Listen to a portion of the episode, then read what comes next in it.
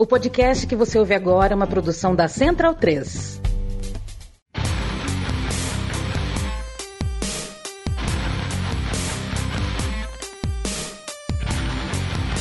Começa agora o Xadrez Verbal. Bom crepúsculo, ouvintes da Central 3. Está começando mais uma edição do Xadrez Verbal, a sua revista semanal de política internacional em formato podcastal. Meu nome é Matias Pinto e, como sempre, estou ao lado dele, meu amigo e companheiro Felipe Nobre Figueiredo, o homem por trás do tabuleiro. Olá, meu caro Matias, olá a todos os nossos ouvintes, olá a todo mundo que nos ouve, nos prestigia, nos divulga, nos tolera, nos ama, nos deseja, diz que nos odeia, mas não nos tira do ouvido. Esse programa de hoje ninguém vai odiar, porque estamos aqui com a presença gloriosa, linda, maravilhosa, garbosa de doutor Heitor Loureiro, um historiador de verdade, né, para nos ajudar aqui. Originalmente o convite foi para nos ajudar sobre a Armênia, mas ele topou ficar a gravação inteira então vai ser um programa aqui com trio, mais participações especiais, mais a participação remota da Silva. Eu vou calar a boca e deixar o Heitor se apresentar. Topei nada, a porta dos estúdios estão gravadas, a minha bicicleta está impossibilitada de sair, portanto eu sou aqui um refém, por favor. Avisa as autoridades. É, saudade de vocês, saudade de vir aqui gravar. Bom dia, boa tarde, boa noite para os ouvintes. Fazia tempo, viu, que eu não via aos estúdios da Central 3. É, queria dizer aos ouvintes aí que eu estou trajando uma camisa do maior galo do mundo, o Tupi de Juiz de Fora. É, eu ia vir com uma camisa do Flamengo para fazer aqui uma rivalidade com o Matias.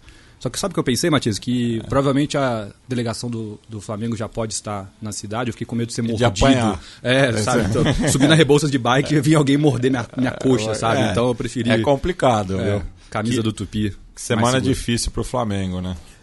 Pois Mas é. quando o senhor fala maior galo do mundo, é o nativismo de Juiz de Fora falando, ou é o clubismo é. flamenguista, é. ou é ambos? É, a verdade. Ah, olha é, só. Simplesmente a verdade. Galo é a verdade Carijó. histórica, você está querendo dizer? Dizem que sim. Dizem que sim. O problema do Tupi é que ele tem uma questão com massagistas, né? Não sei se vocês lembram ah, do 2013, do Aparecidense, né? Coisas estranhas que acontecem de Juiz de Fora. E, Matias, antes de você puxar o nosso primeiro giro, um, um recado aqui, uma, uma divulgação, na verdade né? Inclusive, né, o nosso querido Heitor, ele faz parte né, do grupo de estudos do Oriente Médio, GEPOM, que tem como também integrante a nossa queridíssima Monique Sorachevski, que tantas vezes já participou aqui do programa, né, que sempre uh, é muito gentil, muito carinhosa conosco, comigo também, me, já me recebeu no Rio de Janeiro, e ela está com mais uma turma, tá? vai ser a única turma desse ano, do curso dela de História do Império Otomano, que a gente já divulgou aqui, uh, acho que durante a pandemia ainda, né? São quatro aulas, tá? É, as aulas são online, via Zoom, aulas ao vivo, tá? Uh, vocês podem uh, pegar mais informações vocês podem ir lá no perfil do Xadrez Herbal nas redes sociais. Vocês podem, vocês podem não, vocês devem seguir a Monique uh, no Twitter, né? Monique Sorachevski. Monique S-O-C-H-A-C-Z no Twitter. Uh, sigam o Heitor também, Heitor Loureiro. E uh, vocês têm as informações do curso lá, as vendas são pelo Simpla ou pelo e-mail lfherd, H-E-R-D-Y, um abraço para ele também, arroba gmail.com, tá bom? Então, se você se interessa por Oriente Médio, por uh, história moderna, se você se interessa ali pelos Balcãs também, enfim, o curso de História do Império Otomano da professora Monique, repito, são quatro aulas, tá, de uma hora e meia cada uma. Bem, então, sem mais delongas, passemos para o primeiro bloco do Giro de Notícias.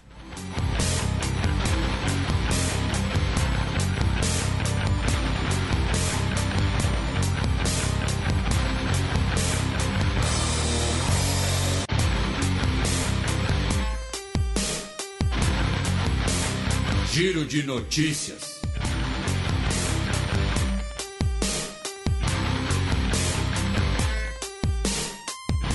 Notícia do sábado passado, dia 16 de setembro. Mali, Níger e Burkina Faso estabelecem aliança de segurança no Sahel.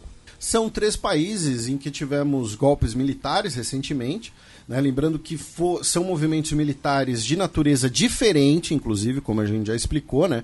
Burkina Faso e Mali estão num cenário diferente do atual Níger, porém, ambos, né, os três países sofrem né, com ameaças de uma possível intervenção da CDAO, da Comunidade dos Estados da África Ocidental, especialmente o Níger, então anunciaram esse pacto de defesa coletiva né, para caso um desses três países seja alvo de uma intervenção estrangeira, seja da CDAO, seja da França, não sei, se defenderem mutuamente. É claro que a justificativa oficial não é mirando a CDAO. A justificativa oficial é pensando no fato de que os três têm que lidar com uh, também problemas internos, né, conflitos internos, como uh, grupos jihadistas, né, como a filiada local da Al-Qaeda, uh, o Boko Haram. Então, mas é, é essa é a justificativa oficial. Na prática, entretanto, né, a mira é na CDAO. E falando nisso, essa semana tivemos mais hostilidades no Mali, tá? Pelo menos cinco soldados morreram. 11 teriam sido sequestrados por grupos armados e tivemos combates, gente, na região de Timbuktu. Segundo algumas fontes nas redes sociais, um morteiro, inclusive, explodiu a cerca de 200 metros da cidade histórica de Timbuktu, tá? que é um, é um grande centro de conhecimento, né? o capital de um dos grandes impérios da humanidade, um lugar uh, belíssimo também, inclusive, e que é, patrimônio cultural da humanidade, inclusive pela Unesco, coisa que a gente também vai falar no programa de hoje. E, meu caro Matias, mais ao sul no continente africano, e só para deixar claro aqui no ar, tá, querido Heitor? Você nos interrompa, você nos brinde com sua sabedoria o momento que você quiser, o momento que você achar apropriado. Obrigado. Mais ao sul no continente africano, o Paul Kagame, o presidente de Ruanda, anunciou que vai concorrer à reeleição, tá? Ele que é presidente desde 2020, né? Presidente barra ditador, né? E aí, como uma, teve uma reforma constitucional em 2015, teve lá o, o reset dos mandatos. Né? Então, agora ele pode concorrer novamente. Lembrando que um tempo atrás a gente comentou aqui que ele fez um, uma dança das cadeiras ali no comando militar de Ruanda, né, talvez pensando né, justamente nesses golpes que ocorreram no continente, enfim. Também no final de semana passado, em declaração final, G77, o grupo punk, rejeita monopólios digitais e pede reforma do sistema financeiro. É, o GT, G77, né, que nós tivemos a cúpula em Havana no último final de semana, inclusive o Lula foi até Havana uh, e de lá seguiu para Nova York. A gente comentou um pouco do G77 no programa passado. Né? O G77 foi criado ali no contexto da Guerra Fria, juntando todos os novos países, né, os países fruto da descolonização, países em desenvolvimento, para cooperação especialmente em temas uh, econômicos e sociais, né, em, em, âmbitos como, por exemplo, da FAO e tudo mais. Uh, e aí nós tivemos a declaração final né, salientando a necessidade urgente de uma reforma abrangente da arquitetura financeira internacional e uma abordagem mais inclusiva e coordenada à governança financeira global, tá? com maior ênfase na cooperação entre os países. Uh, vocês podem conferir, inclusive, a declaração final é, no site do Itamaraty. Também tem no site do Itamaraty uh, os termos de cooperações uh, que foram assinados, né, os três termos que foram assinados entre o governo brasileiro e o governo cubano, tá? Uh, incluindo o Ministério da Saúde do Brasil, o Ministério da Saúde de Cuba, uh, e aí teve. Nós tivemos diversas matérias, diversas uh, questões envolvendo o fato de que as autoridades cubanas falaram para as autoridades brasileiras que, olha só, a gente não tem como pagar a dívida que a gente tem com o Brasil. Né? E o Brasil uh, mesmo assim, renovou né, acordos de, uh, de empréstimo, renovou acordos econômicos. E aí que acontece? A gente vai abordar mais disso no nosso próximo programa, porque nesse programa aqui, por conta da crise no Cáucaso, por conta da Assembleia Geral da ONU, nós não vamos ter um bloco de América Latina. Então a gente vai passar esse assunto e também a questão da hidrovia, enfim, para o nosso programa da semana que vem, que aí a gente vai ter a América Latina completa. E antes de você passar para a próxima notícia, meu caro Matias, só para né, mencionar aqui nossa região, nós tivemos protestos nessa semana na Guatemala né, de apoiadores do presidente eleito Bernardo Arevalo uh, solicitando a renúncia da procuradora-geral, né, que foi aquela que ordenou a, a batida policial nas, no, nos órgãos eleitorais, né, que é acusada de tramar um golpe apoiada pelo Jamatei, que é a Consuelo Porras. Né? É o nome dela, a gente não pode fazer nada. O Galvão Bueno é, narraria ela como Porras. P possível, possível. Ela, é, tem, tem, um santo peruano, né? Que... É São Martin de Porres. Ah, Porres. Ah, que daí, na versão é, brasileira de Carrossel, foi traduzido como São Martin dos Pobres. Ah, olha só. O Matias é uma máquina, amigo. Ele Genial. junta Peru é. e Carrossel é. e catolicismo. E... e tá só no primeiro giro de notícias. Notícia da última terça-feira, dia 19 de setembro. A CEAN realiza primeiros exercícios militares conjuntos na Indonésia. A ASEAN, né, a Associação das Nações do Sudeste Asiático, que uh, nasceu para ser um, um, bloco né, de cooperação regional, especialmente cooperação econômica. Né? Ela foi fundada ali uh, na década de 1960 Lembrando que né, o, a ideia inicial né, da, da, da ASEAN uh, fica anacrônico, né? Fica não, é anacrônico né, dizer que ela nasceu para ser uma União Europeia da região, porque ainda não existia União Europeia, né, mas existia a Comunidade Europeia de Nações. Né? Ela nasceu ali para ser uma cooperação econômica, especialmente na ideia de, olha só, né, se você tiver uma cooperação econômica né, para o desenvolvimento e, e, e prosperidade, isso vai deter o comunismo na região. A organização de segurança né, que envolvia o Sudeste Asiático, né, que envolvia a Austrália, que envolvia a Tailândia, era a organização do Tratado do Sudeste da Ásia, tá? que é conhecido pela sigla em inglês SEATO, que era para ser a OTAN da região. Tá? São acordos diferentes tá, gente? E, e, e, a SEATO ela foi dissolvida ainda durante a Guerra Fria, né? Não lembro agora exatamente a data. E a ASEAN, como disse, ela, como ela surge, né? ela nasce com a ideia de ser uma cooperação econômica, e aí no início dos anos 2000 ela é expandida, ela ganha um estofo muito maior, e aí sim, claramente inspirada né, no processo que ocorria na União Europeia, e agora tivemos esses primeiros exercícios militares, tá? que juntaram Indonésia, Malásia, Singapura, Brunei e Tailândia. Porém, né, não foi um exercício militar, uh, digamos assim, tão ostensivo. Né? Foi um exercício militar, segundo as próprias autoridades da Indonésia, né?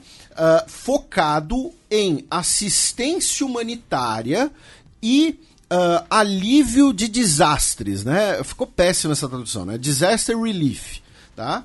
Uh, para dar uma disfarçada. Lembrando, todos esses países que a gente citou são países que têm, tirando a Tailândia, né, são países que têm divergência territorial com a China. E é interessante notar que Vietnã e Mianmar não participaram. Mianmar, que hoje é próximo da China, e Vietnã, que tem uma política de neutralidade regional. Ainda não é na região do Pacífico, né? A China recebeu hoje, né? chegou ontem, e hoje tivemos a cúpula entre o Xi Jinping e o Bashar al-Assad, né? o presidente barra ditador da Síria. Tá?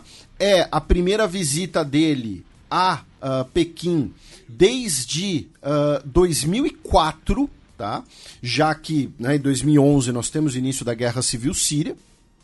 E uh, falaram muito de investimentos chineses na Síria, né? É uma pauta que a gente já mencionou um pouco aqui, algo que inclusive faz China e Irã competirem por espaço dentro da Síria, né? competirem, por exemplo, para ver quem vai uh, explorar a rede móvel na Síria, né? rede móvel de telefonia na Síria, uh, internet, e também inserir a Síria no contexto ali da, do, dos projetos da chamada nova Rota da Seda, né, os grandes projetos de infraestrutura chineses. Notícia da última quarta-feira, dia 20 de setembro. Irã endurece punição contra mulheres que não usarem véu.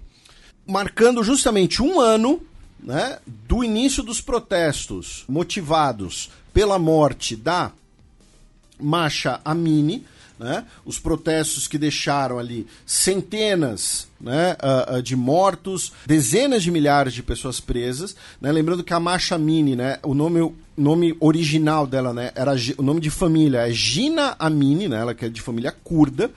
E ela foi morta pela polícia dos costumes por estar descumprindo né, o código de vestimenta. Agora, por 152 votos a favor, 34 contra e 7 abstenções, uh, o parlamento iraniano aprovou a lei Apoio à Cultura da Castidade e do Véu. Tá? E agora você vai ter multa e cadeia, uh, penas mais rígidas para mulheres que não usarem né, as vestimentas apropriadas, tanto em espaços públicos, quanto também em imagens publicadas na internet. Tá?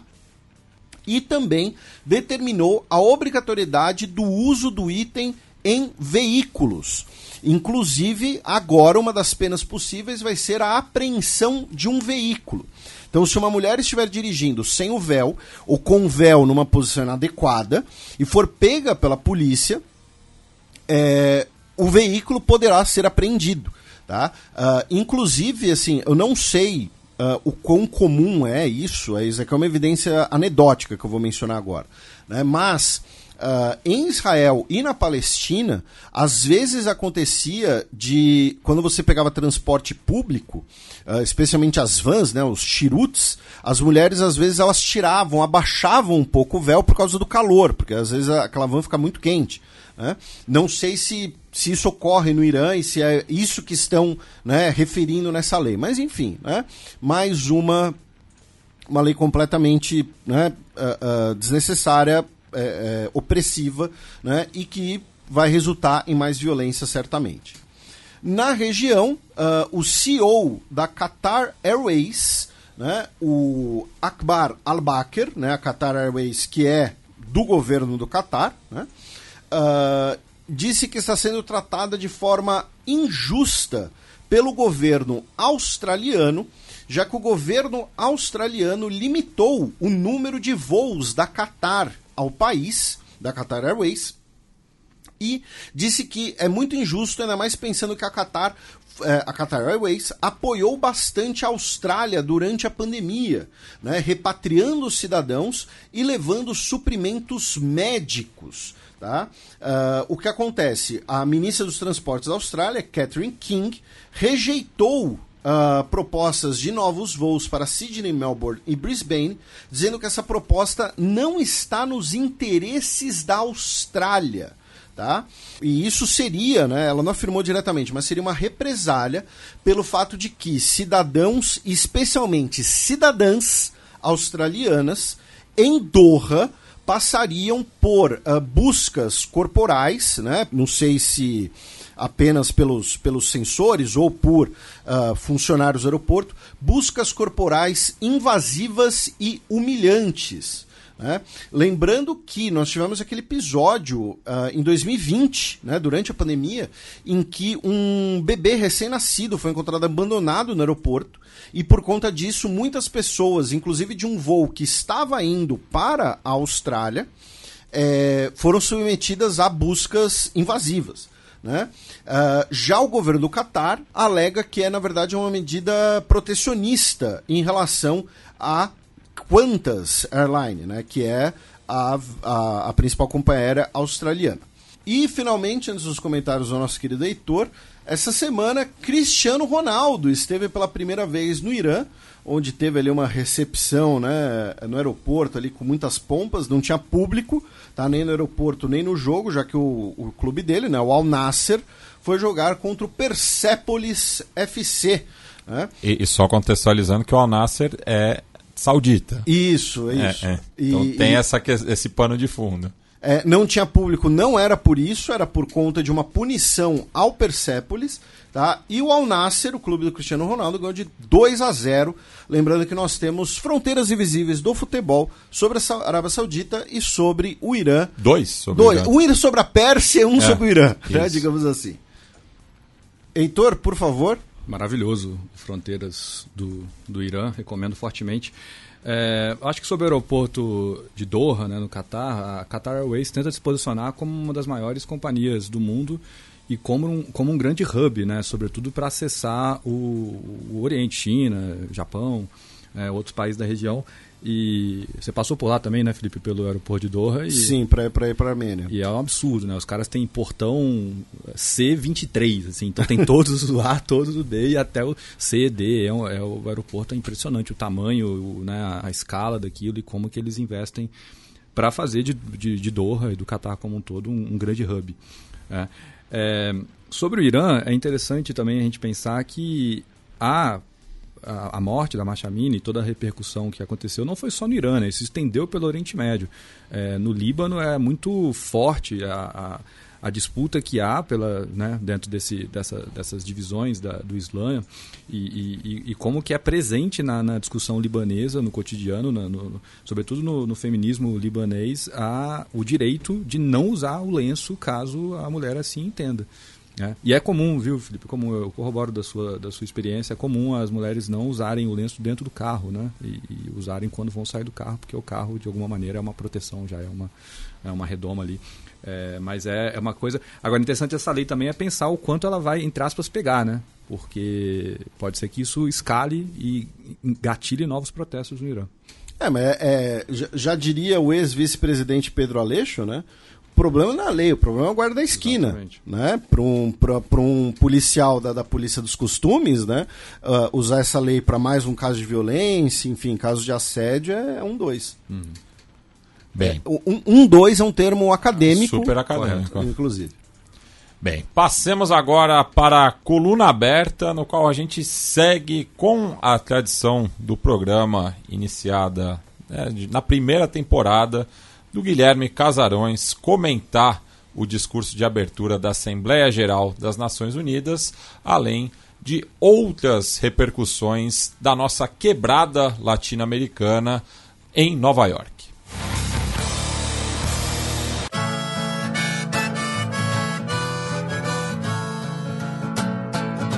Coluna aberta. Bueno, e como o Felipe já tinha adiantado, né, essa semana não teremos um bloco específico sobre América Latina, mas a nossa cara Silvia Colombo mandou um áudio né, sobre as impressões dela em relação aos discursos dos representantes do nosso subcontinente nas Nações Unidas. Olá, meus amigos. Hoje não estou com vocês no estúdio, porém, para não deixar que a quebrada latino-americana seja, seja fagocitada aí por acontecimentos dramáticos como, como a crise do Cáucaso, é, eu preparei aqui algo sobre as participações dos líderes latino-americanos na Assembleia da ONU, né? Infelizmente, é, aqui no Brasil existe uma, uma tradição de cobrir especialmente e quase que unicamente a participação do presidente brasileiro, algo da, da participação do presidente americano, obviamente, e um outro é, destaque. Mas eu acho que escutar esses, esses líderes é, nesse cenário, né, nessa plenária, é muito interessante porque, claro que são discursos pré-elaborados, muitos deles protocolares, mas ajudam a gente a localizar em que em que mundo estão, né? Em, em, aonde estão com a cabeça vários dos nossos líderes, né? É, e eu começo aqui é, chamando a atenção para o fato de que a questão climática predominou, é, pelo menos na, na fala de vários dos líderes que eu, que eu acompanhei, talvez aí entrando já na onda que foi aberta ali pelo presidente, pelo secretário-geral, Antônio Guterres, ao dizer que, enfim, é, a crise climática havia aberto as portas do inferno e que se nada mudasse, a rota do mundo atual levará a um aumento de temperatura de 2,8 graus, um mundo perigoso e instável, disse ele. Bom, nesse sentido, eu acho que o, o, o melhor discurso, o discurso mais sintonizado com, essa, com a gravidade desse caso, é, dessa, desse aspecto da nossa vida contemporânea, foi o do colombiano Gustavo Petro.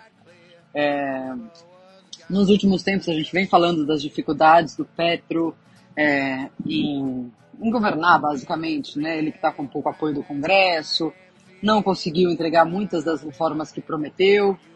Porém, eu não vi perder nesse um, um ano de, de mandato as suas convicções com relação ao meio ambiente. Algo que julgo que o presidente Lula tenha perdido um pouco, né? Enfim, embora a, situação, a nossa situação tenha melhorado com relação ao governo Bolsonaro com, com Lula no poder, o desmatamento teve uma queda, algumas iniciativas estão sendo feitas, eu vejo o Lula muito preocupado em não melindrar também os interesses do agro, agronegócio. E o Gustavo Petro fala sem papas na língua sobre isso né? Inclusive ele acabou ali fazendo uma mistura de crítica ao Zelensky com é, o, discurso, é, com o discurso ambiental. Ou seja, ele questionou, diante do, do Vladimir Zelensky, que estava na audiência, estava na, na plateia, é, ele questionou por que, que países europeus e muitos países do Ocidente estão dando é, armas, tanques e assim alimentando uma guerra que já deveria ter acabado e que está desviando a atenção da humanidade para o assunto principal, que seria o do clima, da mudança climática. É, e aí ele citou outras guerras, né, como por exemplo a, a, o conflito entre Israel e Palestina, outros conflitos que ele crê que já, já deveriam ter terminado para se concentrar no, no, assunto que realmente interessa. Fez uma autocrítica com relação às, às as guerras, ou a, a, a, os conflitos que há na Colômbia, mas lembrou, aí num ataque aos Estados Unidos, que é, são os yuppies de Manhattan é, os grandes responsáveis pelo fato de a droga latino-americana é, ser impulsionada pela sua pela vontade desses yuppies de consumirem drogas e que isso é que causa é, que se formem cartéis de narcotráfico tão poderosos como temos hoje na América Latina e também falou do impacto do narcotráfico na, no ambiente. Enfim. E que enquanto isso com os yuppies não passaria, não aconteceria nada. É, foi um, discurso bastante enfático, também usou palavras fortes, do tipo, estamos avançando sem titubear até a extinção da humanidade. E, enfim, recolheu aplausos ali.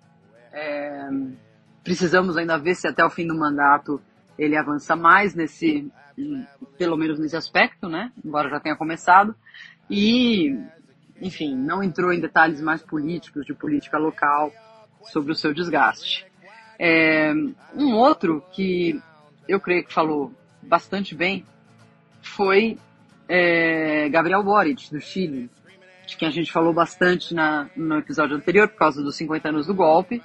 É, também botando muito, colocando muito acento na questão ambiental, falando sobre o quanto o seu país, o Chile, é um país vulnerável a queimadas. É, diz que, enfim, é, as manifestações, é, as manifestações de 2019, que desarranjaram um pouco, desequilibraram a política do país, também fez o país é, não prestar tanta atenção a isso.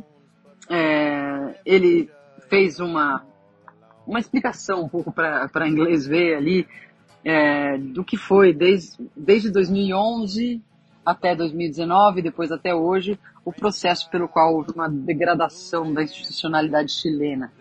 Mas uh, a ênfase foi, foi, foi mais na, na, na, questão ambiental e na questão da imigração é, no norte do Chile, imigração de, de venezuelanos, que, que é uma coisa que inclusive o prejudica eleitor, eleitoralmente, porque o número tem crescido muito, e, e é uma, uma questão que, que, que, a gestão Boric ainda não conseguiu controlar, ou conseguiu é, torná-la mais, mais humana, ao mesmo tempo menos, é, menos predatória ali para as regiões para onde eles estão indo, né, onde não há trabalho, etc. É, enfim, voltou a falar da nova Constituição, é, disse que, apesar de ser identificado pela, é, com a, Constituinte anterior é, e com a ideia de trocar de, de Constituição, é, as pessoas se enganam se acharem que ele não vai aceitar uma Constituição nova, uma Constituição que não tenha como bandeiros as, as, as metas e as, as, as propostas que ele mesmo tinha feito e que apoiava na, na, na Constituição que foi rejeitada em setembro do ano passado. É, fez um, um, um, uma nova defesa enfática da democracia, como ele já tinha feito há, há alguns dias no Chile. É, enfim, é, e foi, foi bem vocal contra a guerra da Ucrânia, uma posição diferente do Petro, né? Enfim, é, achando, colocando a, a, a, a, bom, dando seu apoio basicamente à Ucrânia. Depois ele se encontrou também com Zelensky e foi é, bastante, bastante solidário com ele, né? Outro que falou também bastante bem foi o Luiz Arce, presidente da Bolívia, país do qual a gente não tem falado muito, mas que também estava sofrendo um desgaste forte econômico e climático aí no, no, período pós-pandemia. E ele lembrou um aspecto muito importante e interessante que é, é, é bastante presente, principalmente nos países andinos, né, no Equador, é, na Bolívia, é, na própria Colômbia, que é a, a, a ideia de que a essa altura da, da história da humanidade seria bom que que se voltasse a olhar para a cosmogonia indígena latino-americana, né? Aquela que tem entre seus conceitos o conceito de viver bem, né? Vivir bien, ou bien vivir, né? É, que basicamente é, propõe uma nova relação com a natureza, uma relação que não é predatória, é, mas que é, é uma relação de benefícios mútuos, né? E, e que tá em, em é, faz parte da ancestralidade dos indígenas da América do Sul. E o Arce lembrou isso como uma das coisas, coisas é, um dos elementos que deveriam ser olhados e revisados para ajudar nesse momento aí dramático de, de crise climática, né? E aí eu chamo a atenção também de uh, dois líderes que fizeram praticamente só propaganda. Um deles é o Lacagepou, que é, tomou ali a palavra para dizer como os investimentos estavam crescendo no Uruguai, convidando outros investidores a irem, falando da estabilidade, das regras claras do Uruguai, do Uruguai é, enfim.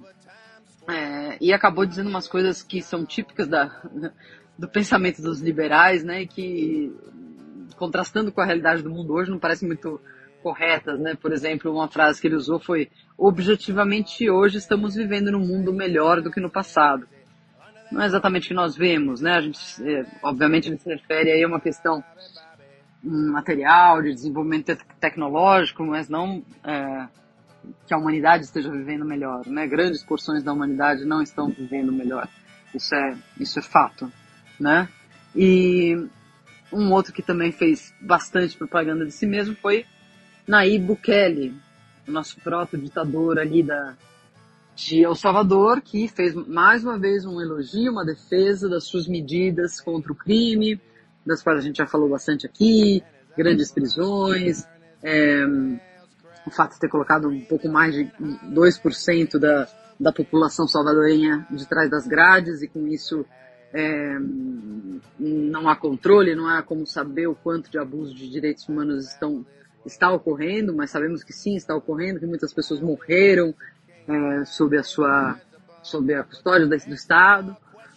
Mas Bukele disse que não liga para os críticos, porque os críticos não davam bola para a situação do Equador, segundo ele, até outro dia, e agora não param de criticá-lo. É, enfim, é, houve uma fala do Alberto Fernandes, mas eu até é, desviaria dela um pouco, porque de fato o Alberto Fernandes já é um, um, um, um praticamente um ex-presidente, né, com o modo como se está dando a fervilhante eleição argentina e o modo como ele fracassou como presidente, tanto para seus eleitores como para a oposição. Isso só tem aparecido mesmo nas fotos desses encontros e cúpulas, né? É, coisa mais interessante que ele disse ali foi atacar o embargo a Cuba e fez muitas críticas ao FMI, com quem a Argentina tem uma dívida enorme. É, depois eu fiquei é, relativamente bem impressionada com o discurso da Dina Boluarte, do Peru, que é uma a contestada presidente do, do país depois da, da tentativa de autogolpe do Pedro Castilho e sua, sua prisão logo depois. Eu achei que ela, nunca tinha ouvido ela falar assim, é, em público, e ainda mais numa ocasião dessa. Ela falou com muita segurança, falou palavras em quechua, contou de suas raízes indígenas, entreteve ali a, a audiência, falou muito da pobreza atual que consome o Peru, é, dos temas da imigração e nessa, nessa, nessa questão da, do ambiente, ela pôs muito acento nas, na, nos estragos que vem fazendo no, no sul do país o fenômeno do El Ninho e que é, ela gostaria de ter atenção e apoio internacional para enfrentar esses estragos. É, foi mais ou menos isso. É, claro, havia outros é, líderes latino-americanos é, mas esses foram os que eu ressaltei, que eu gostei de, de escutar. E, bem, esse é um pequeno resumo aqui do, do, que, eu, do que eu concluí a partir do que disseram os nossos líderes. Bom, eu não esqueci da minha dica cultural. Eu queria indicar aqui uma, uma série que está na Netflix. É, já tem três temporadas e se chama Occupied. É, não tem nada a ver com a América Latina, mas tem muito a ver com o que está ocorrendo hoje no mundo, né, na guerra da Ucrânia, na Rússia.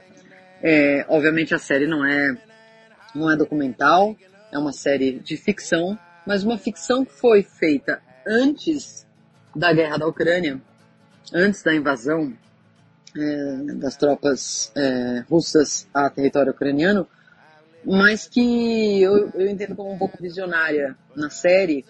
É, a Rússia faz uma invasão light, digamos assim, da Noruega.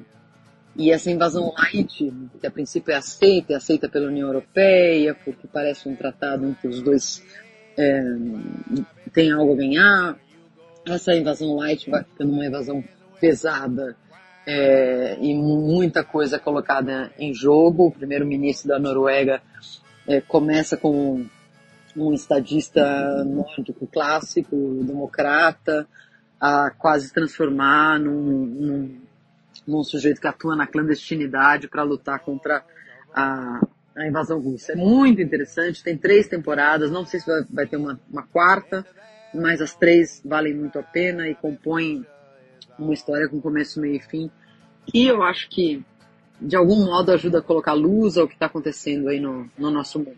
Obrigada, gente. E, pessoal, como eu mencionei antes, algumas notícias a gente vai repercutir melhor semana que vem, tá?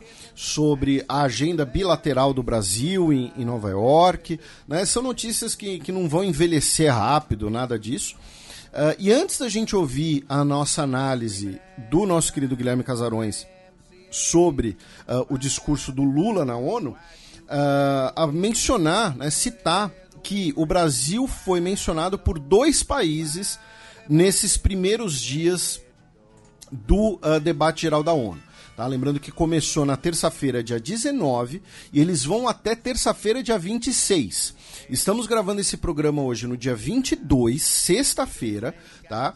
Os discursos de hoje não deu ainda para a gente analisar uh, mais aprofundadamente. Então, semana que vem também vai ter um bloco sobre ONU.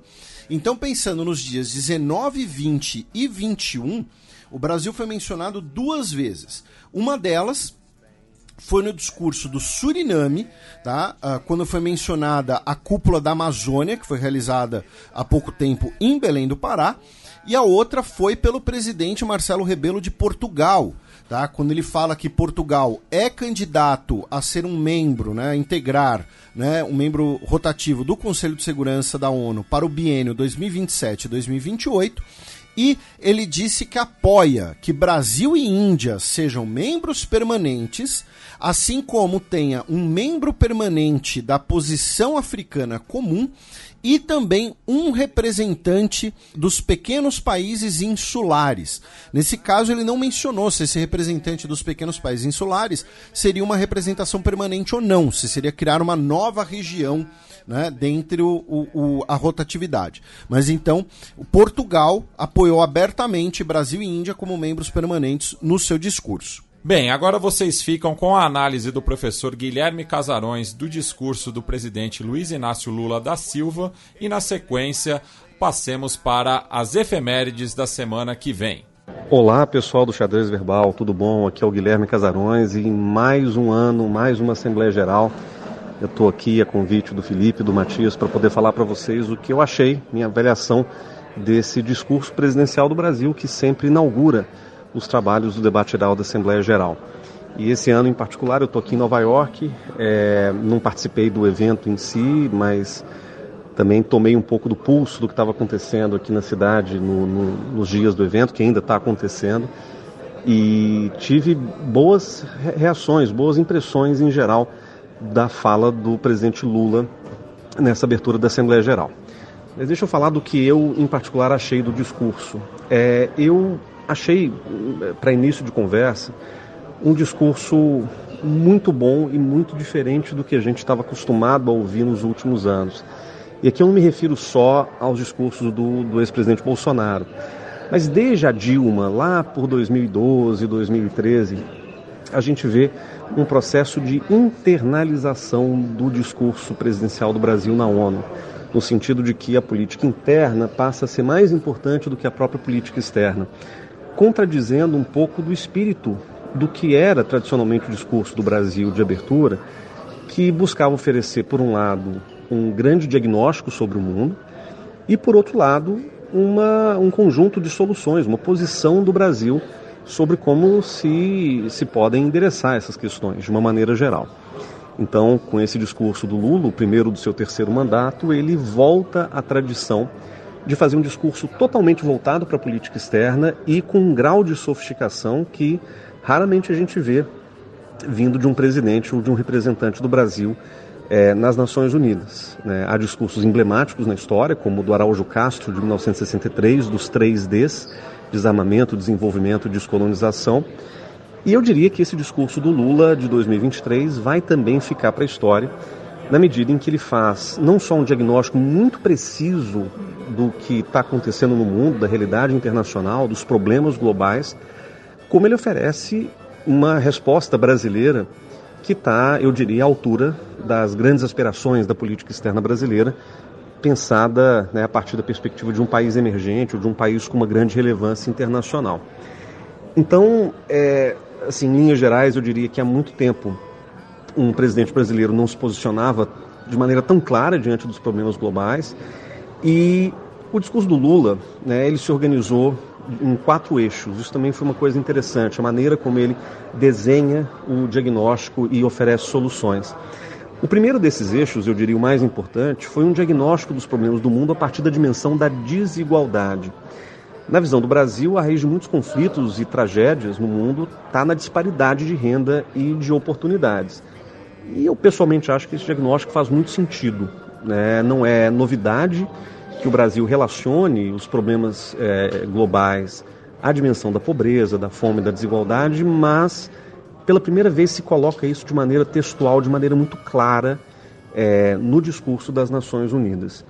Então, mesmo que o argumento não seja novo e mesmo que a busca do desenvolvimento esteja aí na política externa brasileira desde pelo menos a década de 30, com o governo Getúlio Vargas, quando se define que a política externa tem que ser um instrumento para o desenvolvimento, tanto para dentro quanto para fora, é, trazer isso para o centro da discussão me parece muito correto por, por parte do, do presidente Lula. E, enfim, é uma visão que o governo é, abraça de, de alguma maneira.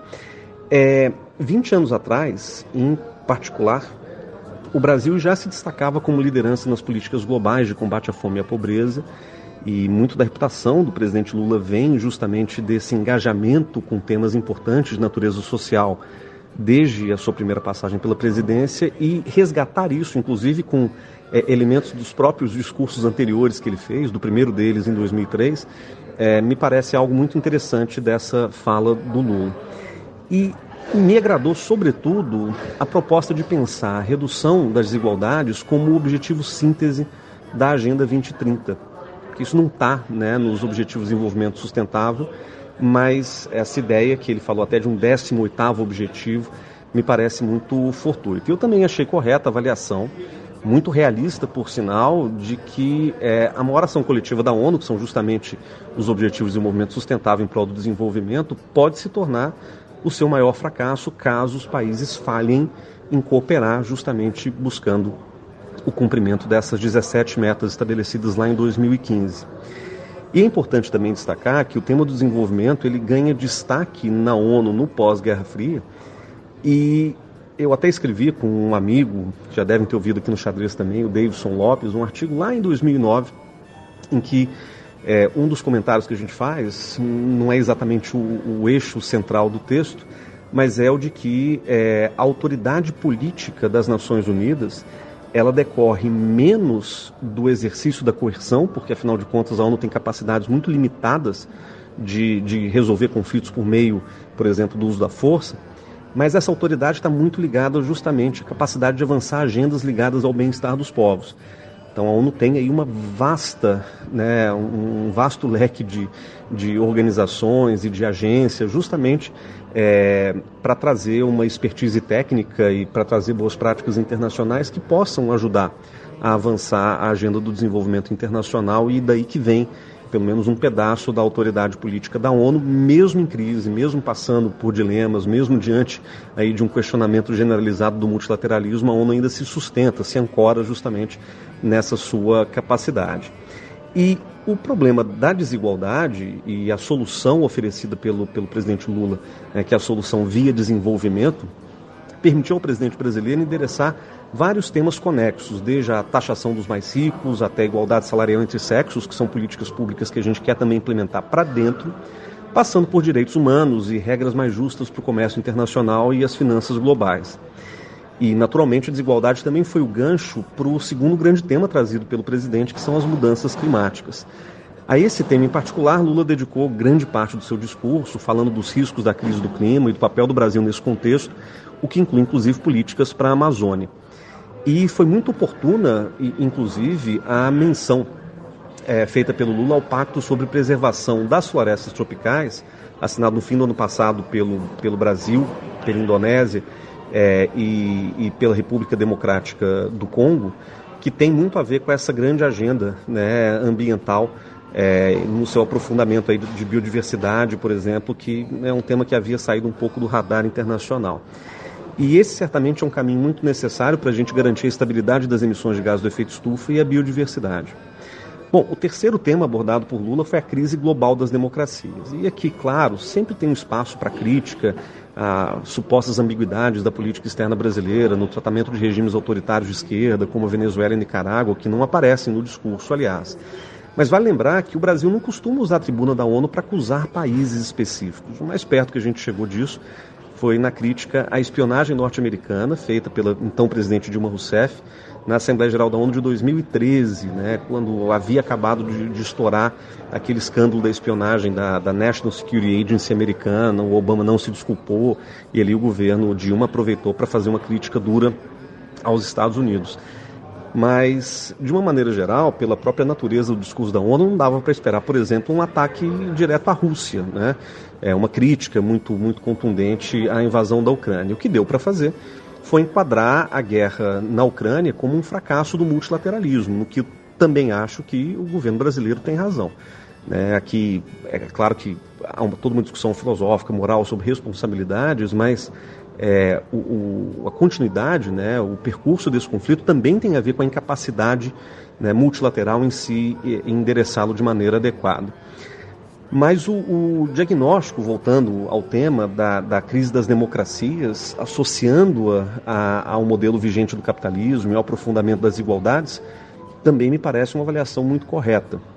É, tem gente que critica o uso da palavra neoliberalismo, que acabou virando uma espécie de significante vazio nos últimos tempos, mas na literatura que trabalha justamente com né, essa crise da democracia, ou que em inglês se chama de democratic backlash ou backsliding, é, muita gente fala que a crise de 2008, justamente o colapso daquele modelo é, canônico do capitalismo liberal, ele foi justamente o ponto inicial da ascensão de populismos, especialmente de extrema-direita, e a sua plataforma, que eu cito Lula, nacionalista, conservador e autoritário.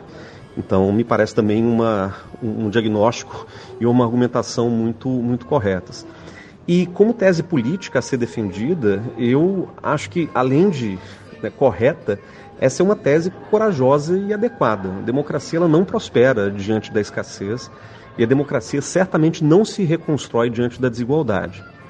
E por fim, o quarto e último ponto foi a, a, crise do multilateralismo. Como eu tinha antecipado, esse foi um tema que também perpassou o discurso do Lula. E ele volta ao final para resgatar esse tema e, e tratá-lo de maneira mais específica. Eu insisto que, para manter os canais de diálogo com a Rússia e com o Ocidente, falar da Ucrânia sob essa perspectiva da crise foi o melhor que o Brasil poderia fazer. E, de fato, também, como eu já falei, a permanência da guerra se deve à paralisia do sistema multilateral de resolução de conflitos que nasceu em 45 e se adaptou muito pouco desde então, seguindo inalterado mesmo frente às transformações profundas da ordem internacional, e talvez seja justamente por isso que ele não funcione direito. E se é verdade, como Lula diz no discurso, que o BRICS surgiu do imobilismo da governança econômica, é possível que, diante de tantos conflitos internacionais que a gente vem testemunhando nos últimos tempos, um novo modelo de governança política também seja necessário. O Lula fique claro, ele não vai tão longe, né? ele não chega a propor esse novo modelo de governança, mas ele mantém o compromisso do governo brasileiro com, é, com uma fórmula histórica né? É, de reforma do Conselho de Segurança que é defendida pelo Brasil há, há muitos e muitos anos. E segundo Lula, o aprofundamento das desigualdades, somado à incapacidade da atuação firme da ONU na resolução de conflitos e promoção do diálogo, faz com que injustiças globais se perpetuem em todos os cantos do mundo, sobretudo no sul global. E essas injustiças se traduzem em conflitos, golpes, violações de direitos humanos e restrições econômicas graves, que foram também destacadas e muito bem destacadas no discurso do presidente. E, mais uma vez, eu achei correta e adequada a relação entre esses fatores, que nunca ficou tão evidente num discurso brasileiro nas Nações Unidas e me surpreendeu, sobretudo, a capacidade de amarração do discurso do Lula. Além dos quatro eixos que eu descrevi acima, eu diria que há dois outros elementos, um dito e um subentendido, para a gente concluir. O dito. Lula responsabiliza o retorno da geopolítica das grandes potências pela perpetuação dos problemas globais em suas múltiplas dimensões. E o chamado à indignação diz muito sobre isso. O subentendido. O Brasil não está só de volta, mas também está muito disposto a exercer uma liderança que lide construtivamente com todas as questões que fazem parte desse diagnóstico feito pelo Brasil. Se o país estará à altura desse papel, só o tempo dirá.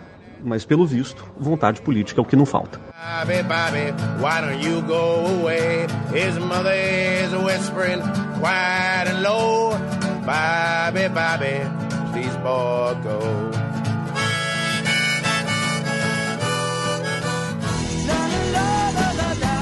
A semana na história. 28 de setembro de 48 antes da Era Comum, há 2070 anos, era assassinado Sineu Pompeu Magno. Antes de falar desse dia de setembro, meu caro Matias, eu tenho uma pergunta para te falar, para te fazer. Hoje é dia 22 de setembro. Você lembra da noite do dia 21 de setembro? Do you remember? é, um abraço, um abraço pro nosso querido Augusto X12 e... E pro Lazier Martins. Ai, meu... E depois dessa, né? Mas tá aí 2070 anos do assassinato, né? De Pompeu Magno, né? Que foi uh, ali um dos grandes políticos, né? Do fim da República Romana. Ele que faz parte, né? Com o Crasso e o Júlio César do primeiro triunvirato. Depois nós temos a guerra civil entre Pompeu e César. E aí Pompeu busca refúgio no Egito. Ele é assassinado os egípcios acharam que fazendo isso iam conquistar ali o favor de César. E César fala: peraí, eu estava em guerra com ele, mas ele é meu amigo e ele era cônsul da república. Vocês não podem fazer isso. E aí o César vai lá e desce o cacete nos egípcios, que é um termo muito acadêmico.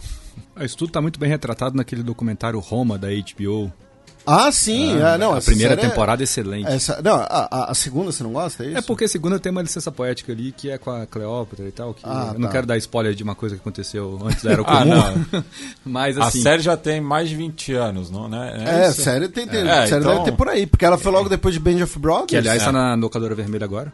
Ah, é. A quem interessar. Mas sim, as sim. legendas estão horríveis. Eu acho que as legendas foram feitas com o chat GPT. E porque, eles, tipo... é, é, irmãos de armas, não é? Tá, tá como irmãos de guerra. Irmãos de guerra. É. E, e, as traduções estão todas, tipo, literais, assim. É, tá, tá meio bizarro. Mas só uma coisa falando do Roma, né? E desse acontecimento, dessa efeméride. É, Roma é muito interessante porque é uma série que tem uma perspectiva da história vista de baixo, né? É, se você parar pra pensar. Porque é a história do, do, da República Romana contada por centuriões. Então, com um olhar um pouco mais historiográfico, assim, dá para tirar dali muita coisa interessante. É, é, não, é uma, uma, uma, sacada muito boa, né? A questão da, ali, da, da, da vida cotidiana dele, né? Do, a ascensão social. É, exatamente, a preocupação com a ascensão social, com quem que a filha dele vai casar, uhum. e, e o outro, o, o legionário, né? Tá, quer, quer saber ali da, da dos prazeres da carne, né? Digamos assim. Que não é a churrascaria que fica ali perto da Rubem Berta. uh, o Titus Pulo, e, né, que era interpretado pelo Ray Stevenson, que faleceu recentemente. E que foi, inclusive, foi um dos obituários mais bizarros, porque todos os sites falavam: ah, morre Ray Stevenson, que participou do universo cinemático Marvel. Ele era um dos amigos do Thor, apareceu dois minutos. O cara era co-estrela co de Roma, Katsu sabe? Enfim, e o, o centurião Lúcio Vorenos, tinha esquecido do, do ator, do nome, que é interpretado pelo Kevin McKidd, que do Grey's Anatomy. E que faz a voz do Soap nos jogos uh, Call of Duty, Modern Warfare. E a, a série é de 2005, né? Hum. Ah, então pode dar spoiler. 18 anos. É. Pode dar spoiler. Já, já, já, é maior de idade. Pode falar é. que no primeiro episódio Lúcio Voreno chega em casa e fala: trouxe aqui a piroca de um bárbaro que eu matei. É porque é um amuleto. Tá certo. Aí mostra uma piroca dissecada. Que também lá. é um termo acadêmico. Não, exatamente, né? a sociedade romana é uma sociedade muito falocêntrica. Fálica. Assim. É, aliás, vocês pensam muito no Império Romano?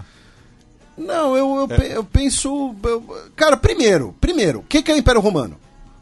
A gente está falando da República, do Império, do Império do Ocidente, Império Bizantino, estamos falando do Império de Carlos Magno, estamos falando do Sacro Império Romano Germânico. Não, esse aí não conta. A Carlos Magno não conta. Não, o Sacro Império Romano Germânico. Ué, ele se, não era ele... nem sacro, nem romano, germânico.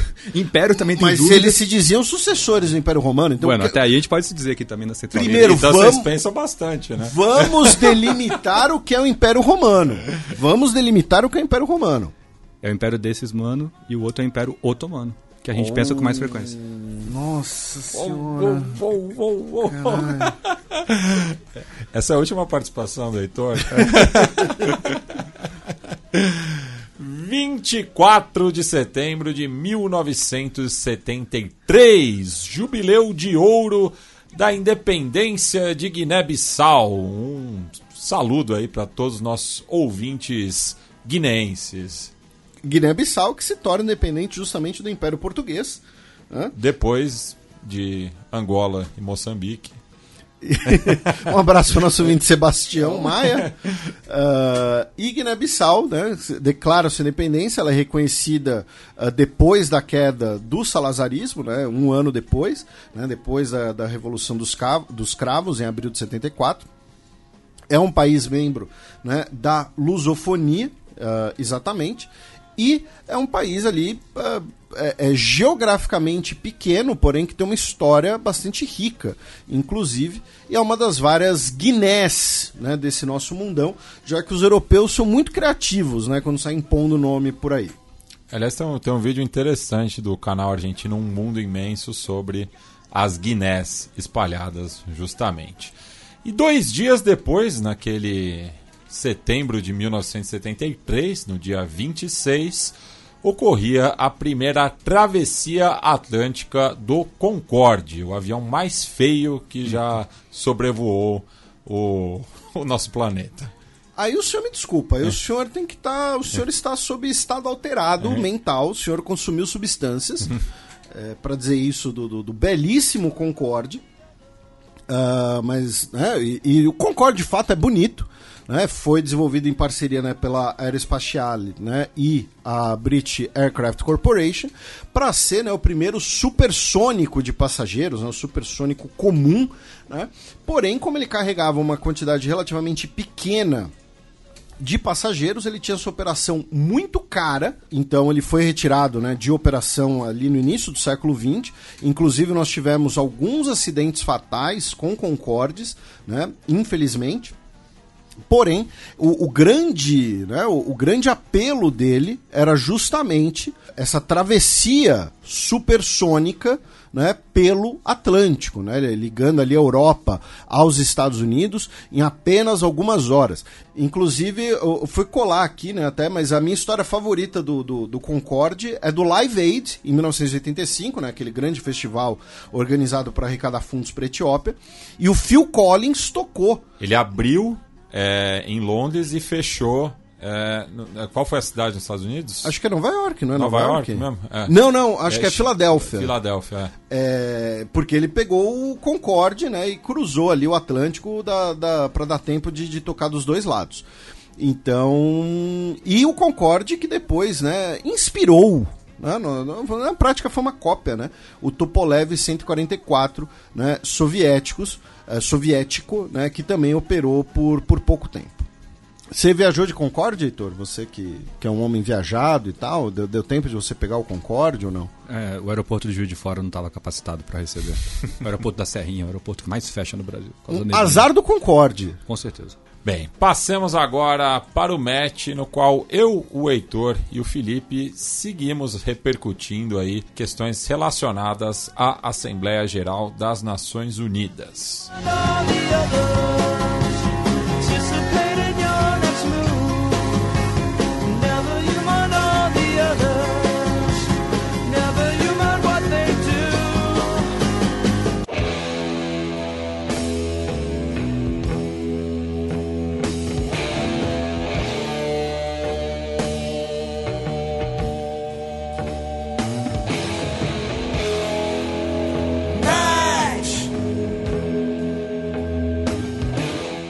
Secretário-Geral da ONU pede reforma do Conselho de Segurança. Aqui nesse bloco a gente vai fazer um breve giro né, por alguns dos principais discursos né, dos três primeiros dias. Tá? Hoje, sexta-feira, dia 22, nós tivemos discurso de Israel, tivemos discurso do Reino Unido, mas ainda não deu tempo de ver, então vou repetir. A gente também vai ver um pouco disso semana que vem.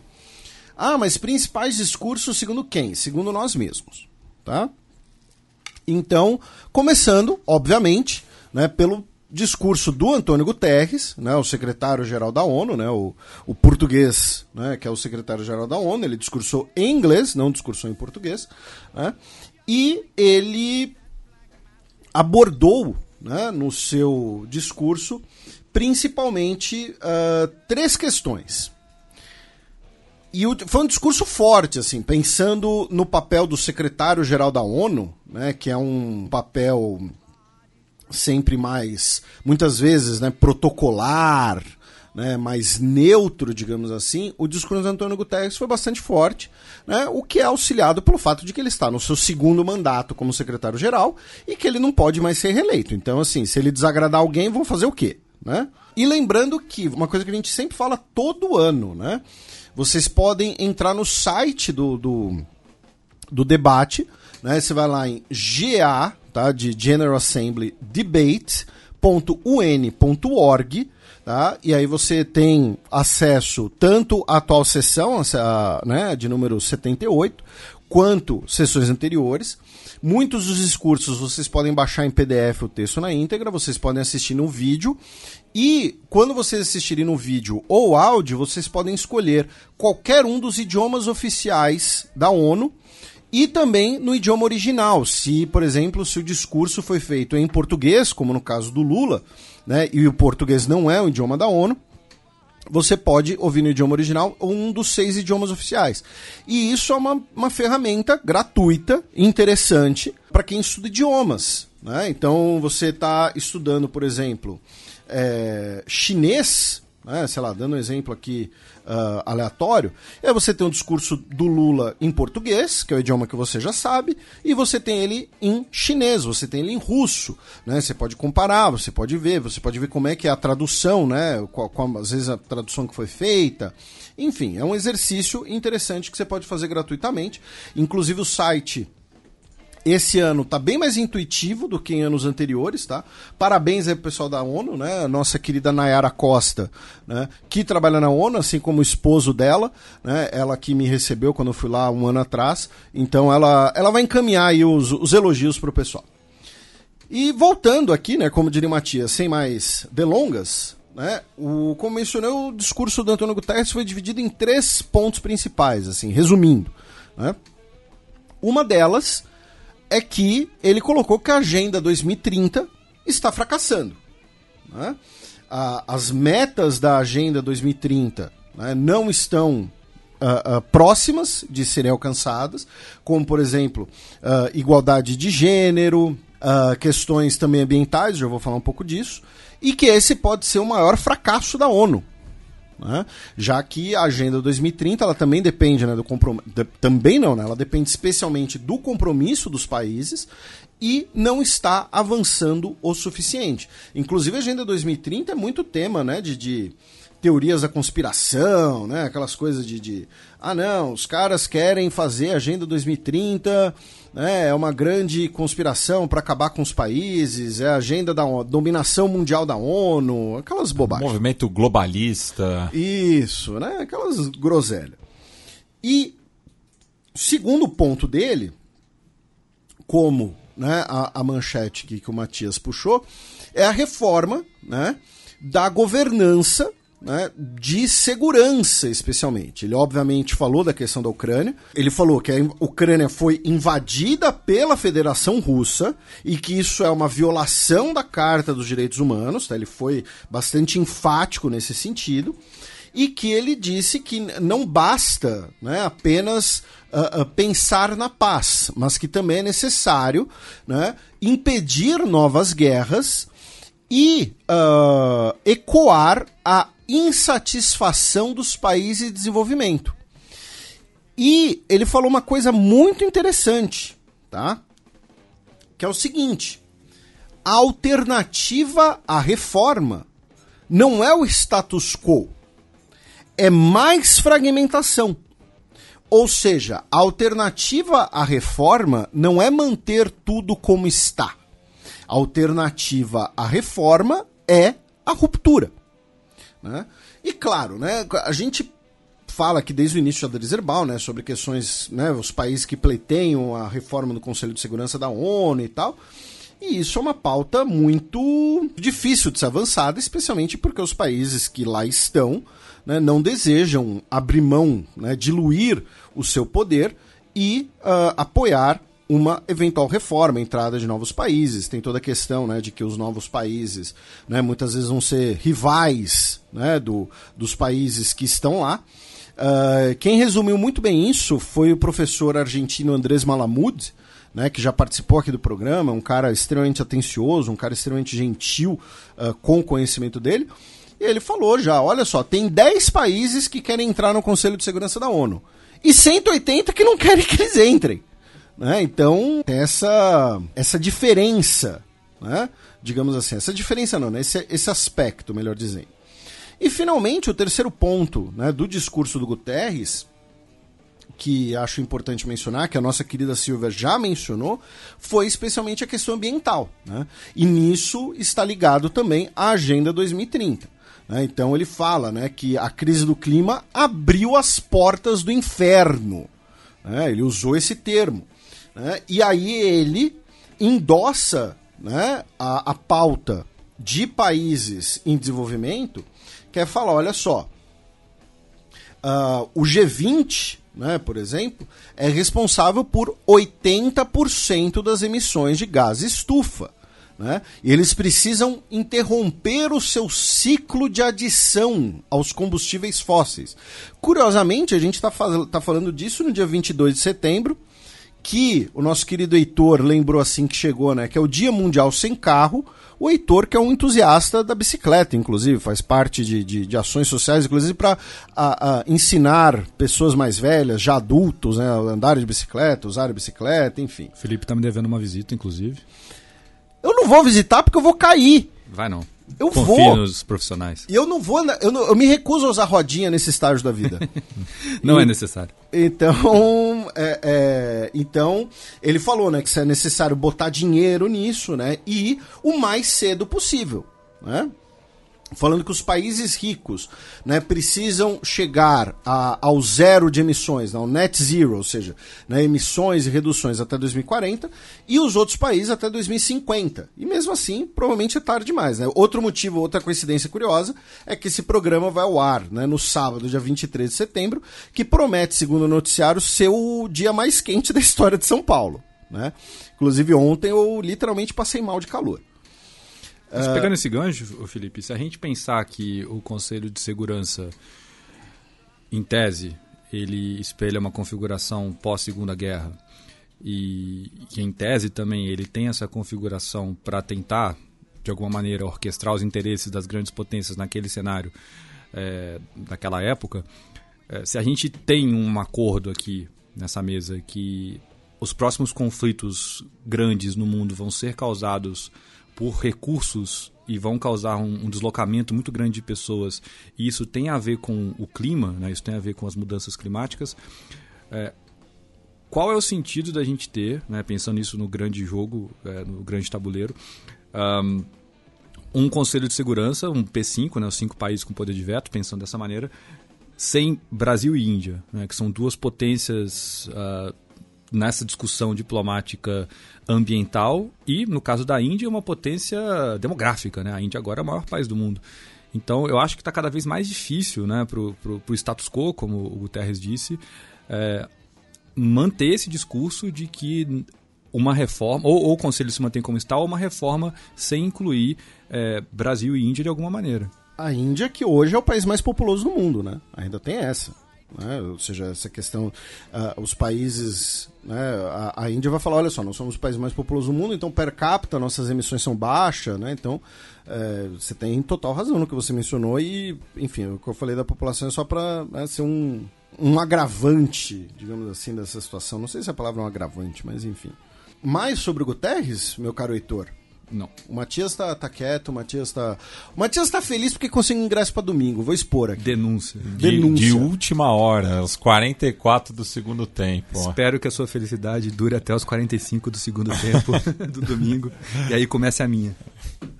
É, meu Deus. Te... Clima de tensão. É.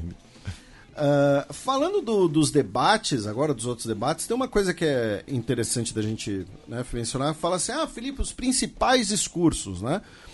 Essa está sendo uh, uma Assembleia Geral da ONU uh, esvaziada, né, se pensarmos em chefes de Estado e chefes de governo.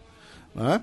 Uh, quando todos os países né, vão participar, tá, gente? Então, assim, é, é o país que participa, o Estado. Então, o, por exemplo, a Líbia, que hoje nem tem governo direito, mandou para discursar o ministro da Juventude. Tá? Não sei porque ele foi escolhido, entendeu? Eles tiraram lá sorteio. Quem vai ganhar uma passagem para Nova York? Ah, o ministro da Juventude. Tá? Mas muitos. Normalmente é ou chefe de Estado, ou chefe de governo, ou ministro de Relações Exteriores.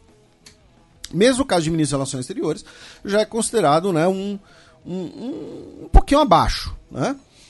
E países como né, China, França, Índia, né, não enviaram os seus chefes de governo ou de Estado, né, uh, chefe de governo, no caso indiano, né, e, e, é curioso porque o, tanto o Modi quanto o Macron costumam ir tá, para uh, apresentar o discurso dos seus países na ONU. Pela Rússia, né, quem vai falar é o Lavrov, o ministro de Relações Exteriores tá? ou seja, também é uma, uma diminuição, embora no caso russo seja até habitual já que seja o Lavrov a falar, né? mas, por exemplo, o Macron, né? o, o Michael Scott, né? de, uh, uh, Michael Scott da, da, da, da, onde o Macron é, não, não sei onde o Macron nasceu, Uh, vamos, vamos jogar aqui no Google rapidamente. Né? Mas o Macron, que, como o Matias já falou, né? Amiens. Né? Uh, o, o, Michael Scott de Amiens, ou uh, Amiens, né? Não, não, não, sei. Você, você que é poliglota, Heitor, por favor? Eu creio que é Amiens, mas. Então pronto. É a região do departamento de sono, pronto. O, é, olha só, olha, é uma, o cara é uma máquina. E que foi rebaixado na temporada passada, na Ligue 1. Mas a, a, a propósito, o Macron não foi para fazer uma das coisas mais Michael Scott Energy que tem, que é receber o Carlos III. É. O rei da Inglaterra está, está na França. Sim, é. que era aquela visita que deveria ter ocorrido quando sim, rolou os protestos. Sim, sim, né? foi cancelado. Então, está sendo um debate, né, uma apresentação, né, o General Debate, está sendo um pouco esvaziado esse ano comparado com anos anteriores. Então, isso também colabora né? Aí alguém pode falar, poxa, mas Felipe, o que não importa é o discurso do Estado? Sim, claro, mas quem transmite esse discurso, quem apresenta esse discurso, também é um indício do peso ou da falta de né, daquele pronunciamento. Tá? Então, por exemplo, né, o, o, no, no caso da China, por exemplo, isso fica muito visível, porque no caso chinês quem uh, fez o pronunciamento pela China, que foi um pronunciamento, inclusive, super curto, de, de cerca de 10 minutos, bastante protocolar, quem fez o, o discurso foi o Hang Zheng, que é o vice-presidente uh, da China, ou seja, não foi nem o Xi Jinping, que é o presidente, nem o premier, que é o chefe de gabinete, né? nem o Wang Yi, que é o ministro de Relações Exteriores. Né? Então, assim, foi um discurso extremamente protocolar, que durou ali, né, em, como disse, 10, 12 minutos, mais ou menos. Uh, uma fala ali que todos os pontos que a gente já conhece, né, então... Uh, uh, que a China acusa né, que democracia e direitos humanos são pautas que foram sequestradas né, pelos países ocidentais para justificar interferências em assuntos internos dos outros países né, e assuntos internos, inclusive no caso chinês, né, é uma referência a Taiwan. Né, uh, falou que a comunidade internacional né, precisa resistir às sanções unilaterais que são ilegais, também né, uma referência à política dos Estados Unidos, uh, criticou uh, o embargo a Cuba, disse que Cuba é um país que combate o terrorismo, né, uh, outra alfinetada nos Estados Unidos, já que no governo Trump Cuba foi recolocada né, na lista de países que uh, patrocinam terrorismo, né, na perspectiva do governo dos Estados Unidos. Então foi uma, uma fala um pouco protocolar. Não só Taiwan, mas também lembrar da questão de Xinjiang, que os Estados Unidos categoriza como genocídio. Né? Muito bem então, lembrado. é justamente um instrumento de direitos humanos sendo usado como uma, uma ferramenta na política externa americana.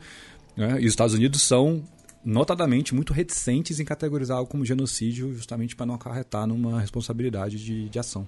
Muito, muito bem lembrado. E falando em Estados Unidos, né, falar do discurso do, do Sleep Joe, né, do Joe Biden, aí que foi uns 28 minutos. E aí ele abriu seu discurso falando que né, esteve com veteranos da guerra do Vietnã, né, tanto dos Estados Unidos quanto vietnamitas, né, até porque recentemente ele esteve no Vietnã, como nós mencionamos né, no programa passado. E aí, por conta né, desse encontro, ele disse que precisamos evitar armadilhas da história né, que o passado não precisa ditar o nosso futuro e que a guerra, né, a guerra é ruim, a guerra é chata, né, a guerra é né, problemática e que em 50 anos de trabalho duro, né, os dois lados conseguiram construir grandes relações. Ou seja, ele abriu o discurso dele elogiando as relações entre Estados Unidos e Vietnã. Talvez, né, talvez não, né, certamente, né, para falar, olha só, a gente não precisa ser inimigo, né, claro, gente, é um discurso, né? não precisamos ser inimigos da Rússia, não precisamos ser inimigos da China, né? podemos trabalhar juntos, podemos né, construir algo novo. Ele falou do combate à pobreza, falou uh, do combate, né, de como o combate à pobreza pode ter um bom sucesso, inclusive fazendo ali uh, uma comparação né, com o combate ao HIV, né, dizendo que, olha só, a gente conseguiu com sucesso conter as infecções de HIV e tudo mais, então também precisamos conter a pobreza, né, precisamos acabar com a pobreza. Falou de que o país se juntou novamente à Unesco. Uh, ele disse que é necessário né, o diálogo também em outras regiões do mundo, citou o Haiti, inclusive, duas vezes. Lembrando, né, o, o Matias, um tempo atrás, resgatou aqui, né, o Joe Biden, quando senador, disse que se o Haiti afundar no Caribe, ninguém vai sentir falta. Né? E aí, então, assim, Joe, de, desculpa, mas a gente é meio cético quando você fala do Haiti agora. Né? E do Iraque. E do Iraque também. Uhum e do Afeganistão. É. E de qualquer lugar ao sul do Rio Grande. e ao norte do paralelo 49. uh, ah, mas, enfim. Uh, ele disse que os Estados Unidos defende sim né, que os países de desenvolvimento tenham uma voz mais forte e representação no Fundo Monetário Internacional e na Organização Mundial do Comércio, né, que são hoje duas das principais divergências dos Estados Unidos com China, Índia, também Brasil. Uh, falou da parceria Quad, inclusive, uh, falou né, da guerra na Ucrânia, né, disse que é o segundo ano né, que é necessário chegar a uma resolução pacífica, né, uh, que está sob a sombra da guerra, né, uma guerra ilegal de conquista feita sem provocação pela Rússia contra o seu vizinho Ucrânia. Tá? É que os Estados Unidos querem que essa guerra acabe e que isso depende apenas da Rússia. Né? Uh, e disse que o preço que a Rússia quer pela paz é um preço muito caro, né? porque a Rússia quer a capitulação da Ucrânia, o território da Ucrânia e as crianças da Ucrânia. Né? É uma referência à acusação que o Putin responde, inclusive, no TPI, da qual os Estados Unidos não fazem parte, sobre a, o sequestro de crianças, que é parte de políticas de genocídio, por isso é um crime contra a humanidade. O nosso querido Heitor mencionou Xinjiang, né? ele inclusive fala que não podemos virar as costas para os abusos, seja em Xinjiang, em Teherã, em Darfur ou em qualquer outro lugar. Né? Então foi um discurso aqui né, na, na, na, linha geral do esperado para um discurso do Joe Biden, para o discurso dos Estados Unidos nessa altura do campeonato. Uh, Heitor, comentário sobre o Sleep Joe? Um comentário pegando um pouco aquilo que você falou sobre a Assembleia ser um pouco esvaziada dos principais líderes, né, ou de alguns dos principais líderes. Lembrando uma coisa que vocês sempre falam aqui no programa, que muitas vezes esse tipo de reunião é menos importante pelo que é dito na frente das câmeras e mais importante pelo que é dito por trás das câmeras, né? Então, se não vai Macron, se não vai Putin, se não vai Xi Jinping, também a gente infere que as reuniões de bastidores desses players também estão enfraquecidas. Né? Exatamente. Foi muito, muito, muito bem pensado da, da sua parte. Agradecemos no elogio, a, a consideração. É, e só falando em relação ao Biden, né? Porque é, é um discurso que é bastante reproduzido na Colômbia, como no Brasil, né? Do, do anti-americanismo. É, o Gustavo Petro, primeiro presidente de esquerda é, eleito no país vizinho, esteve num jantar oferecido pelo Joe Biden. Né? Então, é, a, a, acontece uma acusação em certos setores da imprensa e da sociedade em relação a, aos dois governos é, populares, vamos dizer assim, né, de, de um é, anti-americanismo ideológico, mas as relações né, é, é, entre o, o, os países elas seguem é, firmes. Né? Essa acusação ela, ela não tem ressonância fora né, dos circuitos ideológicos. É, de, ah, concordo, concordo. E, e, também tem o fato de que, como também o, o, o Heitor mencionou, né, essas reuniões, uh, as reuniões bilaterais, as reuniões feitas à, à margem, elas também podem colaborar para você eventualmente superar essas diferenças né, ideológicas, enfim. E claro, né, discurso do Guterres, discurso do Biden, discurso da China, os nossos ouvintes vão ver, viram ou terão oportunidade de ver em muitos lugares. Né? Mas acho interessante. Como a própria Silvia falou né, no começo da, da fala dela, no, na coluna aberta, que é o que a grande imprensa acaba é, repercutindo né, em relação à Assembleia Geral das Nações Unidas. Isso, e a gente tenta sempre fazer uma, uma, uma cobertura um pouco mais, não vou dizer completa, porque é muita coisa para se abordar né? Mas algumas coisas talvez um pouco mais diferentes, né? E aí a gente vai começar aqui o nosso giro por alguns outros discursos. E aqui nós temos uma, uma, uma tradição de brincadeira, digamos assim, de sempre comentar o discurso de Kiribati, porque, embora não seja a gloriosa República de Vanuatu, né, Uh, desde o primeiro programa a gente sempre menciona Kiribati porque é, foi, uma, foi uma coisa muito muito que a bandeira é muito legal. Porque a bandeira é muito legal. E foi muito impactante para mim né? Porque lá, lá, no começo do xadrez herbal tipo ah né, tava lá dando uma olhada no discurso tá, tava lendo os resumos né? Porque a ONU também publica os resumos tá gente? Então mesmo que você não queira ver tudo na íntegra tal vocês podem ver os resumos e o discurso de Kiribati naquela época me marcou muito, porque o então presidente né, falou: olha só, né, o que, que Kiribati está fazendo para conter as mudanças climáticas? Né? Porque Kiribati vai sumir. Né? Kiribati, Kiribati é um arquipélago com muitos atóis, não são nem ilhas, né, são atóis, alguns casos, uh, pelo Pacífico. É, e não somos nós né, que, que emitimos uh, uh, os poluentes. Né? Uh, nós não somos um país rico, então o que a gente pode fazer? Nós estamos preparando a nossa população, capacitando os nossos jovens para migrar, para que eles possam migrar, para que eles possam sobreviver em outro lugar. E aquilo lá desde o início foi muito marcante para mim. E aí agora quem falou por Kiribati foi o presidente, o Taneti Mamal. E a gente sempre fala do Pacífico Insular aqui, né? Inclusive tem alguns, sempre tem alguns ouvintes que incentivam muito isso na gente, né? Porque é um assunto uh, muito importante no mundo inteiro e que no Brasil né, está se tornando importante no mundo, melhor dizendo, e que no Brasil ainda não recebe as devidas atenções. E nesse caso, como eu estava falando, o presidente Kiribati falou né, uh, da não proliferação, né, falou que é necessária a eliminação de armas nucleares, claro, uma meta completamente idealista, né, porém, por que ele falou disso? Né? Ele falou por derramarem água com radiação no Pacífico, né? ou seja, uma indireta ao Japão, e também falou né, que é importante a compensação pelas potências às populações uh, insulares do Pacífico que foram afetadas por testes nucleares. Né? Ele mencionou, por exemplo, da, das Ilhas Christmas, né, com a, a, a população Banabã, que foi afetada por testes nucleares também falou da necessidade de preservar né, os oceanos do lixo, né, da degradação ambiental e não apenas conter o, o, o, aquecimento global, mas também conter a questão do lixo. Né? E aí, outro país insular que a gente sempre comenta aqui é o Timor-Leste. Dessa vez quem falou foi o presidente José Ramos Horta né, nosso queridíssimo José Ramos Horta, que temos um, um, um sonho de um dia trazê-lo aqui no programa. Ele que é laureado com o Prêmio Nobel da Paz. Alguns anos atrás tivemos a oportunidade de vê-lo aqui em São Paulo, na USP. Né? E uh, ele fez a primeira parte do discurso dele em português, depois em inglês.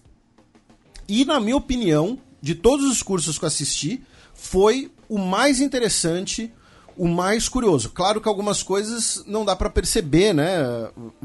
Sei lá, se você chegar em casa e mostrar pra, pra sua avó, né? Olha, avó, que discurso legal, ela não vai achar isso, né?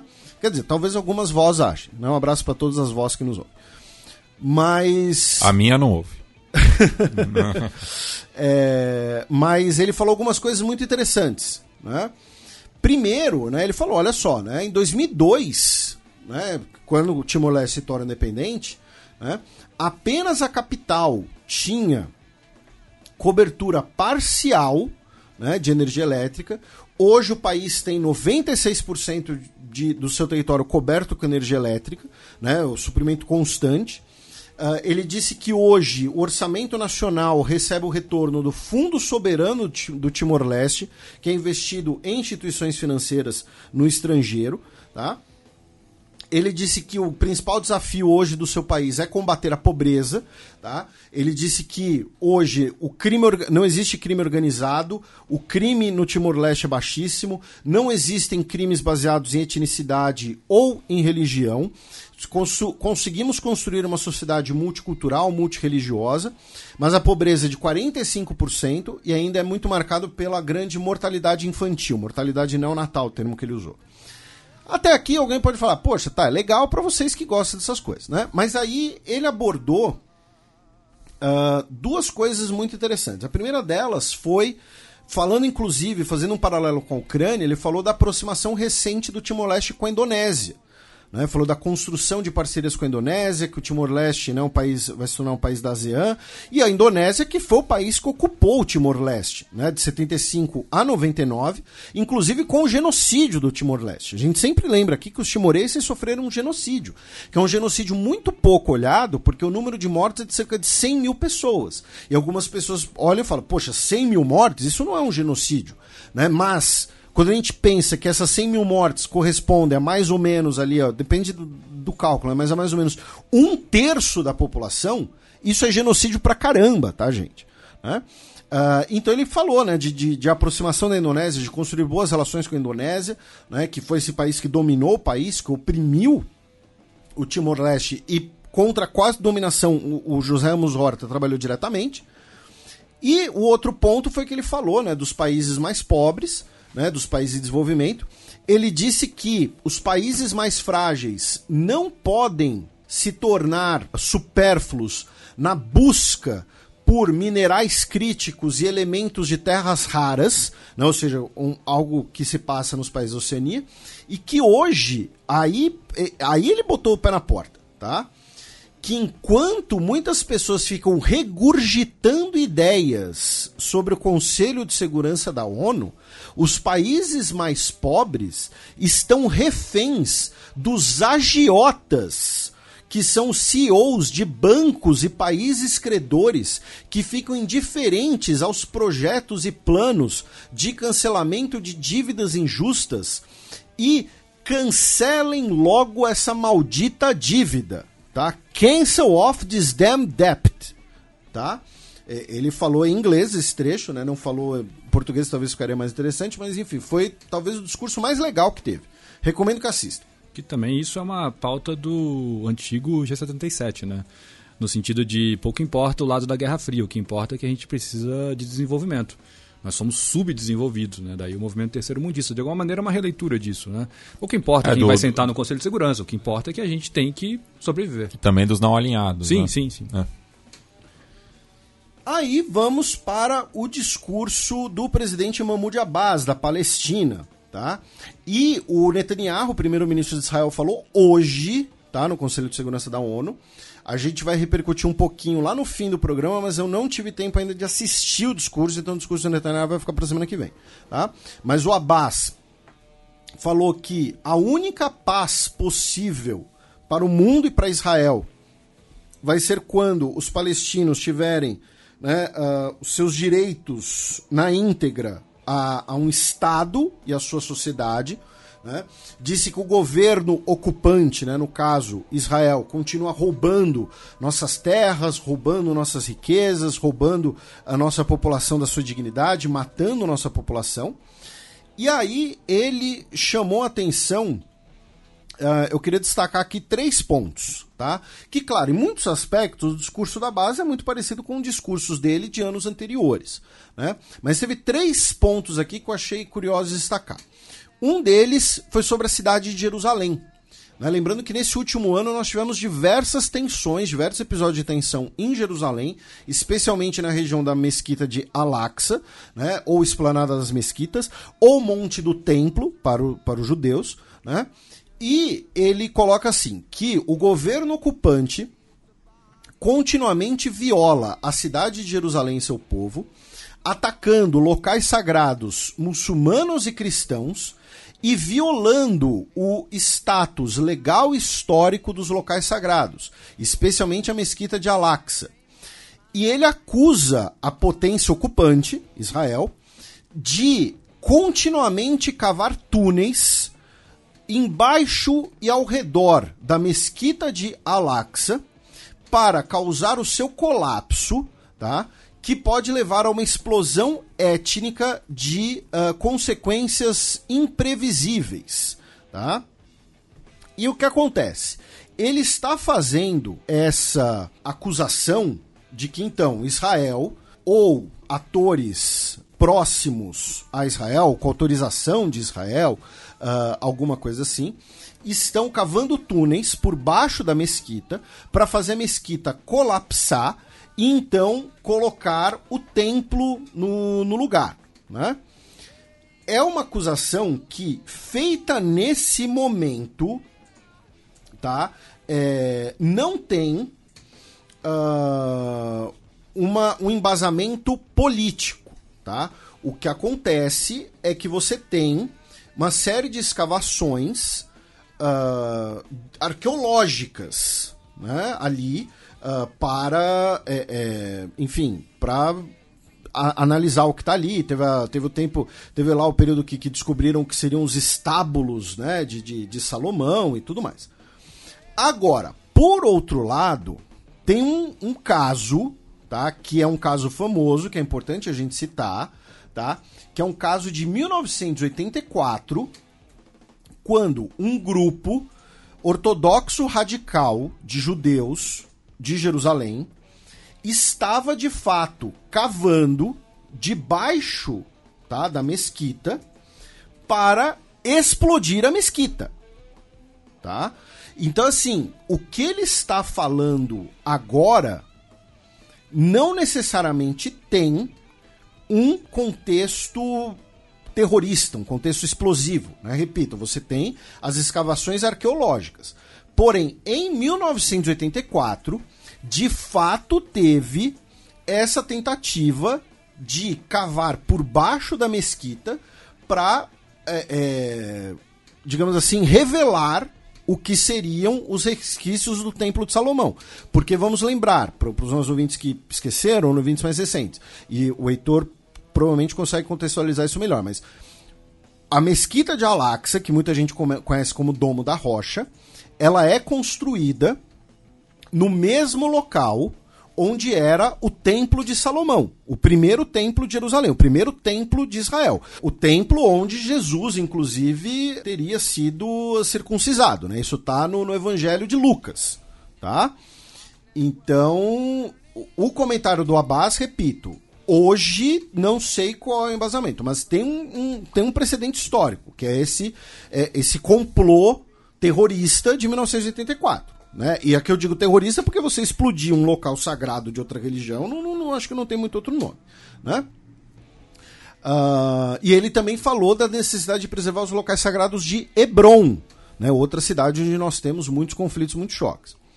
Segundo ponto interessante do discurso dele, que ele disse que os Estados Unidos e o Reino Unido deveriam indenizar os palestinos pela declaração de Balfour, né? Declaração de Balfour, lá em 1916, né, que é quando o Reino Unido, não sei porque, né, os Estados Unidos não teve ligação com, com a Declaração de Balfour, né, mas quando o Reino Unido se compromete, desculpa, a Declaração de Balfour é de 1917, quando o Reino Unido se compromete a apoiar a criação de um lar nacional para os judeus. Né, é, é, essa é a famosa expressão da Declaração de Balfour.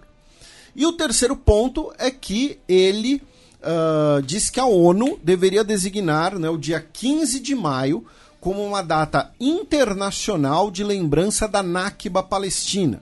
Né, a Nakba, que é a tragédia, né, que é quando é o dia que marca para os palestinos né, a criação do Estado de Israel e a expulsão de centenas de milhares de palestinos de suas casas, e os massacres cometidos pelas gangues sionistas, tá? e que a ocupação uh, uh, horrorosa contra nós não vai durar. No caso gangues sionistas, ele está se referindo justamente ao contexto do que os que os palestinos chamam de Nakba, os israelenses chamam de guerra de independência.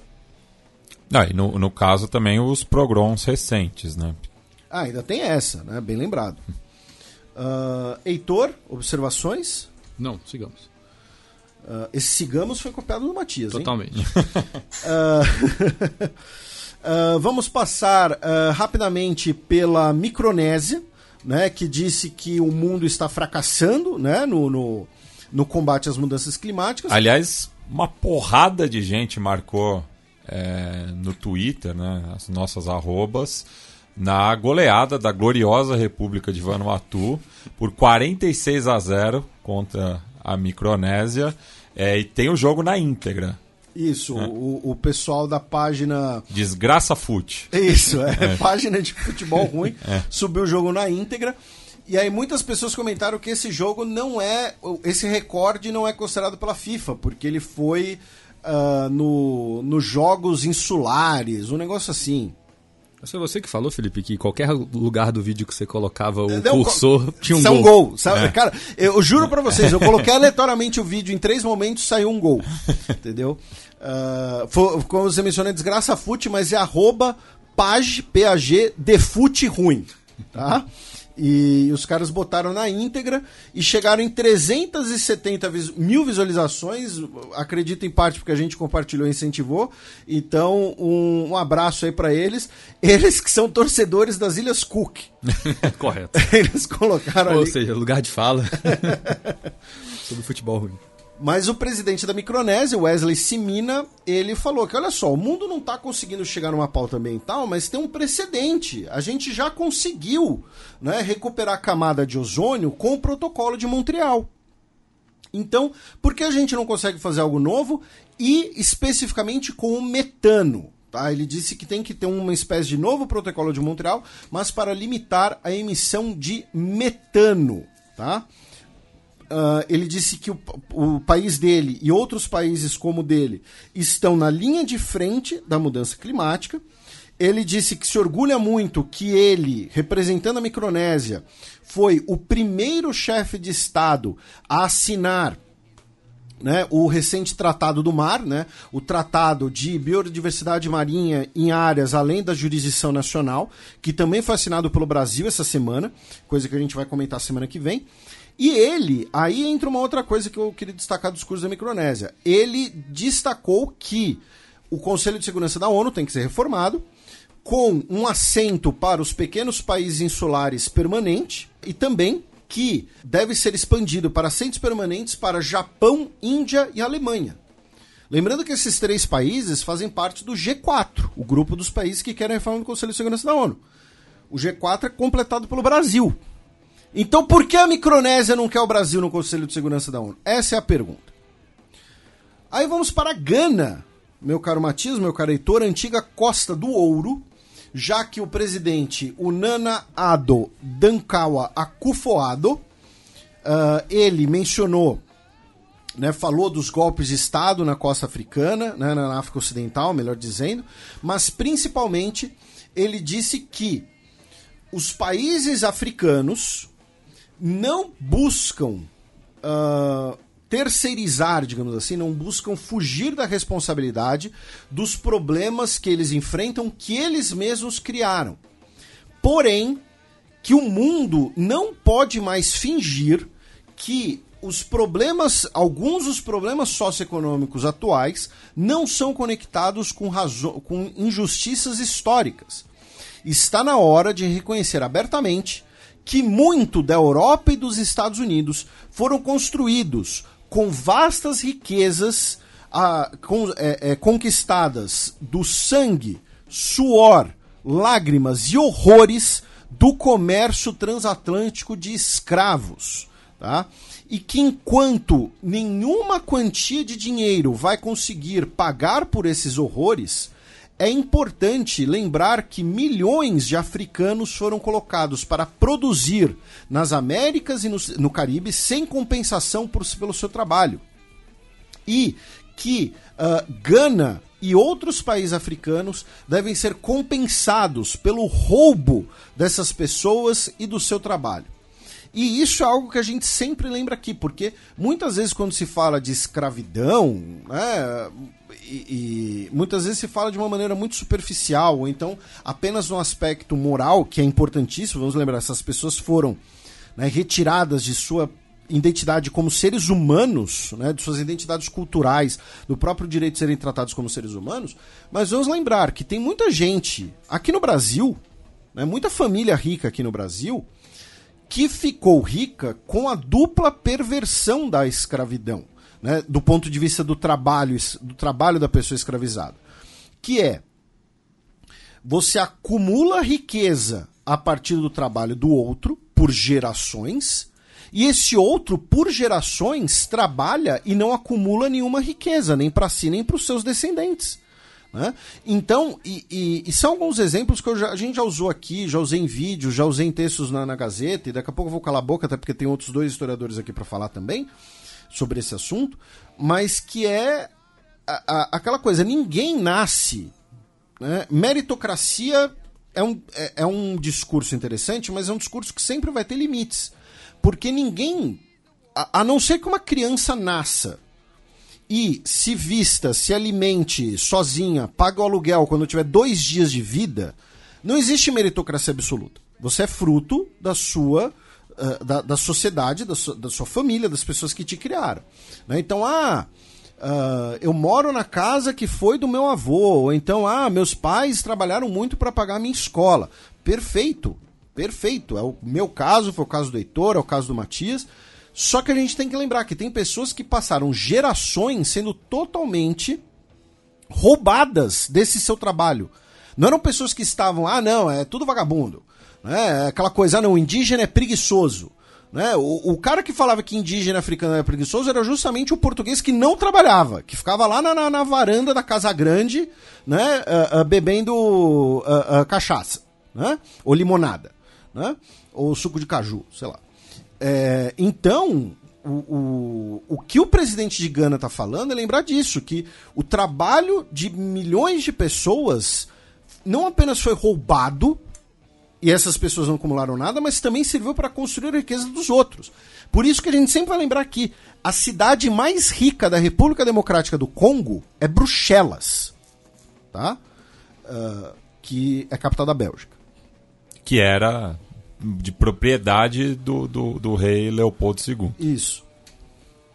Não, é, tem um, alguns, alguns autores que usam uma frase impactante para falar da escravidão, sobretudo no Brasil, já que você puxou esse, esse fio, Felipe, que é o seguinte: você brasileiro ou a sua família foi escravizada de alguma maneira ou ela ganhou dinheiro com a escravidão de alguma maneira. É, é uma frase pesada, né? E é Não, óbvio e, que. E, e, tem uma mais explícita que é que todo brasileiro tem sangue negro. Sim. sim. Ou, ou, nas veias ou nas mãos. Nas mãos, é, é. é. é óbvio que a gente tira disso primeira geração de imigrantes e chegados, né? Óbvio. Mas pensar né, em famílias que já estão estabelecidas no Brasil há muito tempo, né? É, isso mostra o tamanho né, da, da, da, escravidão no país. E como, como o Felipe disse, o Matias concordou aqui, né, não tem meritocracia possível num, num, num, país formado dessa maneira. E a reparação também é muito difícil, porque uma reparação individual é completamente é, complexa né? e, e as ações em termos de política externa também são bastante é, modestas por parte do Brasil. Claro que tem a UNILA, né? tem algumas iniciativas, teve perdão de dívida para países africanos é, também é, no contexto do, do primeiro governo Lula, se eu não me engano, mas ainda há muito que ser feito nesse, nessa seara, não só pelo Brasil, mas também por outros países. Né? Aí a gente vai lembrar, por exemplo, falamos de Haiti aqui mais cedo, né? quanto de, de é, trabalho africano né? nas, nas lavouras de cana do Haiti tem no Passo de Versalhes. Né? E por aí vai, né? E a gente fala, historiadores que somos, né, de, de Walter e, Benjamin. E a, e a, própria indenização que depois o país teve que pagar. Até outro dia. É, é. é o Haiti não apenas foi escravizado, mas foi extorquido sim, né, pela é, França. E, e, isso que você, vocês mencionaram, é importante a gente lembrar para o nosso ouvinte também, porque algum momento, nesse momento, alguns dos nossos ouvintes devem estar, sei lá, revirando os olhos, falando, meu Deus, tudo professor de história comunista, como assim? Eu não escravizei ninguém, porque o meu avô chegou do Vêneto e foi trabalhar colhendo café, não sei aonde e tal. A gente não tá. Não é individual, não é individual a parada, é. tá? A gente está falando do Brasil como um todo, porque ah, você é neto... E, e, e, a rede de privilégios que é construída a posteriori, que daí, daí sim, né, esse é, neto de imigrantes, pela cor da pele dele, ele acaba se aproveitando dessa é, situação. Ele foi beneficiado. É. E, e, mesmo ah, o, o, o, italiano, ah, eu sou avô, eu sou neto de italianos que chegaram e tal, eles nunca escravizaram ninguém, nunca tiveram escravos. Tudo bem, é, novamente não é individual, mas por que eles vieram para cá? Para substituir a, a população negra. Que numa política de branqueamento. Uma política como eles foram trazidos para cá? É, é, o, o, a, a, o navio, toda a estrutura criada foi criada a partir de qual riqueza? Ah, não, mas meu avô teve que pagar passagem. Tudo bem, ele teve que pagar passagem num trabalho abusivo, sem dúvida nenhuma. Mas por quê? Porque o dono da fazenda, que acumulou dinheiro com a escravidão, com o trabalho dessas pessoas escravizadas negras, bancou a vinda dele originalmente, os projetos de trazer essas populações. Então, assim, não é individual a parada. Tá? E lembrando que são três pessoas aqui que aqui no Brasil são identificadas como brancas. Né? Uh, eu nos Estados Unidos eu sou latino, o Heitor acho que também seria. O, o Matias é o Matias se botar o Solidel entra entra nos Estados Unidos sem, sem apresentar sem apresentar passaporte, entendeu? É, é, é o Rabino. É que eu sou cristão novo. É, é o Rabino, como é que é? Mati, Matiarro. É, então, é o Rabino Matiarro. Então, que é, o, é Matias em hebraico, tá, gente? Uhum. Uh, então, é, é, também importante lembrar isso. Uh, de Gana, nós vamos para o discurso uh, do uh, Ebrahim Raisi, né, o presidente do Irã, que eh, ele citou algumas vezes no seu discurso o Corão. Tá? Ele disse que o momento. Ele, inclusive, levou um Corão. Né? ele disse que hoje o mundo está numa numa encruzilhada crítica, né, que a hegemonia do Ocidente não mais ressoa com a realidade do mundo e que a ordem liberal internacional foi relegada à obsolescência por, pelas tentativas de universalizar os ideais americanos pelo mundo. Tá? E que é necessário criar uma nova e, e mais igual ordem mundial tá? que cujo princípio central seja abandonar a arrogância global, que não é não deve ser permitido criar uma divisão entre leste e oeste, tá? que os corredores de comércio devem ser seguros, que não devem ter guerras por procuração, né? proxy wars. Ele, ele disse que o Irã né, tem uma grande cooperação internacional região, regional do Cáucaso ao Golfo Pérsico. Né, o Cáucaso vai ser o tema principal do nosso próximo bloco disse que uh, não, uh, uh, não apoia né, qualquer guerra, né, quando citou a questão da Ucrânia, e falou da necessidade de retomar a cooperação nuclear e que a cooperação nuclear do Irã foi rompida unilateralmente pelos Estados Unidos. Tá? O presidente da Nigéria, né, o Bola Tinubu, ele falou uh, que a África precisa né, ter um. Uh, o, mundo precisa reconhecer um maior papel africano no, nas relações internacionais, que a África né, ela foi submetida a promessas rompidas, tratamento injusto e exploração direta do exterior, que mesmo assim, hoje, a Nigéria tem desenvolvimento, criações de emprego e expansão econômica, e que é o dever da Nigéria e do restante da África né, mostrar ao mundo né, um maior papel africano, que, uh, infelizmente, né, algumas pessoas ainda se importam né, em ver a África assumir papéis maiores no mundo, disse que infelizmente a África Ocidental está envolta numa batalha permanente contra extremistas violentos, tá? E que um canal sombrio de comércio desumano se formou. Ele está falando o que aqui? De, do tráfico de pessoas, né? das pessoas que tentam emigrar para a Europa e muitas vezes são submetidas a comércio, né? o esquema de tráfico de pessoas. Falou que hoje né, uh, golpes de Estado estão envoltos na região em que golpes de Estado não são a solução para nada, tá? e que é necessário impedir o fluxo de armas e de pe pessoas violentas para a África Ocidental, e que as entidades estrangeiras estão interessadas, apoiadas apenas por criminosos locais, a minerar ilegalmente o ouro e outros recursos com pessoas vivendo na servidão. Tá? E ele falou inclusive do combate à corrupção, comércio ilegal, dizendo que eh, dezenas de bilhões de dólares são retirados ilegalmente, irregularmente da África. Tá? Uh, aí vamos passar rapidamente, né, já que falamos da Nigéria, né, pelo presidente Félix Tshisekedi, da República Democrática do Congo, que falou né, na ONU que vai pedir até o fim do ano né, o fim da MONUSCO, né, ou seja, a missão da ONU para uh, o Congo. Uh, ele disse que é deplorável que uma missão que dura 25 anos não tenha conseguido atingir os seus objetivos. Tá? Uh, e que essa uh, retirada, né, que estaria prevista para dezembro de 2024, seja feita até dezembro de 2023. Uh, como nem o Matias nem o Heitor tem algo a falar, eu vou seguir aqui por algumas outras notícias de algumas coisas à margem aqui, né, que, que ocorreram na Assembleia Geral da ONU. Lembrando que ainda vai ser pauta principal no nosso próximo programa. Tá? Então, ah, Felipe, faltou não sei o quê. Pode falar, pode comentar, tá? Até porque dependendo do que for, serve de crítica construtiva para a gente inserir justamente no próximo programa. Mas o governo chinês convocou, tá? A embaixadora alemã em Pequim, depois da ministra de Relações Exteriores da Alemanha, Annalena Baerbock, chamar o Xi Jinping de ditador, tá? Presidente chinês de ditador, dizendo que a Ucrânia tem que vencer. Uma vitória da Rússia seria um bom sinal para os ditadores desse mundo, como Xi. Tá? E aí, a, o Ministério das Relações Exteriores chinês convocou a embaixadora alemã no país. Uh, o Erdogan, tanto o Erdogan da Turquia quanto o Netanyahu se encontraram com o Elano Almiskar, ou Elano Mosca, o Elon Musk, em Nova York, né?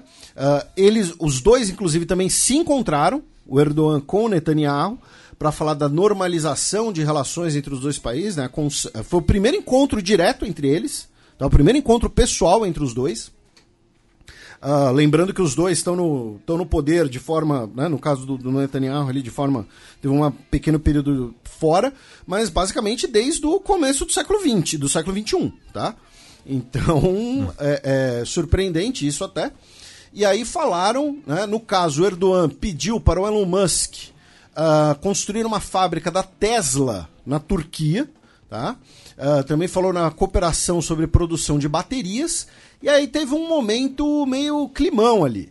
Né? Por quê? Porque o Elon Musk, não sei se para criar uma boa impressão, né, se para aparecer para as câmeras, ele levou uh, um dos filhos dele para a reunião com o Erdogan. Né? Eu digo um porque agora parece que descobriram outro filho dele, né? Parece que agora ele tem 10 filhos, sei lá. É... E o Erdogan falou, né? O Erdogan, como um bom tradicionalista, né, para dizer o mínimo, perguntou: "E cadê sua esposa?" Né? Tipo, como assim o, você que tá com a criança? Né? Cadê sua esposa? E o Elon Musk teve que falar, não, estamos afastados e tal, e pá, enfim. Rolou ali um climão sobre a família tradicional brasileira na Turquia. né? E o Netanyahu conversou com o Elon Musk sobre o Starlink né? e também sobre o combate ao antissemitismo nas redes sociais, especialmente no Twitter, né? o X Né? Uh, inclusive o próprio Elon Musk compartilha material antissemita né, nos últimos tempos. Né? Inclu e ele, e ele é, é, outro dia disse que a, as tentativas de boicotar propaganda, né, anunciantes no X, era uma conspiração ali de, de, de judeus. Né? Não usou esses termos, ah. mas né, só faltou isso. Daqui a pouco posto os protocolos do Sábio Sião. É, pois é, daqui a pouco tá postando material antissemita, como você mencionou, protocolo do Sábio do Sião, Harry Potter, é, essas coisas. Ah, gente, Harry Potter, tipo, porra, o que, que, que, eu posso fazer? Os elfos lá, o, o, o Dub, enfim, e eles. Não, no, no, no, joguinho novo, o templo dos caras, o, a, o prédio deles, não sei, tem uma estrela de Davi no meio. Pô, enfim. É, então, o Elon Musk teria desconversado aí. O Biden e o Netanyahu se encontraram, né, às margens uh, da ONU. Uh, conversar aí sobre né, a parceria entre os dois países, né? Foi, olha só, segundo uh, o Jerusalem Post, que é um jornal conservador de Israel, tá? Além de ser um grande jornal de Israel, é um jornal que não teria muita razão, muito motivo ali para, sei lá, para criticar o Netanyahu, alguma coisa assim. É, foi o encontro mais demorado entre um premier de Israel e o presidente dos Estados Unidos desde 1964. Tá? É, foram 265 dias entre a formação do gabinete Netanyahu e o primeiro encontro com o Joe Biden. Tá? Uh, comparando o Naftali Bennett, né, que foi o, né, o, o anti-antecessor do Netanyahu se encontrou com, com Biden em 70 dias. Tá? Uh, conversaram sobre as relações entre os dois países, que são muito importantes. Falaram especialmente, de forma triangular, da eventual normalização de relações entre Israel e Arábia Saudita. Tá? Não falaram da reforma judicial que ocorre em Israel. O Netanyahu disse que a normalização está próxima. O NBS o príncipe herdeiro saudita, que está, né, que também foi a Nova York, né, ele também falou que a normalização está bastante próxima, porém que a questão palestina ainda é muito importante para a Arábia Saudita. Tá? Ele deu várias entrevistas para é, veículos de comunicação dos Estados Unidos. Ele deu acho que três entrevistas, uma delas inclusive para Fox News. Foi a, foi a, primeira vez que ele deu entrevistas para veículos dos Estados Unidos desde 2019. E ele deu as entrevistas em inglês. Né? Achei isso curioso. Né, né, o curioso não é que ele saiba falar inglês, óbvio, é que muitas vezes a pessoa prefere falar no seu idioma nativo, até como uma questão ali de soberania, enfim. Uh, e eu vou repetir o comentário que eu já fiz aqui.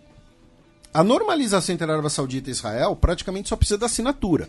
Só que essa assinatura muito provavelmente só vai rolar depois que o rei Salman morrer. Tá? Por uma questão simbólica, que é para que não seja um dos filhos do Abdulaziz a reconhecer Israel. Tá? Então, assim que o rei Salman morrer e o, e o Mohammed bin Salman virar rei, muito provavelmente a normalização vai ser, sei lá, no dia seguinte. Claro, isso pode se mostrar errado, porque o, o rei Salman pode, não sei, pode durar mais 10 anos, aí não sei. Né? Uh, não, tô querendo rogar praga para cima de ninguém, tá? Mas tem, tem esse aspecto simbólico importante. E nessa entrevista para Fox News, o Mohammed bin Salman falou que se o Irã, eh, embora os dois, né, Arábia Saudita e Irã tenham se aproximado, se o Irã desenvolver sua bomba atômica, a Arábia Saudita também terá que ter a sua. E ainda falando das relações exteriores de Israel, houve também um, um encontro é, com o Netanyahu e o presidente paraguaio Santiago Penha no qual ambos anunciaram a abertura de embaixadas né, é, nas respectivas capitais, só que o Santiago Penha anunciou que a embaixada paraguaia será em Jerusalém. Então, ma mais uma né, para aquela lista né, de, de, embaixadas em Jerusalém e não Tel Aviv, né, por questões é, políticas religiosas. Né. E ainda falando do Paraguai agora, né, houve também o um encontro do Santiago Penha com o Alberto Fernandes, presidente da Argentina, por conta né, da questão da dívida de Yaceretá, é, no qual né, é, veio a público, né, de que é, a dívida de 12 milhões de dólares seria é, abonada de forma mensal durante seis meses e é, ainda resta aí é, um acordo, né, pa, é, da venda de energia é, do Paraguai para a Argentina. E, Heitor, seus comentários sobre o Oriente Médio, você que é do GEPOM, então, por favor, honre a camisa. Bom, uh, rapidamente então, você ressaltou muito bem o fato do Bibi Netanyahu e do Joe Biden terem demorado muito tempo a se encontrar. Tem algo no Bibi que essa, uh, de alguma maneira, ele é tóxico, né? Nesse contexto das reformas do judiciário e da, da corrosão da democracia israelense, e, né, um líder democrata não quer se associar a isso e, como você disse muito bem, não, isso não foi pauta né, da conversa deles. Agora, por outro lado, o Erdogan não tem problema nenhum com isso, né? Então, é, provavelmente deram risada, né? Ah, você está aí, né? Cerceando a, a, a, divisão dos três poderes do seu país, hahaha, ha, ha, né? Que curioso. É, agora, ainda sobre o Erdogan, né, numa nota mais, mais séria agora, menos jocosa, Uh, não, pode ser jocoso com ele. Bom, que bom. Né? É, falando sobre o Erdogan, então, como tradição da casa, é, esse ano faz 100 anos da República da Turquia. Né? Vai ser aí em breve uma efeméride da Semana na História, tenho certeza. E a imprensa turca diz que o Erdogan pode estar querendo comemorar uma parte desses 100 anos, né? ou seja, é, fazer uma das, das comemorações é, numa peregrinação a, a Jerusalém, né? justamente no, no, no na, nas mesquitas, nas paradas das mesquitas e coisa e tal. Né? Então também pode ser que essa é, reaproximação de Turquia e Israel, uma, uma, uma, relação muito fragilizada por conta, desde lá dos eventos né, da, da da, da, da flotilha em Gaza e coisa e tal, é 2010, se eu não me engano, uh, também tem a ver com o Erdogan nessa coroação como novo sultão né, da, da, da, da, Turquia, por assim dizer, é, querer colocar é, uma parte do seu da, da, comemoração da República da Turquia, uma nota bem religiosa indo para Israel. Então também é algo interessante de perceber nos, nas próximas semanas. É que é o centenário da República da Turquia, né? Então não faria muito sentido um, um aspecto neo-otomano nisso. Eu né? acho que faz, sim. Faz? Eu acho que faz. É, porque... Eu pensei nisso, mas manda bala. Não, é porque é como a Monique sempre lembra, né? Um abraço para a Monique, inclusive. Né? Reforço a, o seu chamado inicial para as pessoas procurarem o curso dela. É, o Erdogan ele já passou a Ataturk em tempo de, de, de governo. E toda a, a, os últimos anos do governo do Erdogan foi de transformar a Turquia num lugar menos laico, inclusive Sim. com o enfraquecimento do poder dos militares, que é a base do kemalismo, né? Tanto uhum. é, o poder dos militares quanto o secularismo, né, o laicismo da República da Turquia. E o Erdogan ele vem com um discurso religioso, conservador, tradicionalista, neo-otomanista, tanto em política externa quanto na política doméstica, uhum. e uh, com um peso do Islã muito grande dentro da política turca. É, de certa maneira, um pouco que a gente assistiu no Brasil, no Ocidente, de maneira geral, também nos últimos, na última década, por assim dizer. Então, eu acho que sim, eu acho que essa, essa, esse novo essa nova, esse novo século da República da Turquia, ele quer marcar com uma nota bem, bem religiosa, sem dúvida. É, que, que beleza. Uh, e aí, antes da gente passar para notícias dos Estados Unidos, a gente vai para uma questão envolvendo a ONU, que é uma questão bastante uh, sensível que está nos, nos, bastidores e tal, e que a, a, primeira pessoa, muito provavelmente, a publicar sobre isso foi o jornalista uh, Colin Lynch, né, que é repórter, uh, já, já escreveu na Foreign Policy e tudo mais, que é o seguinte: os, vários os países em desenvolvimento estão dispostos a travar parte da agenda da ONU em protesto tá, a algumas ações dos países mais ricos nesses últimos anos em duas frentes. Tá? Então, primeiro, uh, o Antônio Guterres ele quer realizar a chamada Cúpula do Futuro, né, onde ele pretende apresentar a sua proposta de reforma da ONU, chamada Our Common Agenda, né, nossa agenda comum. Tá? E alguns países em desenvolvimento estão falando: olha só, a gente não tem que atingir os objetivos do desenvolvimento sustentável? A gente não tem que pensar mais na Agenda 2030 em vez de ficar discutindo outras agendas, outros projetos? A gente não tem que se focar nos em cobrar os países ricos? E essa cúpula do futuro foi agendada. Junto com isso, no âmbito também da Assembleia Geral, tá? Uh, uma série de países que o, o, Bush filho chamaria de eixo do mal, já vou citar os países, uh, se juntaram para coletivamente protestar tá, contra a política de uh, sanções unilaterais, tá, inclusive no âmbito da pandemia, afirmando que as sanções unilaterais, inclusive, dificultou que esses países tenham acesso a vacinas e insumos de saúde também, tá? Não, não só uh, não só em relação a isso. E esse documento foi enviado ao Antônio Guterres e ao Denis Francis, que é o presidente da Assembleia Geral, no último dia 17 de setembro, assinado por uh, Belarus, Bolívia, Cuba, Coreia do Norte, Eritreia, Zimbábue, Venezuela, Síria, Rússia, Nicarágua e Irã. Tá? Todos eles denunciando né, as medidas coercitivas unilaterais, tá? É, que são basicamente as sanções unilaterais, especialmente pelos Estados Unidos, né? afirmando que isso né, fere e prejudica a Agenda 2030, né, enfim. Uh, e eles veem que não há boa vontade de um pequeno grupo de países envolvidos em se engajar em negociações uh, significativas para achar um, um acordo, tá? Uh, forçando práticas injustas que pretendem impor uma espécie de veto em certos assuntos. Então, né, mesmo por trás do, do, dos bastidores, a gente tem aí uh, duas questões importantes. E aí vamos para notícias internas dos Estados Unidos. Tá? Eu vou passar aqui por elas feito um, um relâmpago e aí vocês fazem os comentários depois. Primeiro, o filho do El Chapo, o Ovidio Guzmán, foi extraditado para os Estados Unidos. Tá? Ele estava preso no México, foi extraditado para os Estados Unidos, onde ele vai responder né, a acusações de tráfico de drogas e corrupção de agentes. Não se olvidaram dele. Meu Deus. é o programa do, do, do trocaralho. Uh, o filho do Joe Biden, o Hunter Biden, ele está processando a Receita Federal dos Estados Unidos. Toma essa, Leão. Na verdade, então, porque acontece? Uh, o Hunter Biden ele tem estado no centro de diversas questões nos últimos anos, né? Até com uma, uma maneira de tentar atingir o Joe Biden.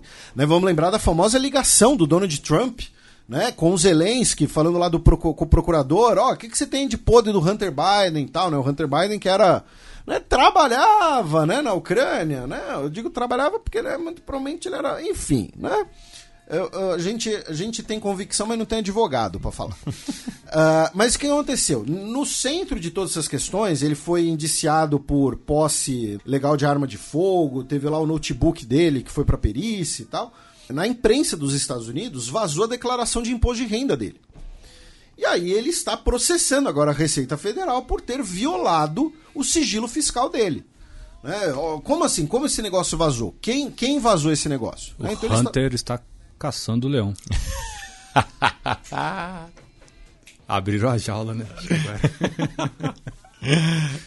o ouvinte perde a cara de desespero do Felipe agora nesse eu momento. Vou, eu vou pedir demissão do, do, do, do próprio podcast. é. uh, outro episódio essa semana, que foi um episódio aí meio surreal, né? O que aconteceu? Houve uma pane num caça F-35 que é o, né, é o caça mais moderno, mais tecnológico, não só do arsenal dos Estados Unidos, mas do mundo. Né?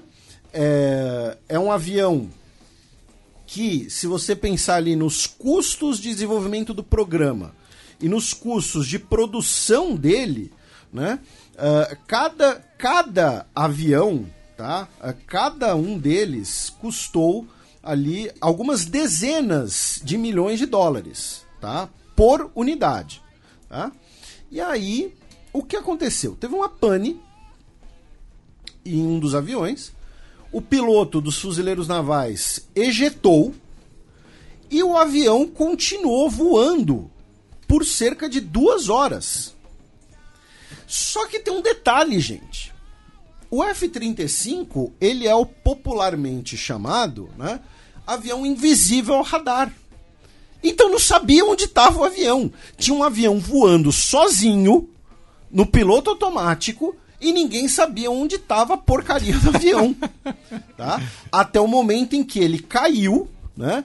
Uh, no condado de Williamsburg, perto uh, uh, de Charleston, na Carolina do Sul. Felizmente não, não caiu, sei lá, em cima de uma casa, alguma coisa assim. Felizmente ninguém saiu machucado dessa história. Tá? E agora estão investigando né, o que pode ter causado. Aí no Twitter já começou, né? Que poderia, né, os russos teriam hackeado o avião, alguma coisa assim, enfim, o que, que poderia ter acontecido. O fato é, o bicho ficou duas horas no ar, voando sem piloto e ninguém sabia onde estava, porque ele é invisível ao radar. Tá? Uh, só para confirmar aqui, meu caro Matias, e meu caro Heitor, o custo unitário seria de mais ou menos 80 milhões de dólares, tá? Então foi literalmente 80 milhões de dólares jogados no lixo nesse caso aqui. Voando por aí. Voando por aí. Né? Uh, no Havaí, né, tivemos uma, entre aspas, boa notícia, né, já que a árvore de Lahaina, né, a árvore banyan, né, da espécie banyan, ela está se recuperando, ela que foi danificada né, pelos, uh, pelos incêndios. Ela foi plantada né, para marcar ali os 50 anos Uh, da chegada dos primeiros missionários na ilha do Havaí e é uma das maiores árvores, né? É uma das maiores espécies de árvores que tem. Tanto que a foto dela é muito curiosa, porque você olha a foto e acha que é um bosque. Tá? Mas é uma árvore só, porque ela tem vários troncos, enfim, é uma árvore muito bonita e simbolicamente ela está se recuperando aí do incêndio. Né? Uh, os Estados Unidos anunciou que vai estender as proteções temporárias a cerca de meio milhão de venezuelanos que estão no país tá? Uh, ah, 472 mil venezuelanos, para ser mais, ex mais exato, tá?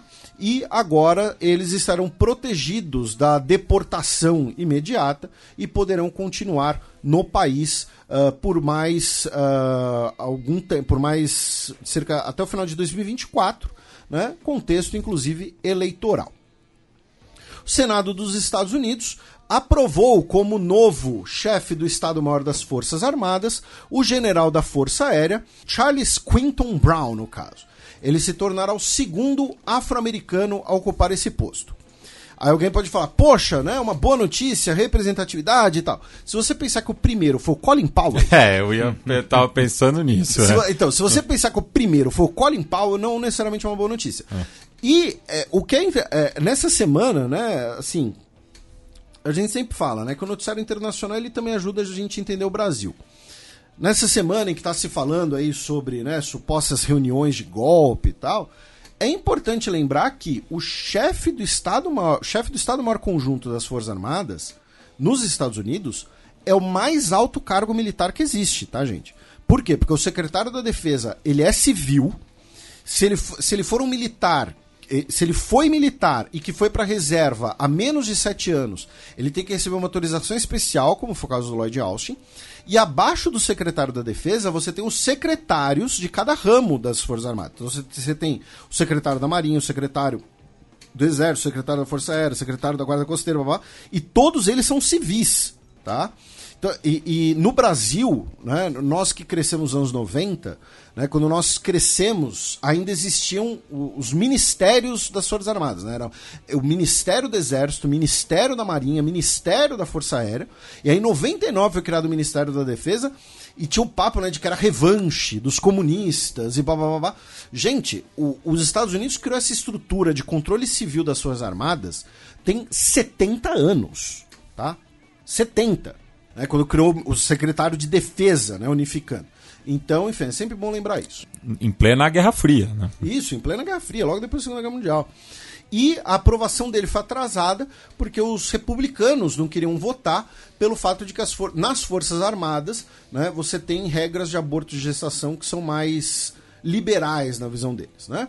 Hoje, o senador democrata Robert Menendez uh, foi acusado de corrupção novamente ele teria traficado, né, teria vendido segredos de inteligência em troca de subornos para o Egito. Tá? Ele que faz parte do comitê de... Entre isso, barras de ouro é, rifles de longa distância e uma Mercedes-Benz.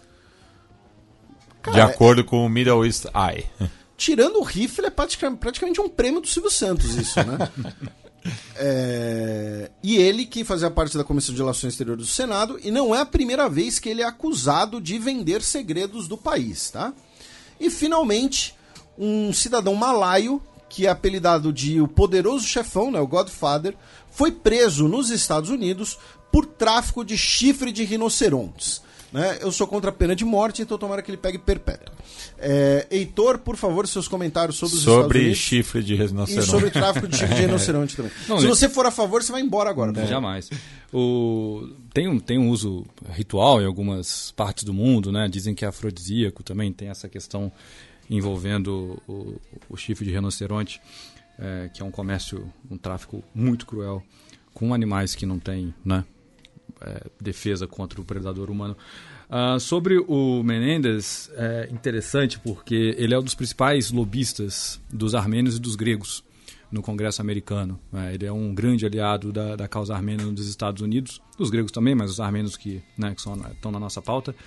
E muito se diz que essa, essa, esse tráfico de influência com o Egito se dá por uma amizade da mulher dele.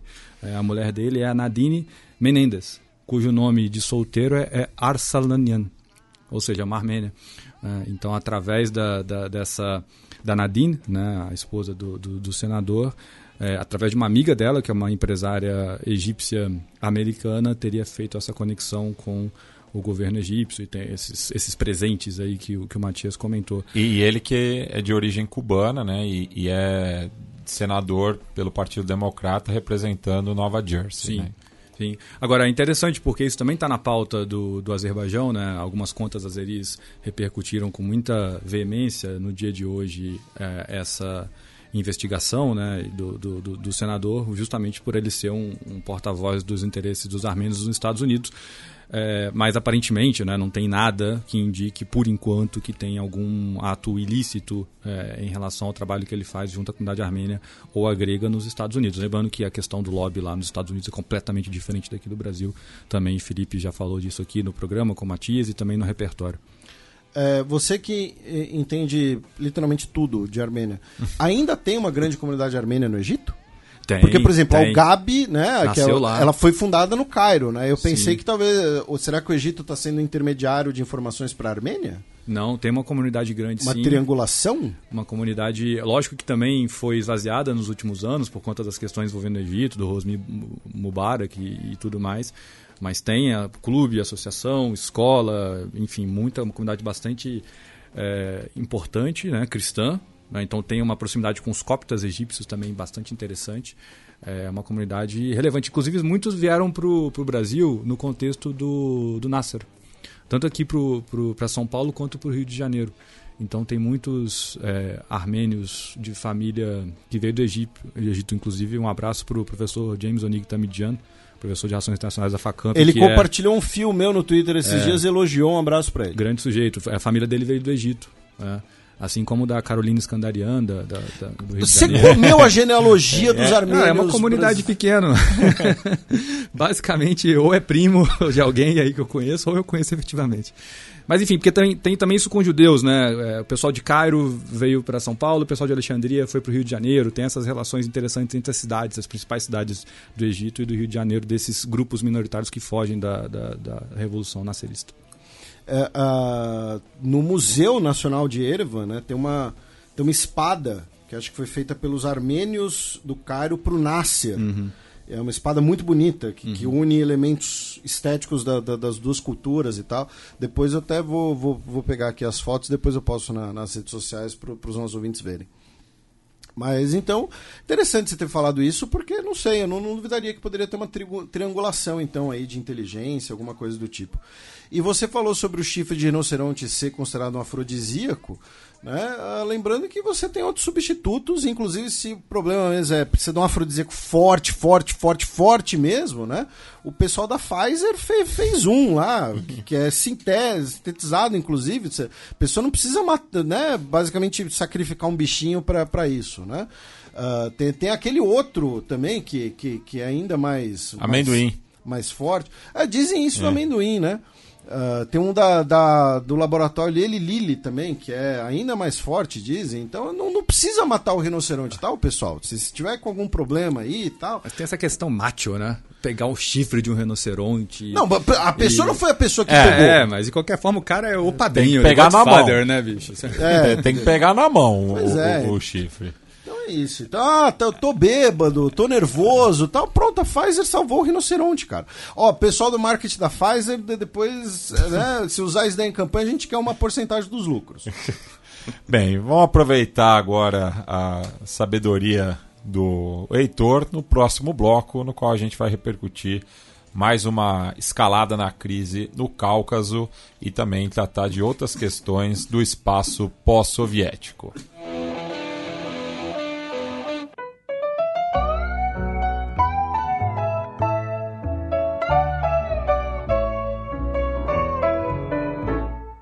Check.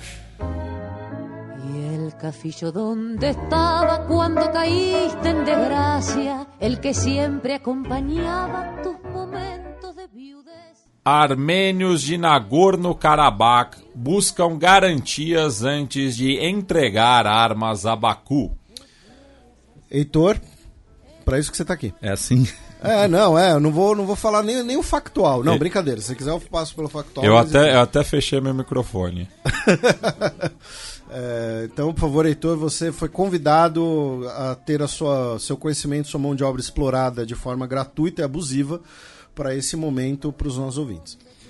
Bom, vamos lá. Não sei se você quer, vocês querem aqui uma contextualização histórica ou, ou se, em tese, o público já está cansado disso, mas Acho que uma breve contextualização né? se- sempre é bom, até porque sempre tem ouvintes novos, ouvintes mais recentes. E aí no final a gente referendo os vários materiais que a gente já produziu aqui.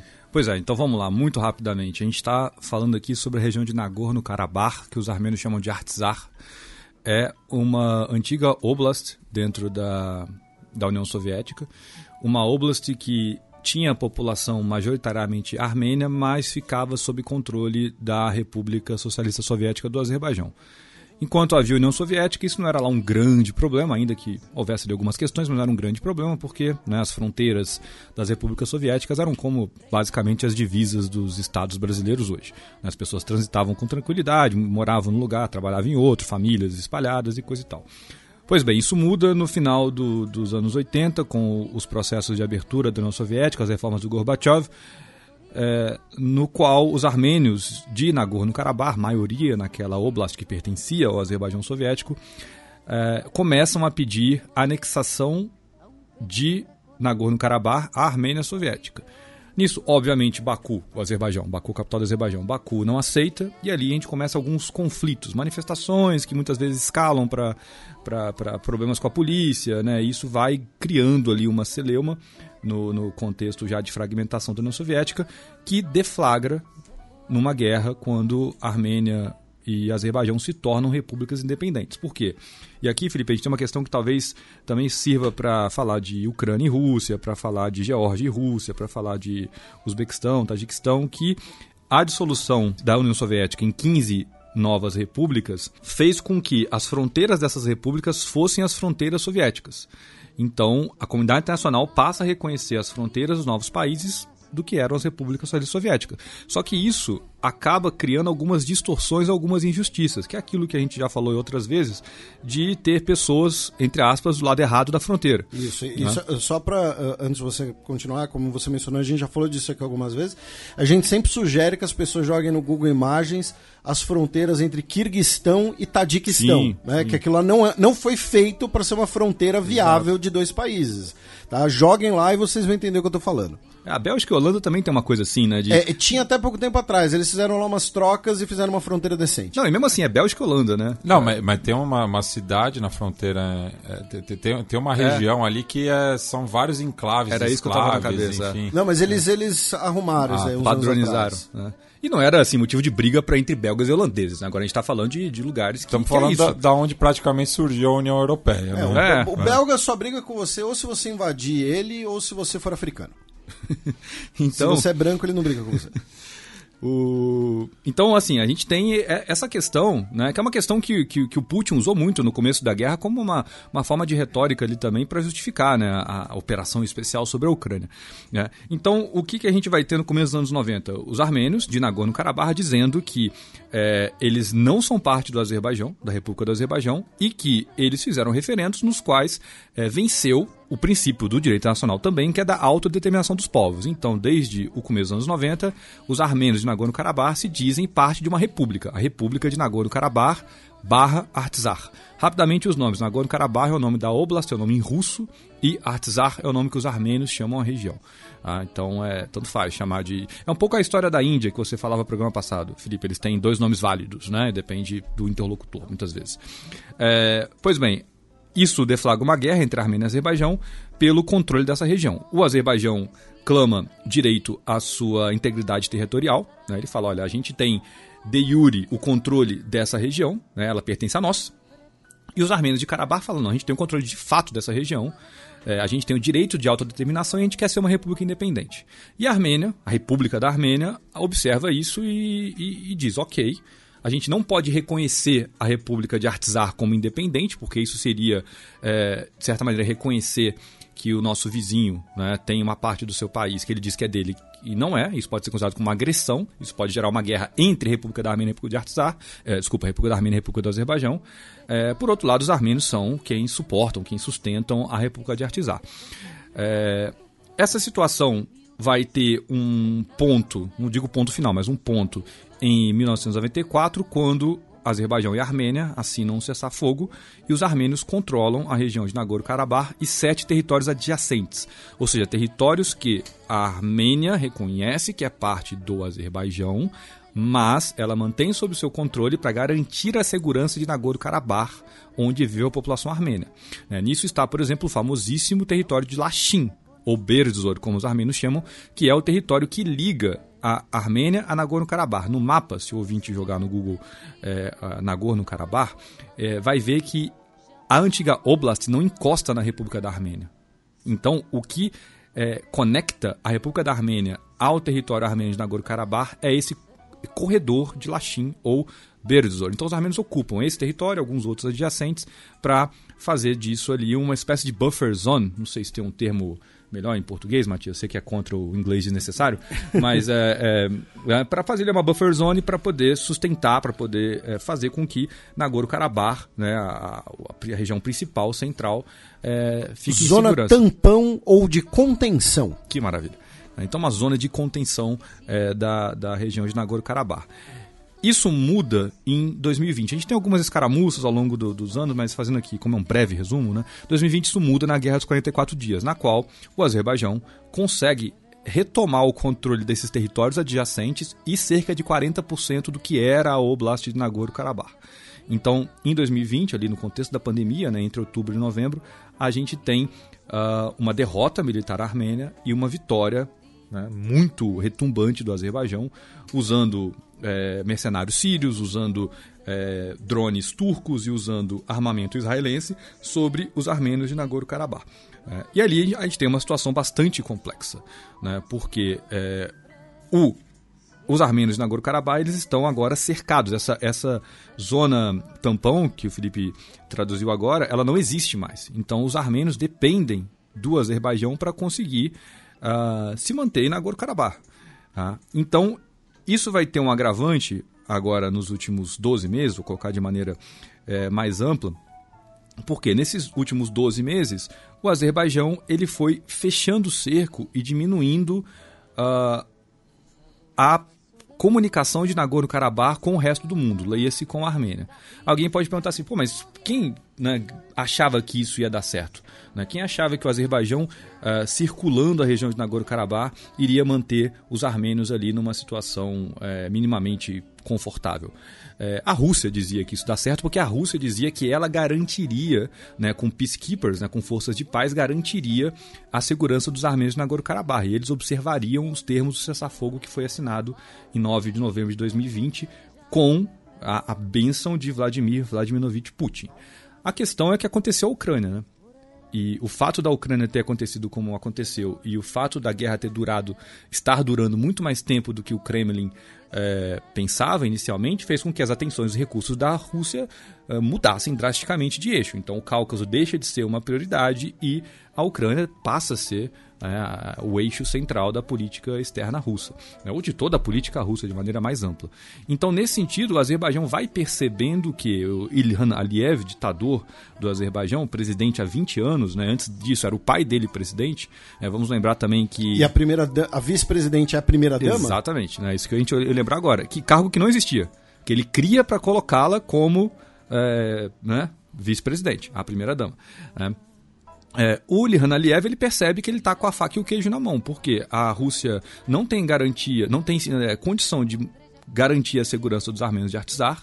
É, de 2020 para cá, mantém uma retórica azeri de é, Karabakh é Azeri, Karabakh é Azerbaijão. Nós temos que retomar o controle total do Azerbaijão, né, muito além daquele, daqueles 40% retomados em 2020, mas o controle total, de fato, da região de Nagorno-Karabakh.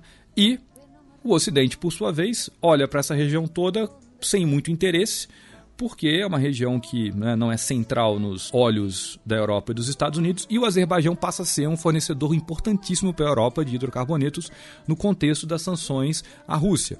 Né? Então a Sokar, né, que é a principal companhia de hidrocarbonetos do Azerbaijão, que tem muito investimento da BP, da British Petrol, né? ela, de certa maneira, Felipe, acho que você já disse isso aqui também, né? se não, desculpa, não quero colocar a palavra na sua boca, mas que eles lavam o petróleo Sim. e o gás da Rússia e Sim. vendem para a Europa como se fosse azeri.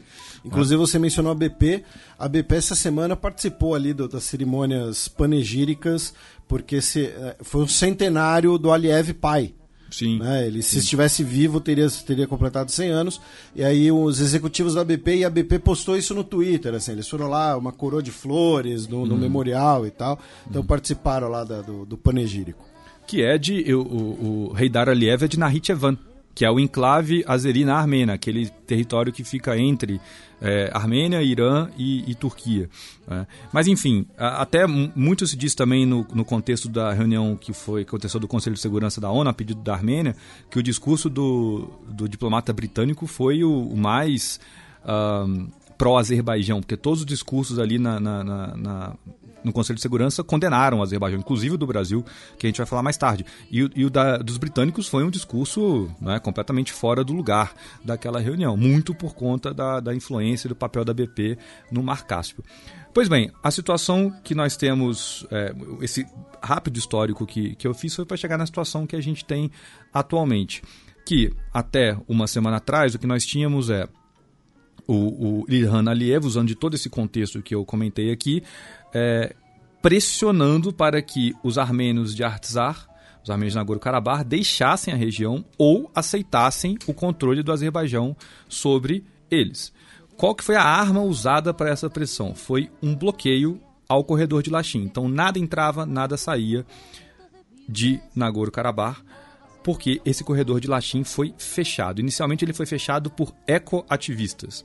É, em tese, pessoas azeris, sociedade civil, que é, protestariam contra mineração predatória e poluente em Nagorno-Karabakh.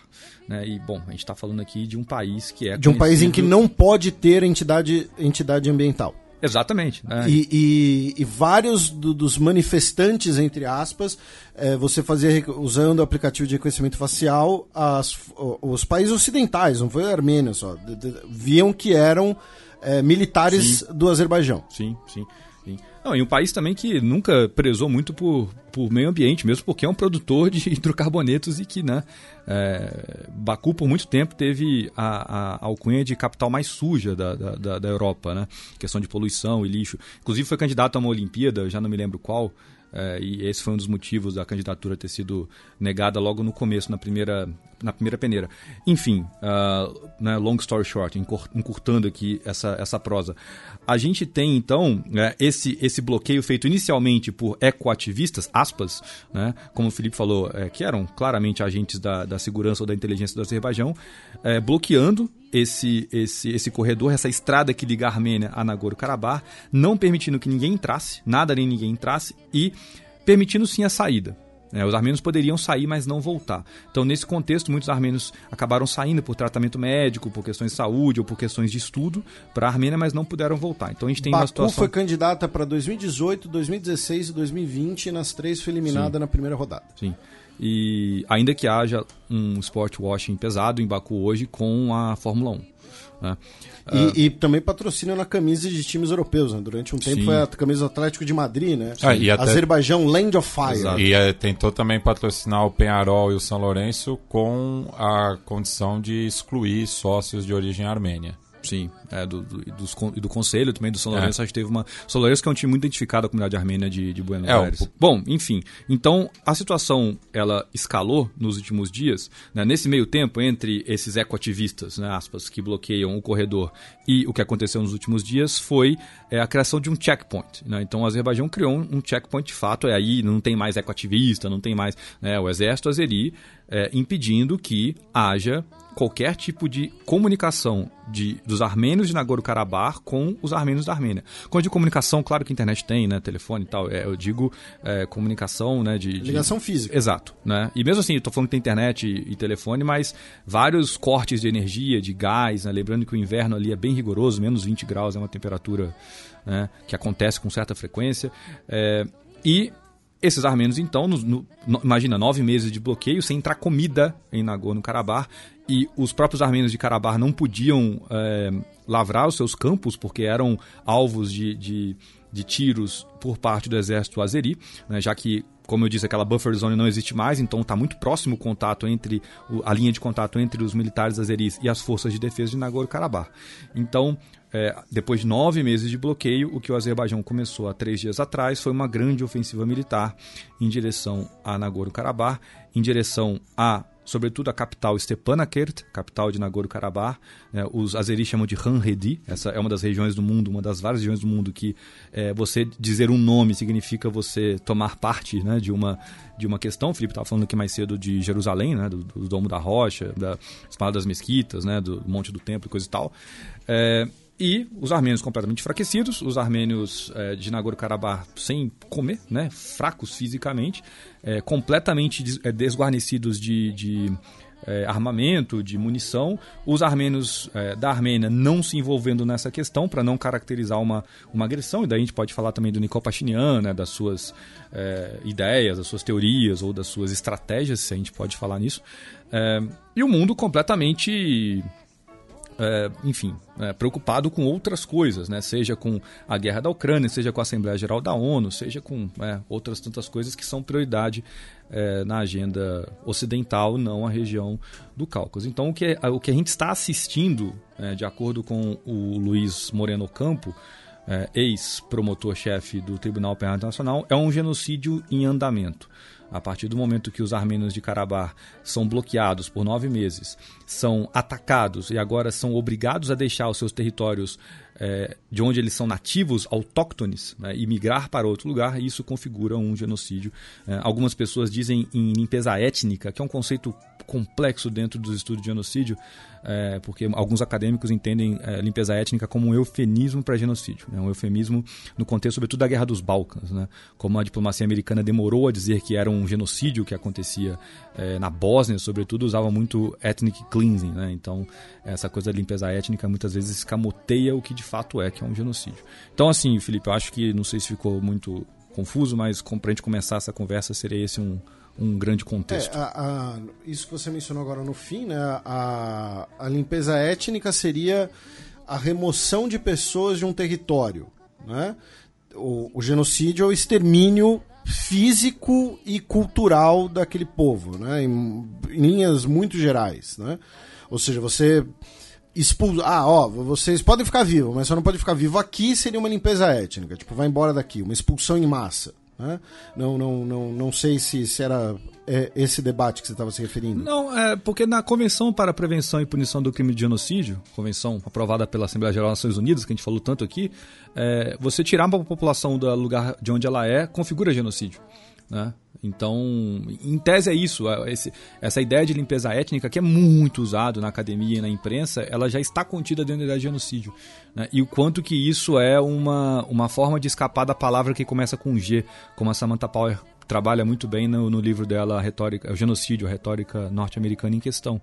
É, como que a diplomacia americana foi criando conceitos e, e, e, e chicanes para evitar chamar as coisas de genocídio. Né? E, e, antes da gente passar para os eventos factuais, é, é, obviamente né, entra muito o debate do, do direito internacional e, e a, as limitações do direito internacional, inclusive confrontados com a história. E eu vou, eu vou fazer uma contextualização e você corrige o que eu tiver errado e aí você explica também um pouco mais essa parte histórica, que é, uh, como você estava mencionando, né, com o fim da União Soviética, né, o colapso da União Soviética, e quando também ocorreu o colapso de outros impérios multinacionais, né, como o Império Otomano, o Império Austro-Húngaro, você tem a substituição desses impérios por estados nacionais que não vão ser homogêneos e que muitas vezes você tem populações daquela nacionalidade fora daquela fronteira. E aí por isso nós vamos ter guerras, como a guerra greco-turca, nós vamos ter a troca populacional entre gregos e turcos, vamos ter expulsões, vamos ter uh, uh, disputas uh, fronteiriças, reivindicações ter, ter, ter fronteiriças, como a questão da Silésia no, no período entre guerras. e o que acontece? No caso especificamente de Nagorno-Karabakh barra Artsakh, Uh, tem dois fatores que eu acho que eu queria que você aprofundasse mais um pouco, justamente, que é, primeiro, um deles, na verdade. Né? O primeiro é, como você mencionou, era uma população que vivia num oblast autônomo, que era para ser uma divisa interna, e aí você tem subitamente virando dois países independentes, Azerbaijão e Armênia. Pelo direito internacional, o território é do Azerbaijão, porém a população que vive ali nunca foi consultada sobre essa fronteira, né? Uh, uh, assim como vai acontecer em vários outros casos e que tornam-se questões sensíveis. E a segunda, que aí eu queria que você aprofundasse um pouco mais, que é uh, você sempre vai ter narrativas históricas né, em relação a isso, disputas históricas. Né? Então, terras ancestrais, terras sagradas. O Azerbaijão, a ditadura do Azerbaijão, vamos lembrar, nega que exista até mesmo uma Armênia. Né? O Aliev fala que a Armênia é uma colônia dirigida do exterior, porque a, as conspirações, a retórica anti-armênios são muito parecidas com, com a retórica antissemita, né? Sim. Então, assim, é uma grande elite global que está coordenando a Armênia em antigas terras do Azerbaijão, né? Porque aí no mapa de 1700 e tal não tinha Azerbaijão e tal. Mas os armênios vivem naquela região, né? e aí você vai ter registros tanto escritos como arqueológicos, como patrimônio físico, uh, há mais ou menos dois mil anos, né? especificamente pensando em Artsakh, tá? não estamos falando aqui de uma Armênia redenta, alguma coisa assim. Né? Então eu queria que você aprofundasse um pouco mais isso. Assim, a, a presença armênia na região de Artsakh, ela é, ela é contínua, ela teve interrupções, ela vem desde mais ou menos quando a gente pode uh, uh, categorizar, você que residiu lá, estudou lá, estuda Armênia, enfim, você que é a maior autoridade brasileira no assunto, inclusive. Não, ela é contínua, ela tem por volta de 2.000, 2.500 anos. É, o que vai mudar ali é se os armênios têm autonomia ou não. Na maior parte das vezes, não. É, Artsar fica ou sob controle da, da Pérsia, ou sob controle do Império Russo, ou sob controle de alguma outra força estrangeira que configura ali um império ou uma força política é, dominadora. É, só tem uma questão, Felipe, e, e, você passou muito longe disso, não quero de novo, colocar palavras na sua boca, que tem uma, uma coisa que às vezes a, a gente pode cair numa cilada, que é entrar naquele argumento do primus ocupandi, sabe? Do que quem chegou primeiro tem a razão. Uhum. Porque, de fato, os armênios são autóctones. Os armênios são autóctones da região, né, do, do Planalto Armênio, atual é, leste da, da, Turquia e da Armênia, República da Armênia, é, e de Artsar. É, assim como os curdos são autóctones da região do, do que hoje é a Turquia, ali, norte da Síria e tal. Né? Mas assim, tanto os turcos né, quanto os azeris, que são um povo túrquico, são povos, povos que migram né, das montanhas Altai, lá da, é, do, da Mongólia, do norte da China. A Monique também fala bastante sobre isso no curso dela. E eles migram em direção ao ocidente, né, há mais ou menos aí, vai, 800 anos, 900 anos. É, é difícil você falar para alguém que fala assim: não, peraí, meu povo tem direito porque meu povo está aqui há 3 mil anos, o seu povo está aqui só há 800. Né? Não faz sentido isso, como historiadores que, que somos, isso faz sentido no, no, no ponto de vista né, desse discurso, discurso identitário, nacionalista. nacionalista, perfeito. Né? Mas do ponto de vista do direito racional, do ponto de vista né, da, da vida das pessoas mesmo, né? Tem gerações, gerações, gerações de armênios que vivem ali, gerações, gerações, gerações de turcos que vivem ali, ou de azeris que vivem ali. Então, dito isso, né, para não parecer que. Que, né, que... que estamos endossando é, esse, não, pelo esse Armênio redento. É, pelo contrário. Mas o, o, que a gente tem é o seguinte: é, os, o Azerbaijão, enquanto país, é também uma criação da do período da Revolução Russa, da Guerra Civil e, por fim, da União Soviética. Né? Assim como também muito se disse, é, disse, em relação a isso da Ucrânia e de outras ex-repúblicas nesse contexto da Guerra da Ucrânia. É, o Azerbaijão é um nome que se dá a províncias do norte do Irã. É, lembrando que o povo azeri é um povo é, túrquico de fala túrquica, inclusive, tem diferenças entre o idioma turco e o idioma azeri, mas tem muito mais semelhanças do que diferenças, e é um povo xiita, importante dizer isso, né? porque a Turquia é de maioria sunita. É, mas, dentro do Irã, hoje, o Azerbaijão, se não é a maior minoria iraniana, é uma das maiores. Né? precisava conferir ali os, os números com os curdos e tal, mas enfim, é uma das principais etnias. Quando cria-se uma república do Azerbaijão, ainda no período ali da, do pós-Primeira Guerra, né, no contexto da Guerra Civil é, do, da Rússia, né, da, da, Revolução Russa e coisa e tal, é, cria-se uma república do Azerbaijão num lugar né, ao norte do Irã, ao norte das províncias é, do Azerbaijão que ficam dentro do Irã. Então é uma relação parecida, Felipe, com o que há com a Macedônia do Norte sabe? A Macedônia é na Grécia e um, cria-se um país acima, acima não, né? Ao norte, que é a Macedônia, que depois vai ter que se chamar Macedônia do Norte, justamente por causa disso. Né? E aqui já existia xadrez verbal, vocês repercutiram muito essa, essa transição. É, e, de certa maneira, criar essa identidade nacional azeri, o que é ser azeri, acaba se dando por criar uma identidade com aquele território no qual havia sim azeris, não eram majoritários, mas haviam azeris, e que tinham com Nagorno-Karabakh uma, uma, uma relação muito sazonal, muito de estação. Né? É, Nagorno em russo significa alto, né? então é o Alto Karabakh. Se, se, tem um Alto Karabakh, quer dizer que tem um Baixo Karabakh. Né? E esse fica no Azerbaijão, de fato. Né? Então, uma parte do ano os pastores azeris subiam as montanhas para Nagorno-Karabakh e uma parte do ano eles desciam. E os armênios continuavam no Alto Karabakh é, ao longo do ano. Né? Então, tem aí um seminomadismo dos azeris e os armênios sedentarizados naquela região. Então, inclusive, aspectos demográficos variam de com o ano e durante o ano. Né? O que torna bastante complexo a gente dizer: é, ah, não, mas peraí, qual cidade que tem maioria? Qual cidade que é a maioria azeri? Qual cidade que é a maioria armênia? De quanto tempo está aqui e tal? É, e isso é uma questão muito espinhosa daquela, daquela região ali. É, depende muito do retrato que você tira, né? ou seja, do recorte que você está analisando da época, e, né? uma série de variáveis que evidentemente mudam. É, Agora, mais uma vez, isso quem fala é o professor Ronald Sunny, da Universidade de Michigan, né? um historiador que teve até na Unifesp aqui em Guarulhos há pouco tempo. É, uma boa parte de uma construção identitária nacional do Azeri enquanto um país independente, não é, é, parte do Irã, ou parte do Império Persa, ou parte do Império Russo, ou parte da União Soviética, se dá numa oposição aos armênios, que esse sim tem uma identidade nacional bastante consolidada ao longo da história. Né? inclusive por ser cristão num lugar rodeado por povos muçulmanos. Uhum. Né? Então, é, o quanto de, de uma identidade nacional azeri é criada tanto entre 1918 e 1920, quanto pós uh, dissolução da União Soviética, e o quanto dessa identidade tem uma pegada anti-armênia. Uh, e aí Nagorno-Karabakh se torna o símbolo disso, porque é uma terra onde azeris viviam por séculos e séculos e séculos e séculos, convivendo com os armênios em maior ou menor grau em harmonia, casamentos mistos, relações sociais, né? Okay. Dentro do Império Russo. Dentro do Império Russo. É, no Dentro final... do Império Persa também? Também. E no, ao final do Império Russo tem ali é, pogroms e processos de violência. É o momento que Xuxi, que os azeris chamam de Xuxa, que é a atual capital cultural do Azerbaijão, né? é o momento que Xuxa se torna de maioria azeri, não num, num pogrom que tem destrói o bairro armênio de Xuxa, né? ou Xuxi.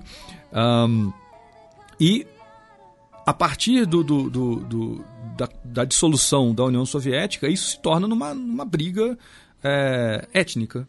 Né, violentíssima entre armênios cristãos que entendem que aquele, aquela região é majoritariamente sua e que há uma injustiça porque houve referendo que foi negado por Baku e negado por Moscou.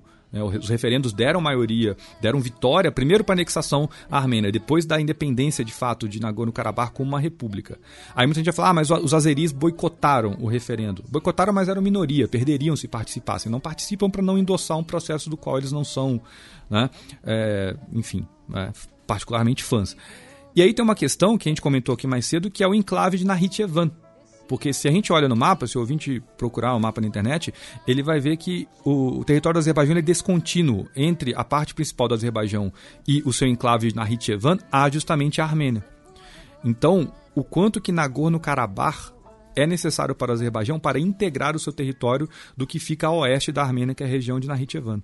E no meio disso fica a região que os azeris chamam de Zangezur e os uhum. armênios chamam de Siunik, né, que é justamente o corredor de Zangezur, que a gente deve falar sobre isso também. Né? Então, é, duas coisas importantes para fechar essa resposta longa. Né? O sentimento anti-armênio para o Azerbaijão é crucial como parte da sua identidade nacional, sua identidade de discurso, e a região de Nagorno-Karabakh é parte dessa região, dessa, dessa construção identitária para o Azerbaijão, e também é parte de um jogo geopolítico no qual o Azerbaijão pretende, né, tem um grande sonho de unir o, o seu território, que é dividido justamente pela República da Armênia.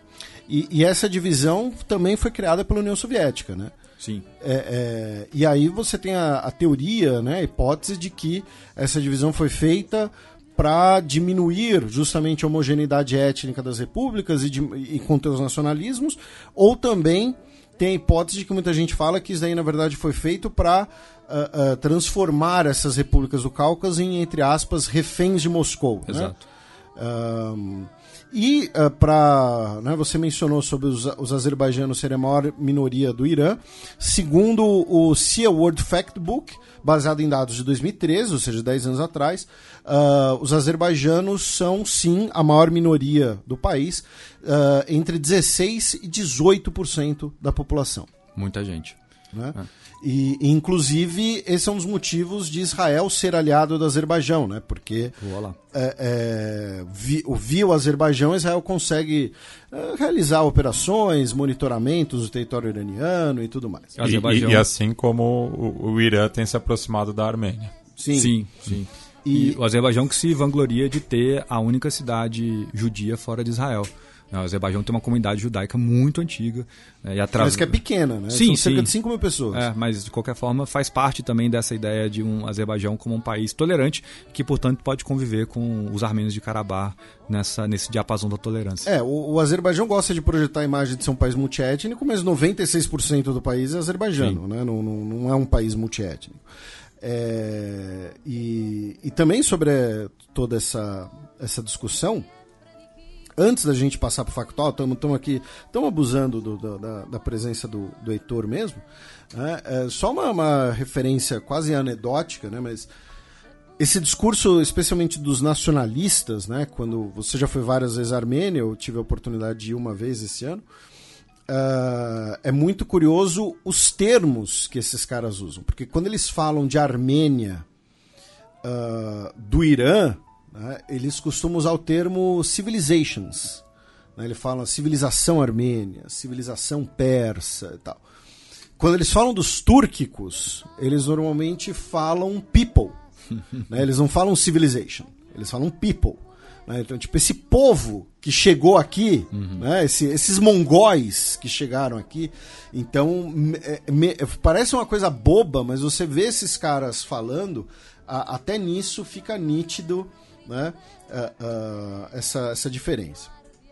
E aí vamos lá, né? Essa operação antiterrorismo, né? Que essa, né? O, o discurso do Azerbaijão né, foi de ser uma operação antiterrorismo essa semana, foi motivado pelo fato de que seis uh, pessoas do Azerbaijão, seis cidadãos, quatro policiais e dois civis, uh, teriam morrido numa explosão de uma mina que teria sido colocada por grupos armênios de Artsakh, que são classificados como terroristas né, pela ditadura do Azerbaijão. Por que eu usei né, o termo teriam tal? Porque eu não duvido que seja uma, uma false flag, alguma coisa do tipo, tá? porque eu, aqui podem me acusar de estar sendo, sei lá, parcial, alguma coisa assim, mas assim, o Azerbaijão estava movimentando suas tropas há 10 dias. Tá? Se você segue o xadrez herbal no Twitter, e a conta é, né, eu escrevo lá, eu fiz um fio há 10 dias de como uma, uma nova guerra estava uma questão de praticamente inevitável, né? Uh, uh, era praticamente questão de tempo. Então você já tinha movimento de tropas, você já tinha tudo isso. Que uma das uh, motivações, uma das questões foi que há 10 dias atrás nós tivemos justamente a eleição do Samuel Shahramanian, provavelmente a pronúncia está errada, como ministro de Estado de Artsakh, que é como se fosse o presidente local. Né? E aí o governo do Azerbaijão falou que a eleição era considerada um passo extremamente provocativo, uma violação clara da soberania e da integridade territorial do, Azerbaijão, que não é de forma alguma aceitável. Tivemos essa operação militar, que deixou pelo menos 200 pessoas mortas. Uh, do lado armênio, do lado do Azerbaijão nós não sabemos, porque o Azerbaijão não divulgou. Dentre essas 200 pessoas mortas, temos pelo menos 5 crianças mortas, tá? Pelo menos. O Azerbaijão controlou diversas posições ao redor da capital, que deixaram a situação do ponto de vista militar praticamente uh, insustentável. Governos ocidentais né, uh, agiram ali, se manifestaram, especialmente no sentido de uma desmobilização, né, uh, especialmente ali o contato do, do Anthony Blinken, secretário de Estado dos Estados Unidos, e aí, em basicamente 24 horas, nós tivemos, na prática, né, a capitulação de Artsakh, a rendição de Artsakh, e o anúncio do início das conversas para a reintegração né, uh, do território à República do Azerbaijão. Durante esse processo, após o cessar-fogo, nós tivemos um veículo das forças de paz russas sendo atingido, deixando cinco militares mortos, incluindo o comandante das forças de paz russas na região, que era um vice-comandante de uma das forças submarinos do Mar Negro, que estava no, no Cáucaso né, como parte dessa força de paz russa uh, que foi estabelecida depois da guerra de 2020. E depois a gente vai listar os vários programas que o Heitor já participou aqui, incluindo o programa sobre a guerra de 2020.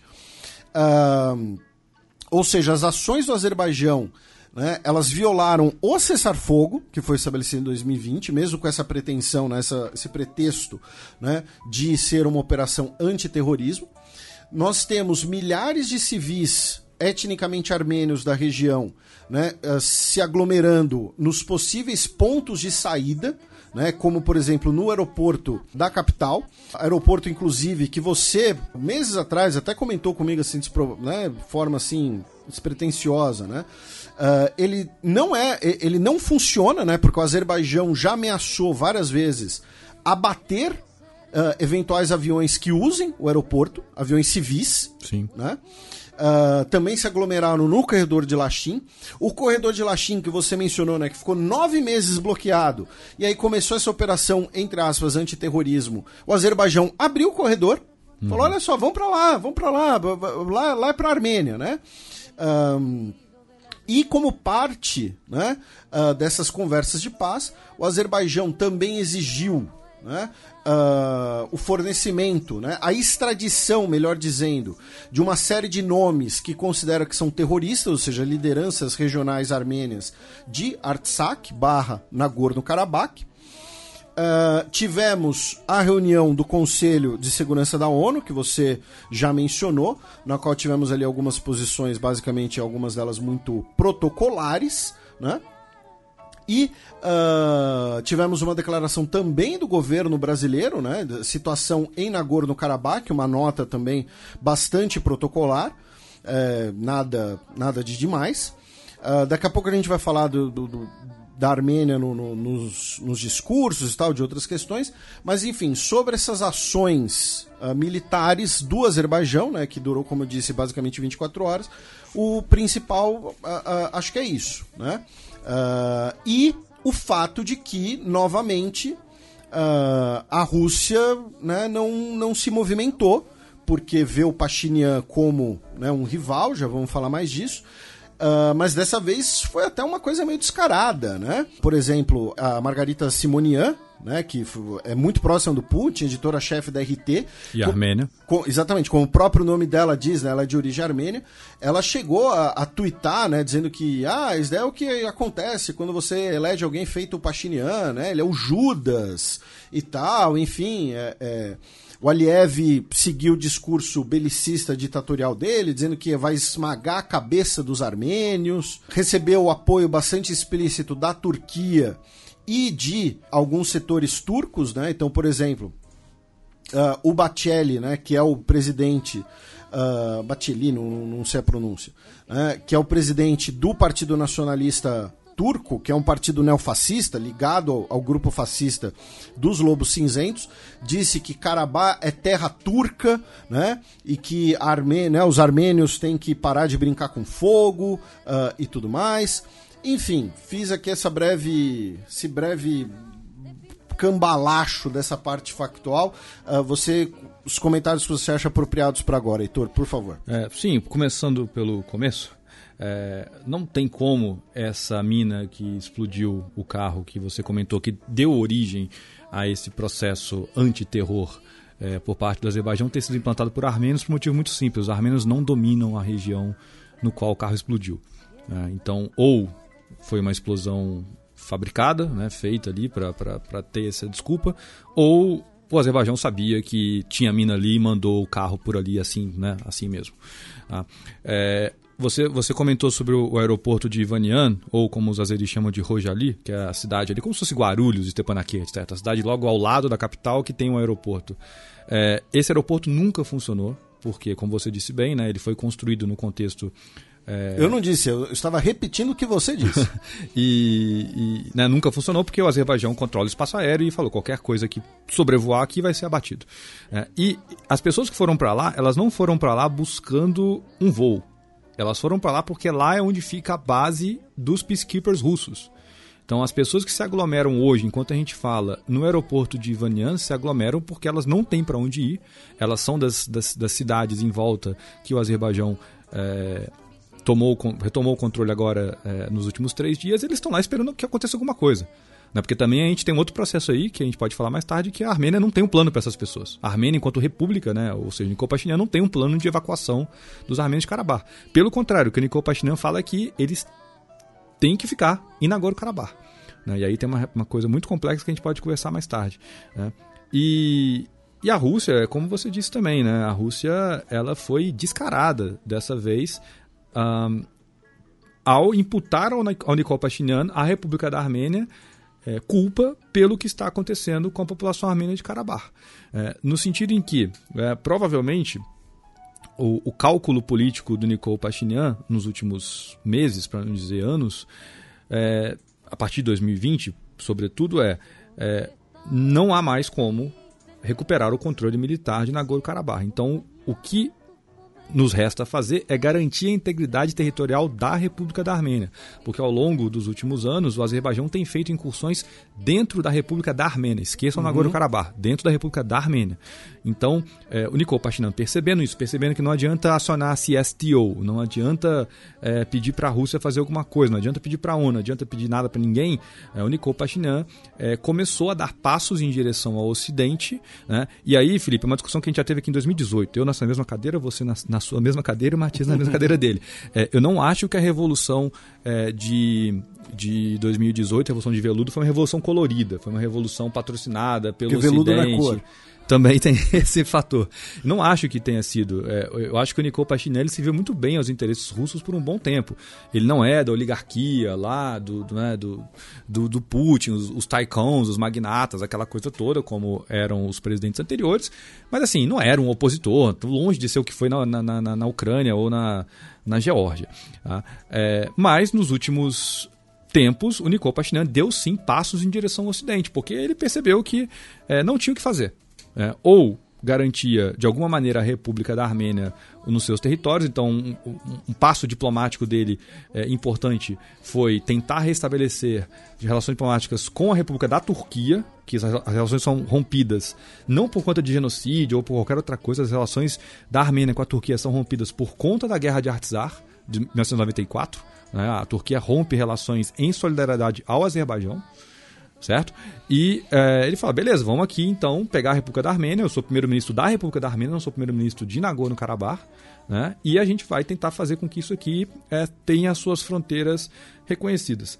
Para nós brasileiros, né, a audiência também, é um negócio meio estranho, porque a gente tem as nossas fronteiras reconhecidas e estabelecidas há muito tempo. Né? A gente pode falar aqui de Barão de Rio Branco, mas a gente pode ir no Alexandre de Guzmão, né? Tratar de Madrid, coisa e tal. Só que é bom lembrar que as repúblicas socialistas soviéticas, quando há a, a fragmentação, até hoje não tem fronteiras estabelecidas e reconhecidas pelos países fronteiriços, em vários casos. Esse é só um caso. E daí a importância também desse assunto, porque a gente parece estar discutindo aqui, né? É igual a República de Vanuatu, né? está discutindo um, né, um país pequeno, longe, sem impacto na, na, na geopolítica global e tal, mas tem muito impacto. Né? A capacidade de reverberação disso já está acontecendo. Não que vai começar a Terceira Guerra Mundial por conta do Cáucaso, mas é, vai acontecer coisa no Chipre, vai acontecer coisa é, no Kosovo, na Bósnia. Né? Cazaquistão, né? no... Cazaquistão é a próxima bola da vez, porque o Cazaquistão tem quase um quarto de população russa. Uma boa aposta, uma boa aposta. Né? É isso, e, e, e, esse grande jogo que está sendo feito agora, né, com a Rússia enfraquecida, a Rússia está enfraquecida, a Rússia perdeu poder relativo nos últimos dois anos, é, isso é inegável.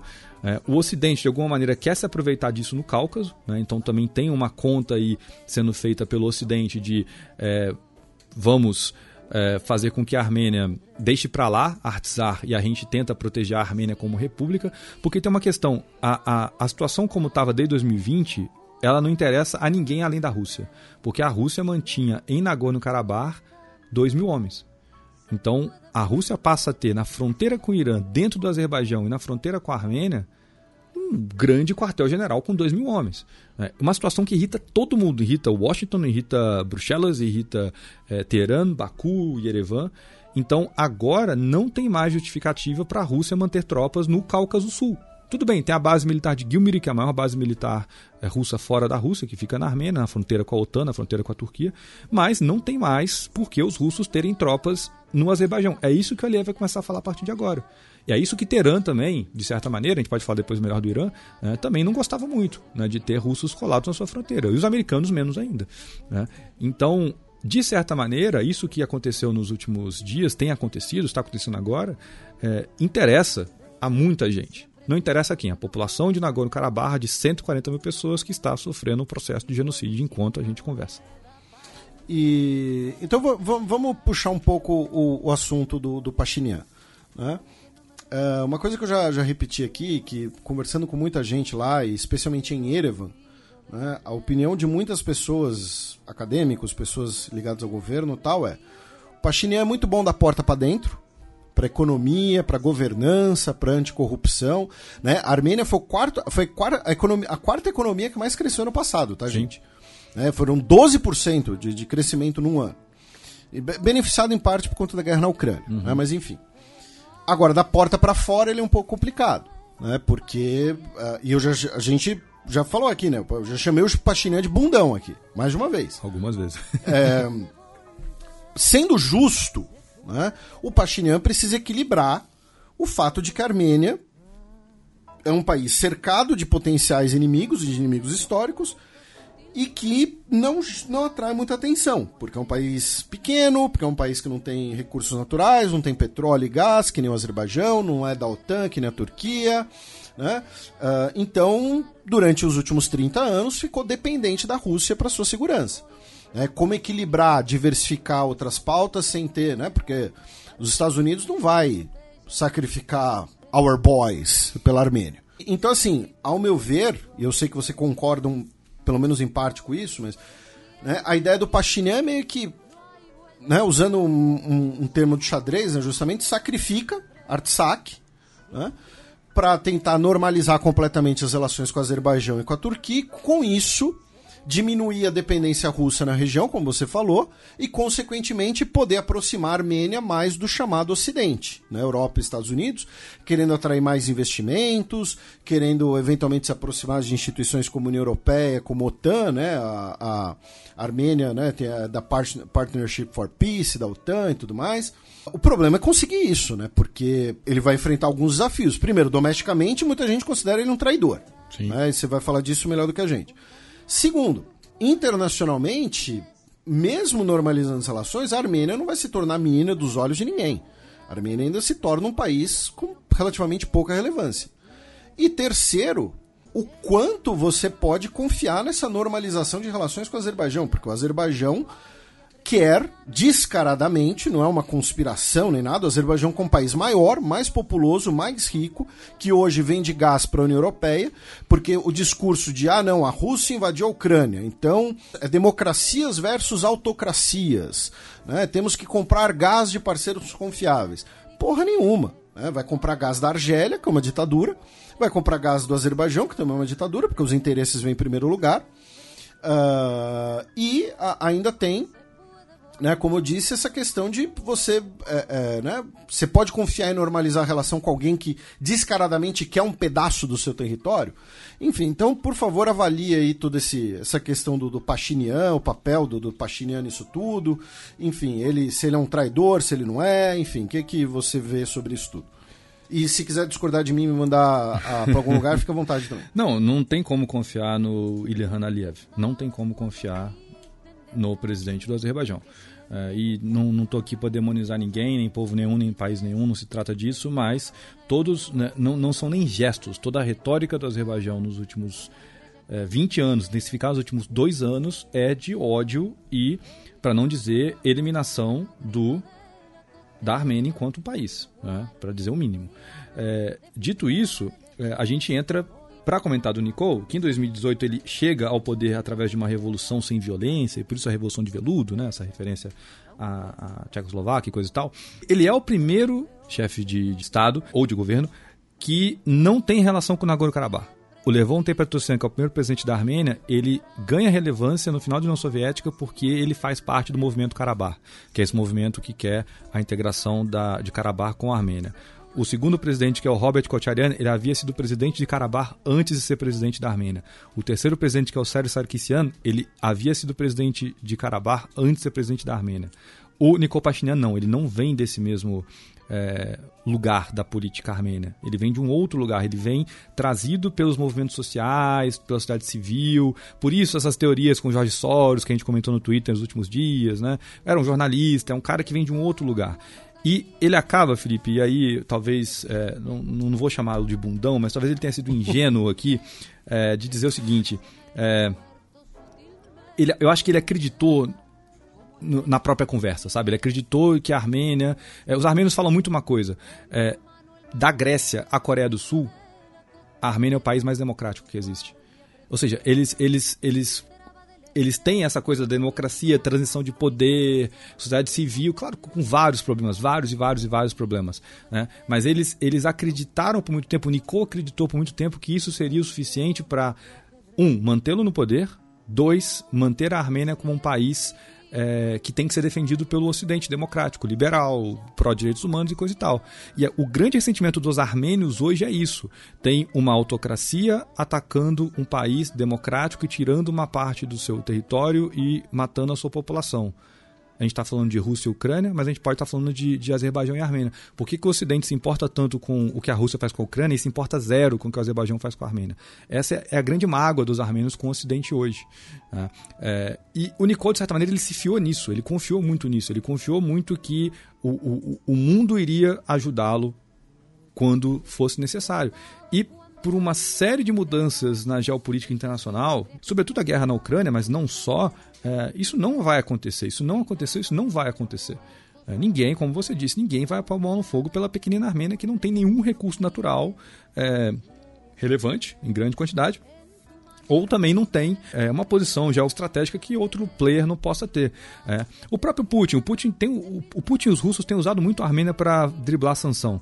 Né? E, e você teve na Armênia há pouco tempo, é, eu também, é, a, e eu tive algumas vezes antes, então assim, dá para comparar. É, a Armênia hoje, a República da Armênia Erevan, é um lugar que está florescendo por conta das empresas russas que foram para a Armênia para fugir de sanção no território russo.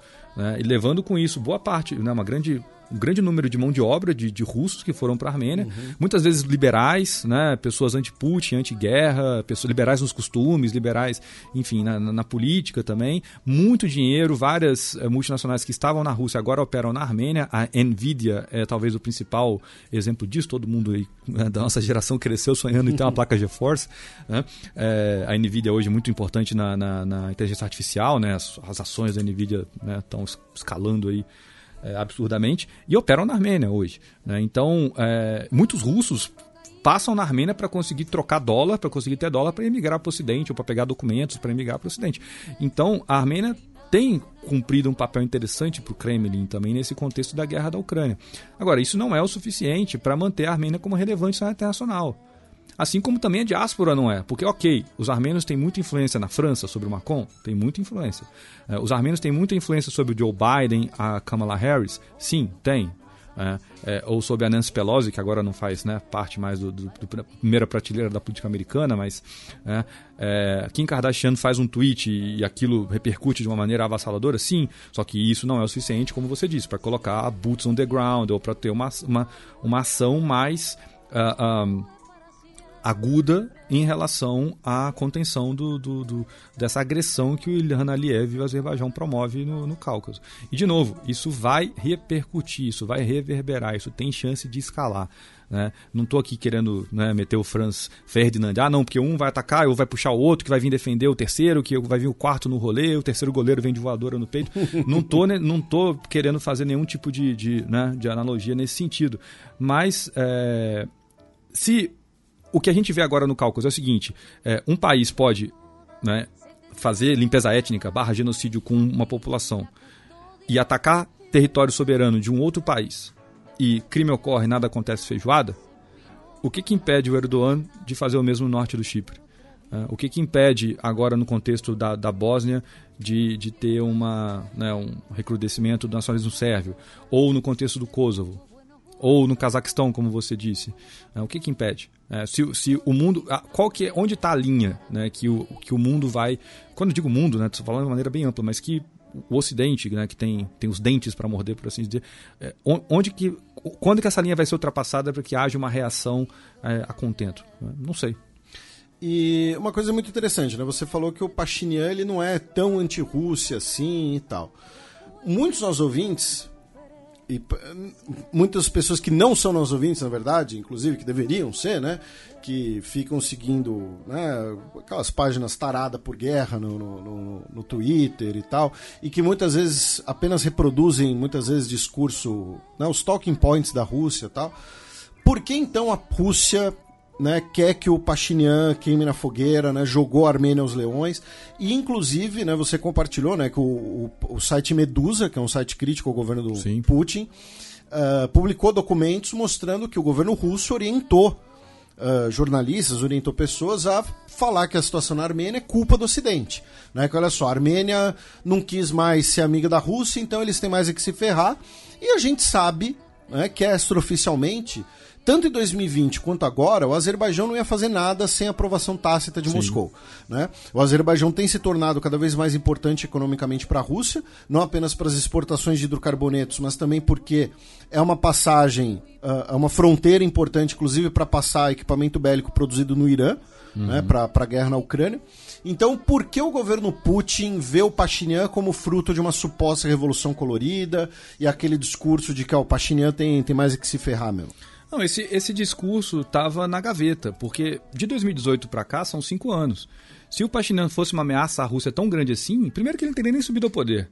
Segundo que ele teria caído muito rapidamente se uma vez tivesse subido. Né? O que muda foi, nos últimos é, dois anos, né, de 2020, dois, três anos, vai, 2020 para cá, é, a Rússia não cumpriu o que prometeu. O cessar-fogo não foi respeitado, os peacekeepers russos não tiveram sucesso em é, evitar que os azeris atacassem territórios, os armênios de Nagorno-Karabakh. A Rússia não aceitou entrar com tropas Armênia quando o Nikol Pashinyan tentou invocar o, o, o CSTO, uhum. certo? Então, assim, o Pashinyan percebeu uma coisa muito simples. Ele não pode contar com os russos. Não pode. Então, o que ele fez nos últimos tempos foi sim se aproximar do Ocidente. Tá? Só que isso é uma consequência, não é uma causa. E quando ele faz exercícios militares com os Estados Unidos, pequenos, tímidos, irrelevantes, uhum, mas faz. A gente já vai falar dele. Quando ele manda ajuda humanitária para a Ucrânia, que foi há, três semanas atrás, se não estou enganado, um mês no máximo, ele, ele faz um gesto para o Ocidente. Ele fala: olha, é, é, é, quase um código, Felipe, é quase um código, Matias. É tipo assim: é, tô com vocês. Com os russos já não dá mais para contar com eles. Ah, então eu vou aceitar a proposta de vocês. Ah, eu, eu, preciso de proteção, preciso de ajuda. E aí sim, ele vai ser alvo de Lavrov, que também de família armênia, né, pai armênio, é, é, Simonian, o Medvedev falou atrocidades aí né, nos, últimos, nos últimos dias. É, o, o, né? Medvedev, né? ele, tá, ele tá no modo loucão. É, sem né? freio. O Medvedev né? outro dia ameaçou no Varsóvia, sabe? é, é o modo loucão. É, tô rindo de nervoso, viu? Queridos ouvintes. Mas é isso, porque também o que ele falou, ele falou claramente, assim, o Pachiniano ele pode não acordar amanhã, né? Ele basicamente falou isso, uma coisa meio poderoso chefão, né? Para ficar num, tema que a gente já falou aqui mais cedo. É, e, e, disso eu tenho medo, inclusive, Felipe, porque eu tenho medo. É, a Armênia tem uma tradição de, de, de, de assassinatos políticos. Né? Tem um, um, atentado famoso lá que matou o Vasquen Sarkisian, que é inclusive o nome do Estádio Nacional de, de, de Yerevan. É, eu, eu, eu, porque assim, ainda não temos manifestações, tem manifestação todo dia em Erevan, mas ainda não escala suficiente para é, derrubar o Nikol Pashinyan, porque como você disse, a vida das pessoas na República da Armênia melhorou nos últimos cinco anos. As pessoas não têm que pagar mais propina para matricular o filho na escola pública, ou para o filho não ir servir em Karabakh, servir na fronteira com a Geórgia. Ou uma empresa paga 10% de qualquer coisa para fazer serviço público, sabe? Para poder ganhar uma licitação. Isso acabou na Armênia quase da noite para o dia, no contexto da Revolução de 2018.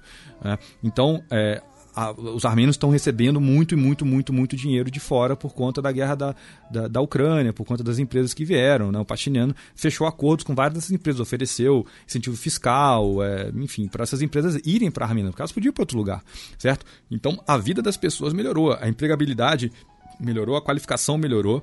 Então é, ninguém quer voltar para o que era antes pouca gente está satisfeita com o que, que tem agora. Inclusive as eleições de Yerevan também são é, é, né, um sinal nesse sentido. Então não tem saída, não tem alternativa, não tem terceira via, né, não tem, sei lá. Né.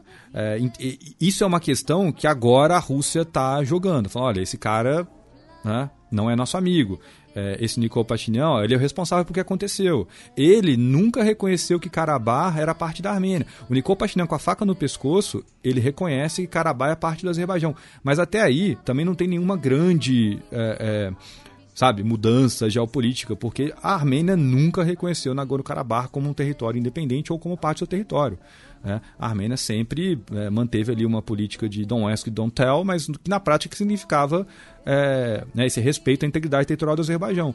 Então, o que está acontecendo agora, né, essa retórica russa crescente, o que a Medusa denunciou é, no, no, no, na reportagem deles, foi essa, essa, essa escalada de Moscou em colocar o Pashinyan como o único e verdadeiro culpado pela é, capitulação dos armênios de Artsar, pela perda territorial em Artsar e pela morte dos civis armênios e militares que, que estão morrendo nos últimos dias. E, uh, né, para explicar, nós tivemos uh, o exercício de 10 dias, o exercício Eagle Partner, uh, com 85 soldados dos Estados Unidos e 175 soldados armênios. Né? a gente chegou a mencionar isso, acho, semana passada, porque, ao mesmo tempo, teve o exercício né, do tratado, da, da Organização Sim. do Tratado de Segurança Coletiva, em Belarus, que estava previsto para ser na Armênia. Exato. A Armênia falou: não vamos receber esse negócio e não vamos participar desse negócio. E aí fizeram esse exercício militar com os Estados Unidos, que não é o primeiro, né? não é a primeira vez, e, e, como você mencionou, uma escala relativamente pequena.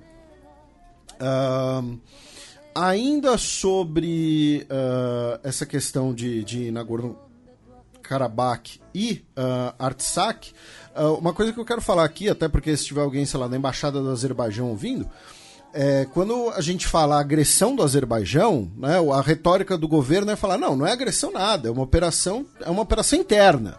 Né, é ter, nosso território, internacionalmente reconhecido, inclusive pelo próprio Pachinian, né, estamos realizando uma operação de segurança dentro do nosso território. Não é o que o acordo de 2020 pregava. Sim. Tá? Então é isso. Tá? O Azerbaijão agiu violando os termos do acordo que o próprio Azerbaijão aceitou em 2020. Né?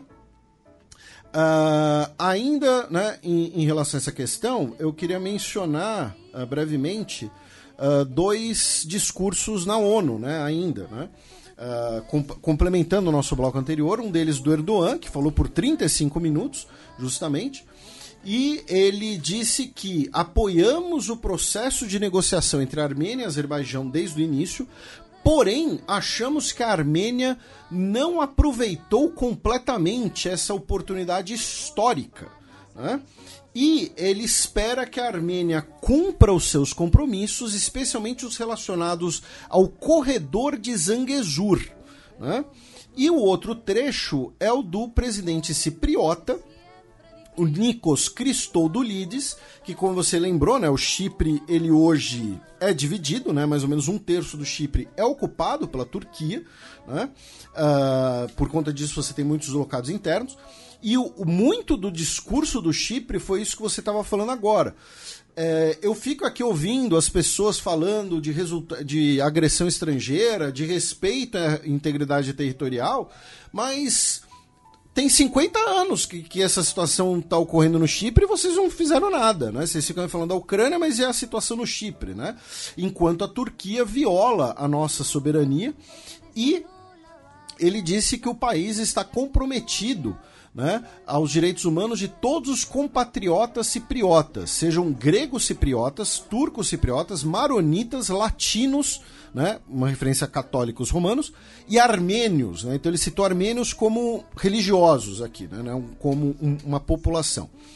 Uh, e aí eu queria que você explicasse um pouco pra gente, além dos comentários que você quiser fazer, claro, né, o, sobre o corredor de Zangezur, né? Porque basicamente é essa questão de você ligar as duas partes do Azerbaijão, como você mencionou, mas também faz parte de um projeto maior, né? O projeto pantúrquico, que vai ligar todos os países né, túrquicos. E tem uma questão muito curiosa, né? Que é a organização dos países túrquicos, né? Uh, foi fundada né, com uma proposta da Turquia, justamente, né, Organização dos Estados Túrquicos, em 2009, simbolicamente em Nakhchivan, uhum. né, no, nesse enclave uh, azerbaijano. E hoje, tá, notícia do dia 22, a moção da União Europeia em relação à situação em Artsakh foi vetada pela Hungria que é membro observador. Sim. Né? A Hungria é um país que também tem ligação, né? os, os hunos né? tem ligação histórica com os túrquicos, claro, mas, enfim, a gente vai entrar em construções históricas e tal. Então é isso, por favor, seus comentários e também essa explicação do corredor de Zangezur. Não, de trás para frente, todo mundo que assistiu Nerdologia sobre o Ramil Safarov, né? É um monte de gente talvez não tenha assistido. então fica a referência aí, mas assistam Nedologia Criminosa, aí mais ou menos um mês atrás, é, no qual o Felipe explica como que a Hungria entregou de mãos beijadas para o Azerbaijão um, um assassino, um militar azeri assassino de um, de um militar armênio durante um exercício ali associado à, à OTAN. Né?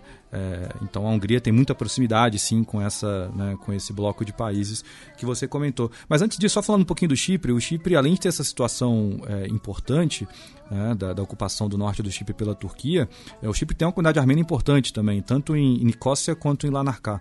E eu não dou, Felipe, um ano para começar a aparecer reconhecimento por aí é, da República do Norte do Chipre. O Azerbaijão, por exemplo. O Azerbaijão nunca reconheceu a independência da República do Norte do Chipre porque se reconhece, abre o precedente para Nagorno-Karabakh. Uhum. Agora, esse problema não existe mais. Então, eu não dou um ano, assim, um ano eu estou jogando para cima, viu? Mas já já a gente vai ver o Aliyev falando que é, reconhece a existência de uma república turca no norte do Chipre, né? Um país só reconhecido pela Turquia. É, por que, que o corredor de Zangezur é importante? Vamos lá, tentar situar o, o ouvinte aqui, né? É, porque não tem recurso Exato. vídeo, né? Então vamos, vamos tentar. A Turquia, né, um país mais conhecido, todo mundo deve ter na cabeça onde fica a Turquia, a posição dela. Daí tem é, a leste da Turquia, a Armênia, e a leste da Armênia, o Azerbaijão, que faz é, costa com o Mar Cáspio. É, o, o, mapa da Armênia é uma espécie de martelo, vai. Então tem uma parte ao norte que é mais gordinha e uma parte sul que é mais magrinha, por assim dizer. Né? E esse cabo do martelo é a região de Zangezur, que os turcos chamam de Zangezur, os azeris chamam de Zangezur, os armênios chamam de Silnik. Essa região, na sua parte mais estreita, tem 40 quilômetros. Tá? Ou seja, 40 quilômetros deve ser o que eu vou pedalar hoje no final do dia, quando eu chegar em casa e desligar o aplicativo aqui. Vai ser mais ou menos 40 quilômetros. É muito estreito, de fato. Então, assim, né, é um território é, facilmente ocupado militarmente, por exemplo. É, então, qual que é o grande sonho do Erdogan é conseguir ter uma ligação direta com o Mar Cáspio, sem ter que passar ou pelo Irã ou pela Geórgia. Essa ligação seria através desse enclave de Nakhchivan, que também já pertenceu à Armênia em outros tempos, mais, mais ou menos 50-50 a população ali, também teve limpeza étnica, limpeza cultural. Né? O ouvinte pode procurar é, cemitério de Nor N-O-R, Julfa, né? J-U-L-F-A, e ver o que aconteceu com, o cemitério de Nor Julfa, em Nakhchivan, que foi completamente devastado pelos azeris, cemitério armênio, medieval e coisa e tal. Então, o sonho do Erdogan é fazer com que haja esse corredor direto da Turquia com o Mar Cáspio sem depender da Geórgia, sem depender do Irã. Tá? E isso só será possível através dessa criação desse corredor de Zangezur. Ou seja, que o Azerbaijão tenha, e a Turquia, por né, conseguinte, tenha uh, livre comércio no sul da Armênia.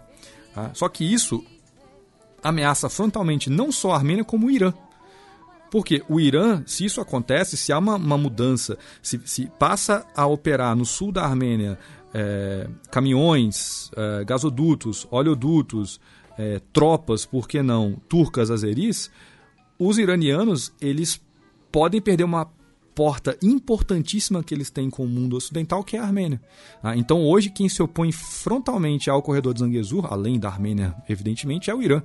Né? Porque é, a Armênia é uma grande porta que o Irã tem com o mundo, né? uma porta. Inclusive, como eu disse anteriormente, a Rússia tem usado a Armênia para driblar a sanção, o Irã também usa. Né? Então, Hoje o Irã é o país que de alguma maneira segura um pouco a onda do Azerbaijão para não anexar é, essa parte sul, que o Azerbaijão oficialmente já parou de chamar de Zangezur ou de Siunik. O Azerbaijão chama o sul da Armênia de Azerbaijão Ocidental. Né? E diz que Yerevan é uma, é uma cidade, historicamente, azeri, que é isso tudo que a gente comentou, dentro daquilo que a gente falava anteriormente, que é o quanto que esse, essa, esse, essa armenofobia que alguns chamam é central na construção de uma identidade nacional do Azerbaijão, né, que é um país de 32 anos de idade. Né? Ou seja, é, agora que não há mais a questão de Karabakh, né, que os armênios foram derrotados, Karabakh capitulou e os armênios vão ter que sair de lá, ou vão ser exterminados, é, uma minoria vai ficar lá e os azeris vão falar, olha só como a gente cuida bem, né? um pouco parecido com, com os judeus que a gente comentou mais cedo. É, quando acabar isso, o Azerbaijão precisa de uma outra fonte de distúrbio ou de inquietação para manter a sua retórica nacionalista, para manter o Aliyev no poder, depois o Aliyev talvez a sua filha, né? e essa, essa status quo continuar. Né? Então o corredor de Zangezur é importantíssimo tanto para o Aliyev quanto para o Erdogan. E, de novo, a gente está vendo grandes movimentações sendo feitas agora, ou seja, em 2023, é, por conta também do centenário da Turquia, do Erdogan, é, reeleito numa eleição que algumas pessoas, inclusive eu, é, dava que ele iria perder, ou pelo menos teria mais dificuldade de vencer do que teve. Né? É, e, e, e, como que esse, a guerra na Ucrânia e coisa e tal, como que o ambiente geopolítico todo é péssimo para pequenos países com pouca influência internacional como a Armênia e é bastante favorável para países com mais recursos, com mais poder e com autocracias é, na cadeira presidencial. É, um, uma dessas, desses componentes que você falou, né? Do, o Azerbaijão se identifica pelo contraste com a Armênia, é porque o slogan da aliança entre Azerbaijão e Turquia é uma nação, dois estados, Sim. né? Então, e aí você tem a questão do Irã ainda por cima, né? O, o, o Azerbaijão ele é uma espécie de um turco que passou por um processo de persificação. Sim, né? Sim. Baku foi, foi fundada pelos persas, inclusive. Hum. Né? Então, é, é, isso, né? Se, se não tiver esse contraste, ele, ele vai ser o quê? Ele vai ser parte do Irã? Ele uhum. vai ser parte da, da, da Turquia? Não, e um parêntese também, o medo que Teherã tem de que esse expansionismo azeri não vá para o norte do Irã. E o Aliyev resolva anexar Azerbaijão Ocidental e Azerbaijão Oriental, que são duas províncias dentro do Irã. É. Não, e, e, e, aí entra uma, um grande problema que é. Uh, e, e, nesses últimos dias foi um pouco chocante nesse sentido, né? Porque uh, o Azerbaijão ele tem uma coisa que acho que o próprio Heitor já explicou aqui no programa, né? Que é a chamada diplomacia do caviar, Sim. né? Uhum. Porque o Azerbaijão ele está ali no Mar Cáspio, né? O Cáspio é o, é o berço do, do caviar original, né? Beluga. Isso, né? Porque o uh, de, de, estrujão, né? Uhum. É, porque o, o, resto não é caviar, né? O resto é ovas, uhum. né? Uh, então, o que é a diplomacia do caviar? É subornar, é levar políticos e acadêmicos para o Azerbaijão, né, em viagens muitas vezes luxuosas e tal. Uh, já teve político europeu afastado do cargo por isso.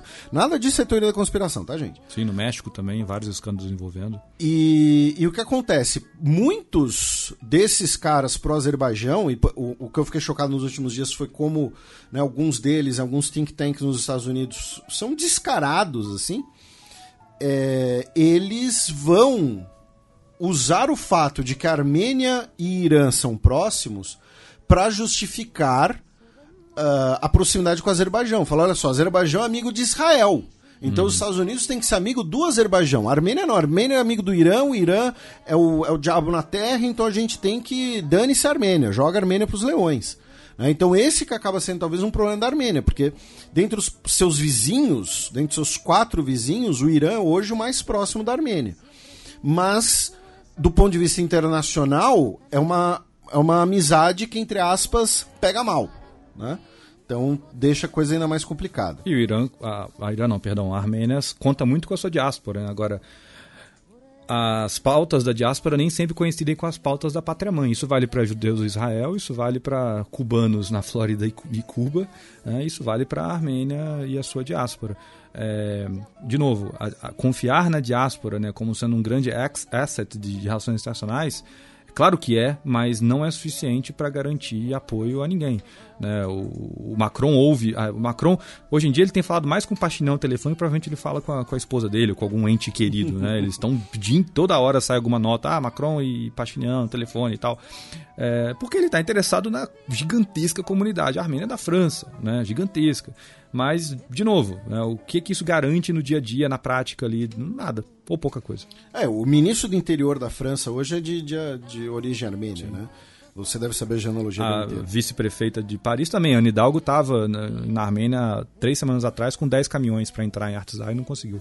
E falando em prefeitura, né, não foi ensaiado, mas aí para a gente fechar a Armênia, né, tivemos eleições em Erevan no último dia 17. Erevan, que é onde vive basicamente um terço da população da Armênia, um pouco mais até. Uh, e o partido do Nikol Pashinyan com, ficou em primeiro, né, continuou em primeiro, porém perdeu muito. Né? E assim, é, é, antes, a aliança do Pashinyan tinha 57 cadeiras das 65 Tá? Imagina, é como se fosse um parlamentarismo, só que na Câmara de Vereadores. Tá? Uhum. São 65 cadeiras. Na eleição de 2018, o partido do Pachinian ficou com 57, 80% dos votos. Dessa vez ficou com 32% dos votos, tá, gente? E 24 cadeiras. Então continua em primeiro, mas sofreu uma derrota muito grande. Em segundo lugar ficou um partido de esquerda, um partido novo, né, uh, com 14 assentos. Em terceiro lugar, o partido pró-Rússia, o partido da mãe Armênia, que usa como logo uh, justamente a estátua, né, do, do monumento uhum. da mãe Armênia, com 12 assentos.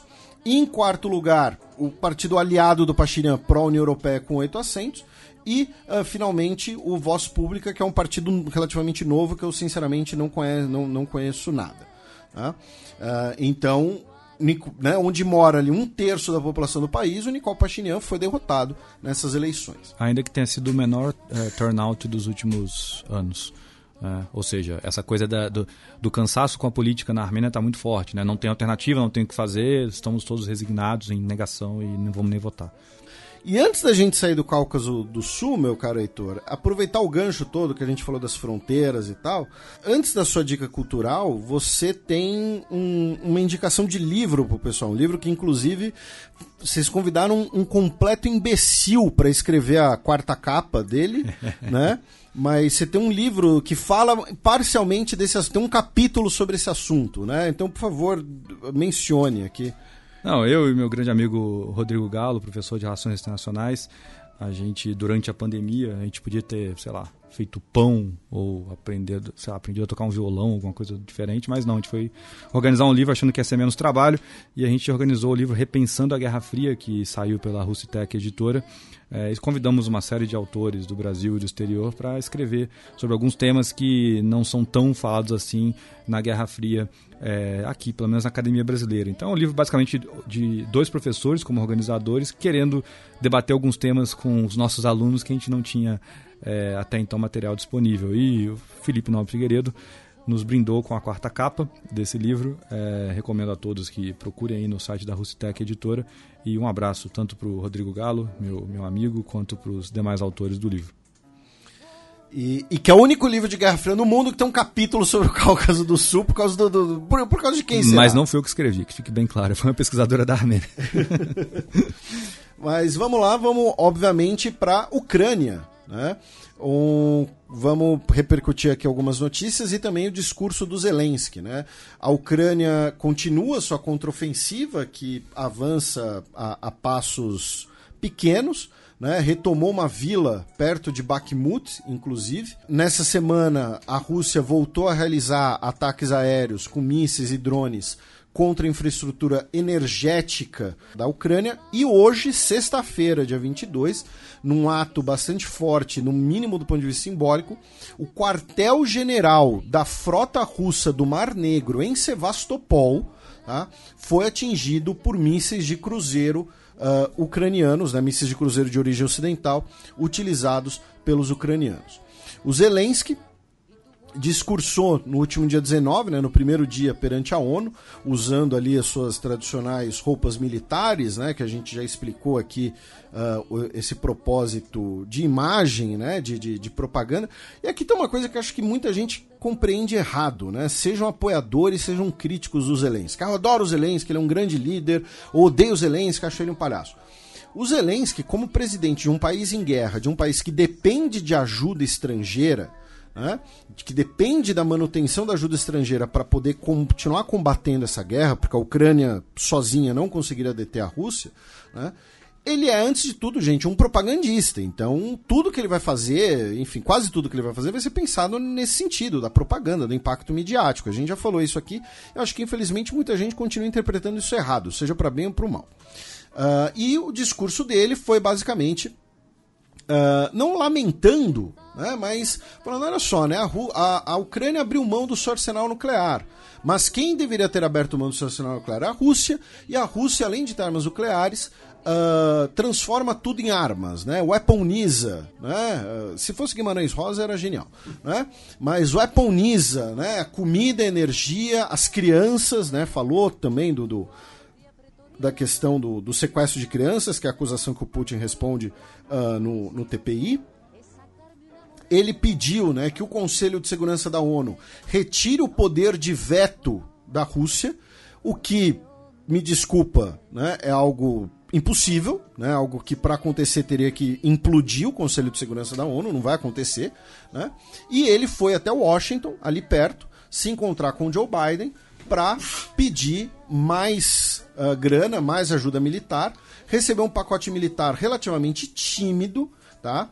Não vai receber uh, os mísseis de cruzeiro uh, dos Estados Unidos que ele pediu, né? O modelo uh, ATACMS, né? ATACMS. Um, e é é, é, se não me engano, é, ele recebeu bateria antiaérea, né? Isso, acho que sim. É. é foi 150 milhões de dólares dessa vez. É. E, e, vamos lembrar, e, gente. E ele aproveitou também que estava na América do Norte e fez sua primeira visita ao Canadá depois da invasão russa. E, no Canadá ele podia ter chamado os caras do hockey, porque os caras do hockey resolviam a guerra rapidinho, irmão. Mas... E deve ter alguns de origem ucraniana. Tá? Mas, e, e, vamos lembrar, né? A Ucrânia hoje ela sofre dois problemas. A gente já falou isso aqui antes. Teve gente que ficou brava com a gente, mas agora que a mídia mainstream está começando a falar isso, né? A Ucrânia sofre de dois problemas hoje em dia. Primeiro, a contraofensiva ucraniana não avançou do jeito que era esperado. E segundo, uh, estamos entrando em período, de ele... né, o período eleitoral nos Estados Unidos. E a gente já falou aqui, vários políticos, especialmente republicanos, estão começando a questionar a ajuda militar à Ucrânia, falando: olha só, vocês querem que todo esse dinheiro que a gente deu para a Ucrânia, imagina se tivesse sido investido aqui. Ah, deram mais dinheiro para a Ucrânia do que deram para o Havaí nos incêndios, do que deram para o estado X por conta do, do, do ciclone, do tornado, enfim. Então, o, o Zelensky, não vou dizer que ele saiu de mãos abanando, mas ele recebeu bem menos né, do que ele esperava, tá? não foi um. não saiu muito por cima. E, uh, além disso, ainda tem o risco né, de começar a um pouco a azedar também as relações da Ucrânia com os países do leste europeu. Tá? Mas antes de da gente passar para isso, comentários sobre a Ucrânia, sobre a guerra, sobre o Zelensky, sobre o que você quiser, meu caro Heitor. Você que está com quase um coque samurai agora que eu li. Você é, é o cansaço de, de, de, ficar tendo que aturar a gente um tempão. Cover de Léo Gamalho. Não, o, olha só, gente. É. O, o Heitor, são 11h30 da noite. O Heitor chegou aqui, era 4h30, tá? Heitor já tá aqui, daqui a pouco vai fazer oito horas que ele tá aqui, tá? É, e Aproveitar o, esse Isso corte. Que é saudade, né? Pra falar, mandar um abraço, um abraço não, um beijo pra, pra Tati, minha, minha companheira, porque ela tá perguntando exatamente onde eu tô. É, então, vocês são A gente não tá no bar, Tati. A gente jura pra você, tá? E se quando puder, é óbvio que a gente vai divulgar aqui, né? Assistir o filme da Tati, o The Hatsi, que fala justamente da, também da diáspora armênia. Que inclusive vai passar agora em Nova York, né? E em Londres. E em Londres. Quando é que vai. Tem data já? Eu, vai, vai, vai ficar na, na postagem do. Vai, não, a gente vai divulgar aqui, porque a gente tem ouvinte em Nova York, claro. em Londres. Passo depois. A gente tem ouvinte no Cazaquistão. É verdade. Onde, onde vocês acharam ouvinte esses dias aí que vocês perguntaram? Tem algum ouvinte? Ah, não, o que a gente falou esses dias foi de ouvinte chamado Aristóteles. Ah, é verdade. É. Ah, é. é não, mas é, teve alguém recentemente que estava em algum país é, não tão mainstream, vamos dizer assim, que escreveu pra gente, não lembro agora qual. É, uma vez um cara escreveu dizendo que estava ouvindo a gente no Lesoto. Ah, eu lembro disso, é verdade. Então, então você vê, se a gente não vai ter audiência em Nova York. Com certeza. Tá louco? É, a gente é quase um é, é, programa do, do Jimmy Kimmel. É, eu ia falar do Jimmy Fallon, mas o Jimmy Fallon está sendo acusado de assédio moral no trabalho, então é melhor não. E trabalhar bêbado. Uh, mas enfim, sobre a Ucrânia e o leste europeu, o que acontece? A gente também já repercutiu aqui né, que os países do leste europeu estavam. Uh, é, não estavam felizes, né, para dizer o mínimo, com a entrada de produtos agrícolas ucranianos dentro dos seus países. Né, porque são produtos mais baratos, que não precisam, né, segundo eles, seguir todas as regras da União Europeia e afastam então uh, uh, os produtores locais. Né? E aí, Polônia, Eslováquia e Hungria decidiram banir os cereais desses países. A gente já tinha falado da Hungria no programa passado. Agora também Polônia e Eslováquia. E a Ucrânia decidiu processar esses países. Né? Viu seu representante de comércio, Taras Katka, tá? dizendo que pode processar esses países e adotar medidas recíprocas. Só que, novamente, a Ucrânia precisa muito mais desses países porque a Ucrânia é um país em guerra. E aí o presidente da Polônia, o Andrei Duda, ele disse que a Polônia não enviaria mais armamentos à Ucrânia, que se concentraria agora nos seus próprios armamentos. O que também é congruente com o que a gente já explicou aqui no programa, que vocês não vão ver em muitos veículos mainstream, que era uma das pautas da Polônia e de alguns países do leste europeu era vamos mandar o nosso antigo armamento soviético para eles e comprar armamento novo, que beneficia inclusive a indústria armamentista dos Estados Unidos. E aí, essa declaração, que não foi do, não foi do Andrei Duda, desculpa, foi do Premier, Morawiecki, foi corrigida, entre aspas, pelo Andrei Duda, dizendo que uh, elas foram mal interpretadas e o que ele quis dizer é que não enviaremos para a Ucrânia o novo armamento que estamos comprando. Né? Mas a Ucrânia, o, e o premier polonês disse que a Ucrânia deveria ser mais grata. Tá? Ainda meteu essa, chamou de ingrato. Né? Você sabe que é, é uma relação de parentalidade tóxica quando o pai ou a mãe fala que você é ingrato, tá? Mas enfim. Uh, e por que tudo isso também? Né? Vamos lembrar, daqui a pouco a gente vai ter eleições na Polônia. E semana passada né, descobriram um grande esquema de venda de vistos para a Polônia, a partir da onde? Das representações polonesas, especialmente na Índia, em Minsk e nos Emirados Árabes Unidos. Tá? Então, que cerca de 760 mil vistos teriam sido concedidos em troca de propinas. Tá? Um grande esquema dentro do Ministério de Relações Exteriores. Tá? Não teria sido coisa ali de um ou outro, não. Seria um esquema generalizado, tá? especialmente na embaixada em Minsk. Ou seja, Minsk é a capital da onde, gente? Belarus. Então são que cidadãos russos, especialmente, querendo fugir para território da União Europeia via né, Belarus e, e comprando, né, lembrando que a Polônia é parte da União Europeia. Tá? Também sobre essa questão uh, uh, da Ucrânia, a gente vai voltar rapidamente para o Cáucaso. Tá? Uh, por quê? O Serviço de Segurança da Geórgia, tá? a inteligência da Geórgia, acusou a Ucrânia, tá? o Serviço de Inteligência da Ucrânia, de estarem tramando tá? para depor o governo georgiano. Tá? Lembrando que o, atualmente o governo georgiano né, é o governo né, do, do, do, sonho georgiano, né, o Partido Sonho Georgiano, que é um partido anti-Rússia, né? Parte do, do, do, território da Geórgia está ocupada pela Rússia, né? O Sétia do Sul, a Abkhazia. Então, assim, nem, fa nem faria muito sentido. A questão é que a Geórgia prendeu o ex-presidente georgiano, o Mikhail Saakashvili. Obrigado. Hum que desde 2015 é cidadão ucraniano. Inclusive, ele foi governador de Oblast, né? o Oblast de Odessa na Ucrânia. A gente falou desse cara já aqui. Né?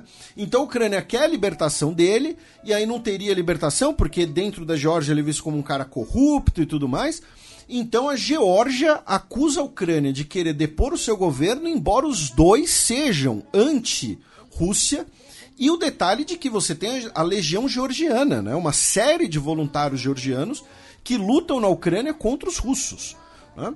Então, e junto também com essas operações externas da inteligência ucraniana, segundo a CNN, tá, numa reportagem exclusiva assinada por oito repórteres, tá, forças especiais ucranianas estariam por trás de ataques contra forças do grupo Wagner no Sudão.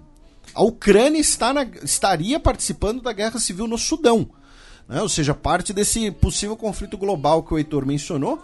Só que assim, me desculpe, não tem como forças especiais da Ucrânia decolarem de Kiev, de, de Livre, não sei, e irem até o Sudão e ninguém perceber. Tá? Então, assim, isso é feito com o apoio de alguém. Quando eu digo alguém, estou olhando para você, Joe Biden. Tá? Mas, enfim, comentários, Heitor? Não, o Saakashvili que foi uma figura importantíssima no Euromaidan ali, foi um dos grandes apoiadores do Poroshenko, daquele contexto todo, e que atualmente é apátrida, né? Porque ele teve a sua, sua cidadania caçada na Geórgia, daí ele vai para a Ucrânia, onde ele estudou, né? ele fez graduação de Relações Internacionais na Ucrânia, é, depois fez pós-graduação nos Estados Unidos, e é nesse contexto que colocam muito próximo é, da né, do Ocidente, né, e querendo se distanciar da Rússia, e é durante o governo dele na Geórgia que há é, justamente a guerra de 2008 e a anexação da Ossétia e da Abkhazia. Ainda questões pendentes que logo menos também podem estourar no, no cenário global. E falando em Sudão, né, o prédio da, da Greater Nile Petroleum Company, que era um prédio icônico né, na capital Khartoum, um prédio todo de vidro tal, assinado por um arquiteto famoso, foi incendiado nos combates essa semana. Tá? Ou seja, os combates estão mais acirrados na capital. Uh, o Reino Unido vai indiciar cinco cidadãos búlgaros por estarem espionando para a Rússia dentro do país. Aí a gente vai para notícias, né, saindo da guerra, vamos para notícias russas, tá? Vamos esse mini giro pelo espaço pós-soviético, né? Começando pela Rússia, já que no último final de semana tivemos o fim da visita do Kim Jong-un à Rússia, onde ele fez mais um tour com o Sergei Shoigu, né, o ministro da Defesa russo, no aeródromo de, Kinevich, tá? Onde você tem uma, é uma base de bombardeios nucleares russos, inclusive, uh, vistoriaram ali aviões, mísseis de cruzeiro, inclusive, e a Kim embarcou no seu trem para voltar de volta para voltar para casa, levando na mala cinco drones, tá? Levou cinco drones de presente. Né? do tipo uh, né, a, as munições errantes, né, que às vezes são chamadas de drones kamikaze. Também na Rússia surgiram vários rumores, vários boatos sobre a saúde né, do Ranzan Kadyrov, né, o ditador da República da Chechênia, né, que é uma das repúblicas russas. Lembrando, a Federação Russa tem 21 repúblicas dentro dela, né, regiões com mais autonomia, né, além dos oblasts, dos krais, enfim e que ele estaria em coma, que ele teria sido envenenado, ou que ele estaria com uma falência hepática, enfim, teria, né, começaram a surgir vários boatos, aí as últimas imagens publicadas dele, ele estaria com o rosto bastante inchado, que seria característico ali de, de algum tipo de tratamento médico, enfim. Mas não tem nada confirmado, tá? Importante mencionar isso. A gente falou do Sergei Shoigu de mísseis. O Shoigu foi até o Irã. Por quê? Porque o Irã realizou uma grande parada militar hoje, né, para celebrar o aniversário da Guarda Revolucionária e o Sergei Shoigu foi para representar a Rússia e também realizou ali um tour pelos arsenais iranianos, especialmente de mísseis, mísseis balísticos e drones. Tá? E a Rússia anunciou que vai se retirar tá, do Conselho do Euroártico tá? o Conselho de Barents, né? o Mar de Barents, que fica bem no extremo norte, né? Uh, que foi criado no fim da Guerra Fria, justamente, né? para cooperação ali uh, na região, especialmente uh, cooperação, pesquisas ambientais, pesquisas biológicas, de, de, diversidade marinha, esse tipo de coisa. A Rússia anunciou sua saída. Né? Da Rússia, vamos para a Letônia tá? onde temos uma nova premier. Né? Semana, semana retrasada, acho, a gente falou né, que o Cristianis Carins uh, é, é, pediu, renunciou, né, devido ali um problema né, de, de votação, e ele foi substituído interinamente pela Evica Silina, tá, que era ministra de Bem-Estar Social, ela que também é do partido Unidade, ela tem 48 anos de idade e ela refez a coalizão original, tá? É, a, a, coalizão que ruiu voltou para o governo, ela refez a coalizão e uh, né, vai superar ali aquela questão do voto. Então temos uma nova ministra, mas não teve eleição, né? Foi uma escolha dentro do próprio parlamento, dentro dos parlamentares que já tinham sido eleitos. E para a gente fechar esse espaço pós-soviético, e aí o Heitor fazer os comentários finais dele sobre esse assunto, se tiver, citar o discurso na ONU do presidente do Tadiquistão, o Emomali Ramon. E alguns dos nossos ouvintes podem falar, pô, Felipe, você está inventando moda tal.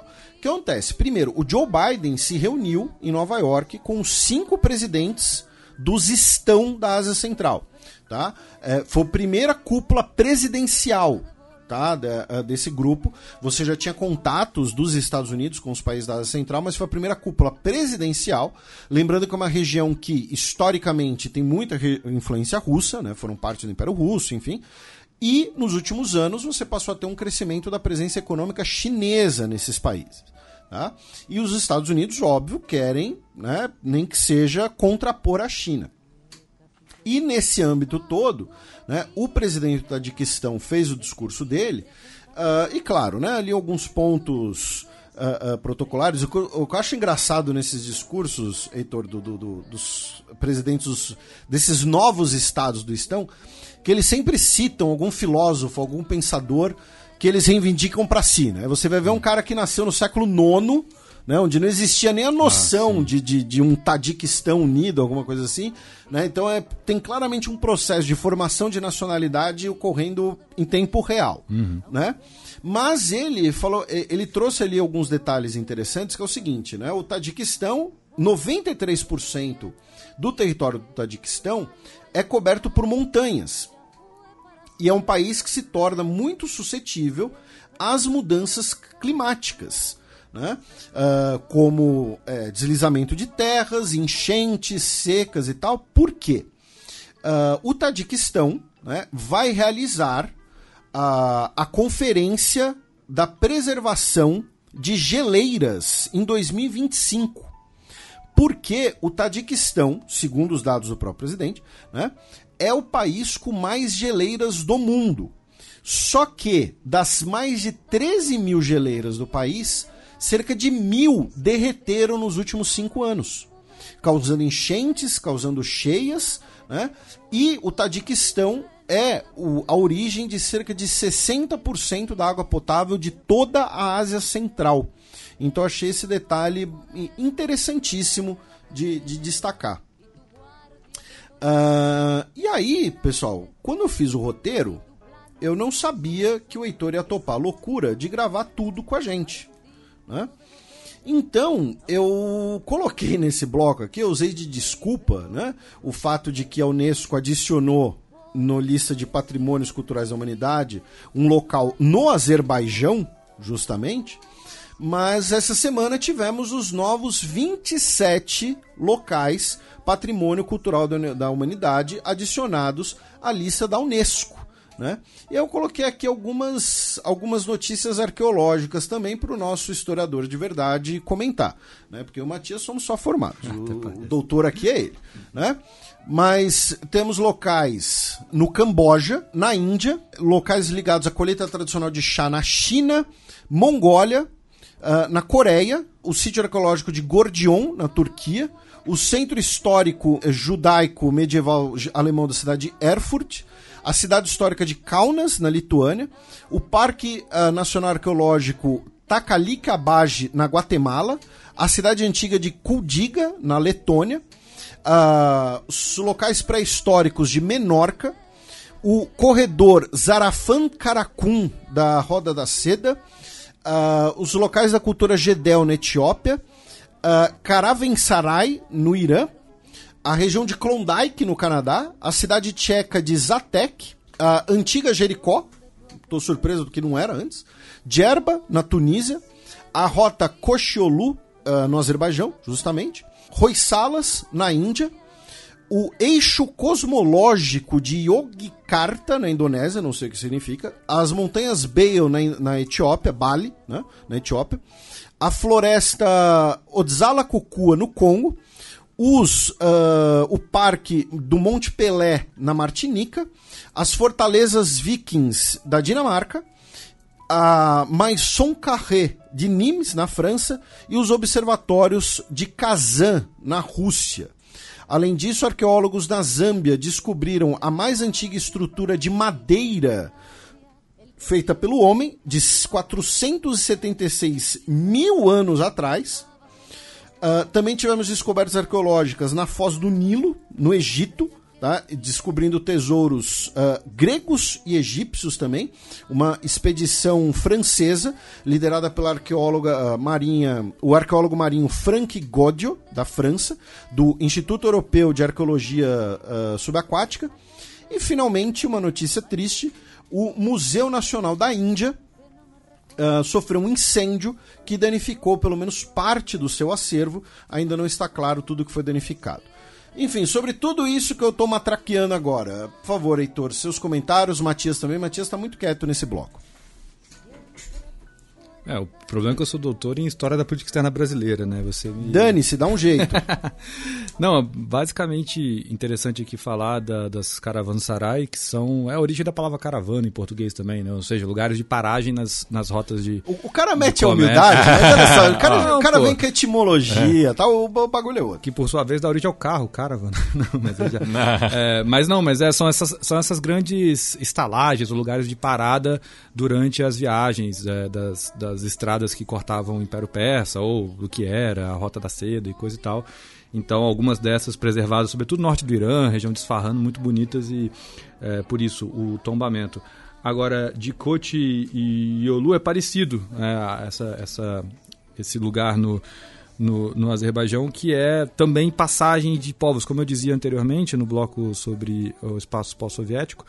É, a gente tem ali uma, uma, situação de povos túrquicos seminômades, né? Então era normal eles terem rotas estabelecidas nas quais eles passavam em determinadas épocas do ano por séculos e séculos. Né? Então é, alguns desses lugares se transformaram também em, em cidades históricas, sítios arqueológicos e Cotiolu é um desses. Agora vocês ficam com a coluna da professora Vivian Almeida. Siempre, puede cambiar, se puede volver, se puede probar.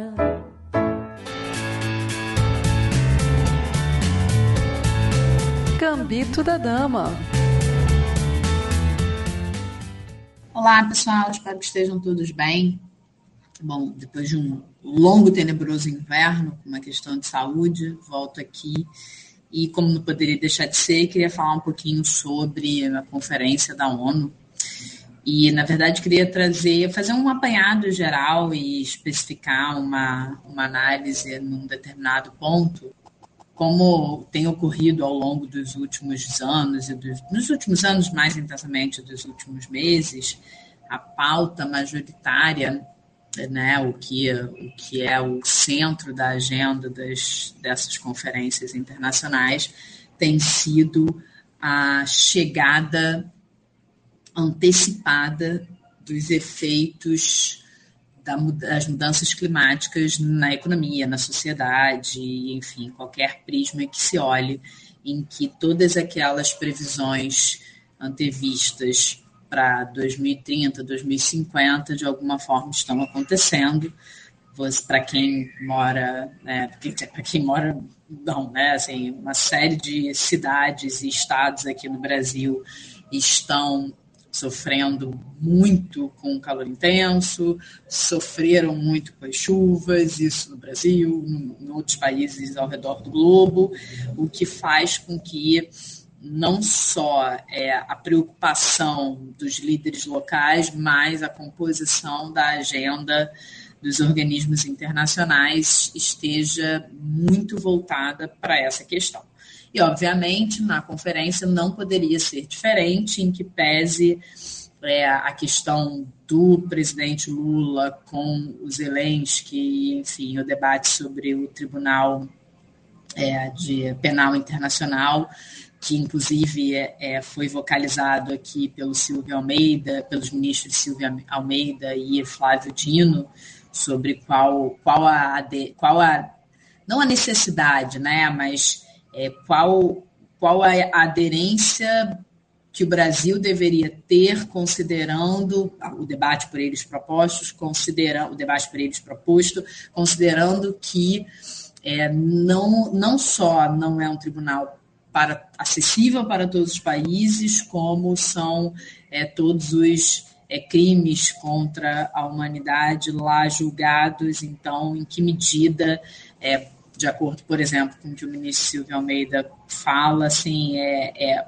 qual é a intensidade do tribunal para países com diferentes estágios de desenvolvimento, e se isso não pode, inclusive, ser uma espécie de freio né, para determinadas questões. Enfim, mas é, não é a minha praia não é política, não é direito, mas é, isso, isso é uma agenda importante, porque, afinal de contas, né, o, o presidente Lula e o Zelensky andaram aí trocando, não trocando farpas, mas é, não foi o diálogo mais amistoso. Por outro lado, é, o presidente Lula vai ao encontro um pouco mais esvaziado com relação aos países que compõem os BRICS e, portanto, passa a ser a, a, principal voz do Cone Sul, e como eu falei em algumas colunas anteriores, isso, isso não só é uma agenda interna, não, não que o esvaziamento da conferência seja uma agenda do Brasil, mas a representação do presidente Lula como a representação dos países do Cone Sul, é, isso não é só uma agenda interna, mas é uma quase que uma estruturação de política internacional, né, nos últimos meses, como como se projetar como líder desses no, novos blocos que, de alguma forma, ocupam o espaço que próprios organismos internacionais, como as Nações Unidas, vêm perdendo ao longo dos últimos anos, com todas as mudanças políticas que vêm acontecendo. Mas o que eu queria falar, né, feita essa apresentação geral, esse comentário mais geral, é como que, de alguma forma, né, a gente vem aqui sempre falando as transformações que acontecem na economia, né, a, a ideia da praxeologia, né, a, a, a, realidade muda, a teoria se adapta, a teoria se adapta, volta para a realidade, que muda de novo, enfim.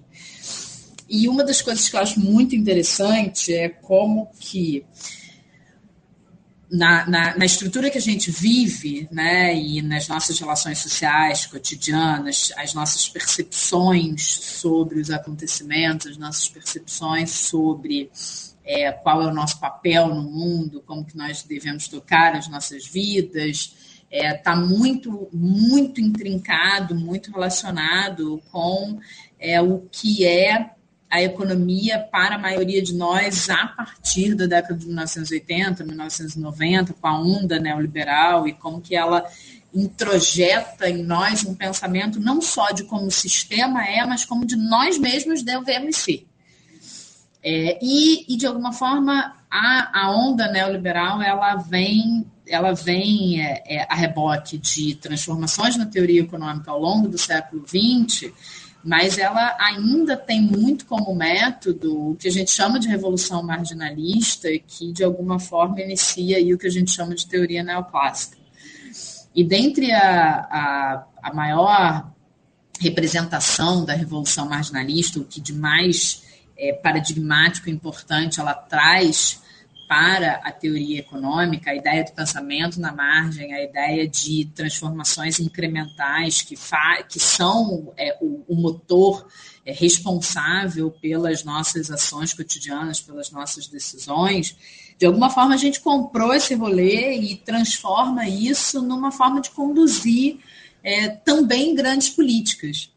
E o que é interessante é que é, já tem algum tempo, desde 2008, que a gente vem criticando um pouco esse olhar né, da economia ainda muito é, assentado ali na década de 1950, 1960, e que de alguma forma isso chega né, na, nas mesas de negociação, isso chega aos parlamentos, isso chega é, na voz de chefes de executivos e tomadores de decisão de que, olha, não dá mais tempo de fazer incrementos marginais, tá? Com relação às mudanças climáticas, que é sobre isso que eu estou falando. Não dá mais tempo. A gente não está mais falando sobre a importância de tomar um banho rápido.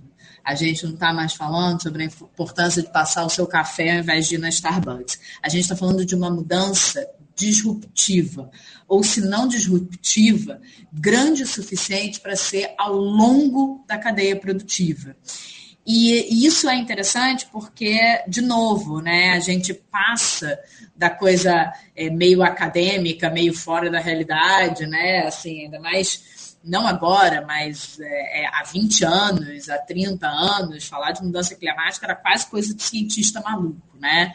É, mas hoje em dia a gente já, nas nossas relações é, cotidianas e relações sociais, diárias, mundanas, a gente já percebe exatamente isso, que não dá mais tempo e que está na hora da gente abandonar uma ideia de que é, no sistema que provoca ou acelera, né, para não, não ser tão polêmica, no sistema que acelera essas mudanças, não é dele que vão sair os instrumentos para combater o avançar das mudanças climáticas e todos os efeitos.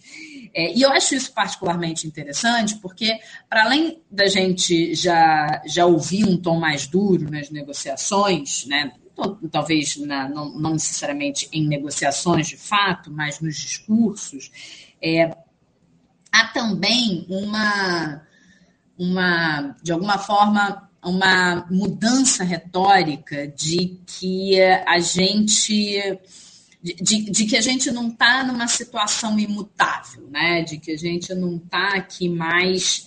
É, na verdade, duas coisas que eu queria falar com vocês. Primeiro, que a gente não está mais numa situação imutável, ah, é esse o sistema, a gente pode pensar no fim do mundo, mas não pode pensar é, no fim do capitalismo, ou pelo menos desse capitalismo que a gente conhece. É, mas, ao mesmo tempo, ainda há, né, por mais que eu esteja aqui quase que num tom otimista da mudança do discurso, registre-se, ainda há também uma, uma espécie de manutenção das mesmas métricas para falar de problemas que precisam de novas lentes e novas ferramentas.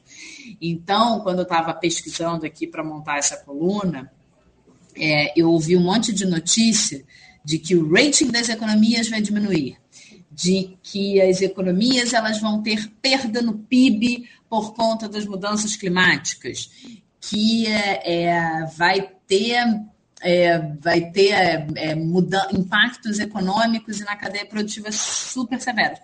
E aí, assim, o, o debate que eu proponho para a gente ficar aqui refletindo, né, e para o final de semana refletindo é o seguinte, mas, mas é isso mesmo. Assim, obviamente a gente não quer impacto negativo na economia, né, mas é, é interessante a gente pensar que as medidas que a gente está usando para avaliar o impacto que as mudanças climáticas vão ter é, na verdade, a mesma métrica que, de alguma forma, enaltece o processo produtivo que provoca essas mudanças.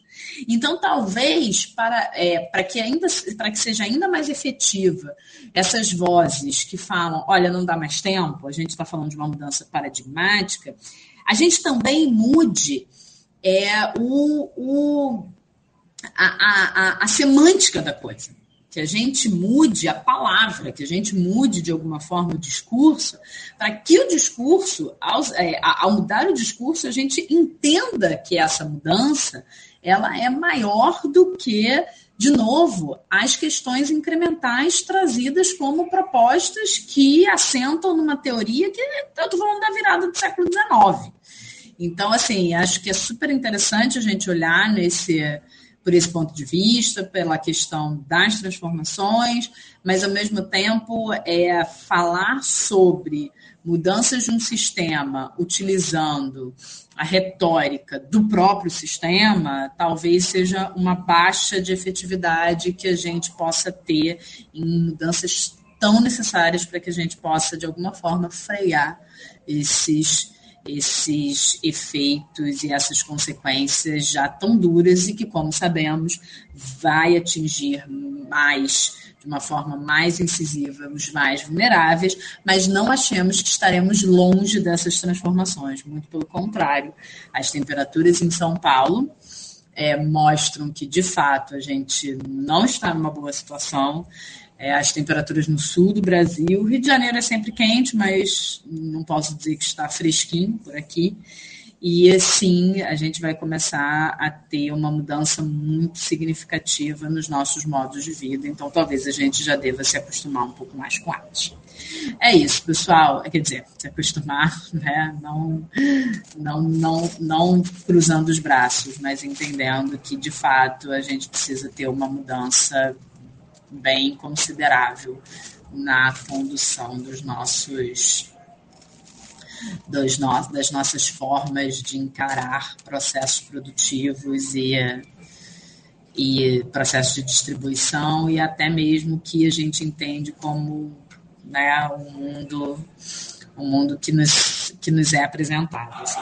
E aí, só para finalizar, eu, eu pensei nessa coluna a partir um pouco do meme que está circulando, é, que é, enfim, é uma historinha, uma, uma moça que fala a futilidade que é acordar todo dia de manhã, trabalhar 44 horas por semana, tratar bem as pessoas, cuidar da saúde, sabendo que o planeta está entrando em colapso.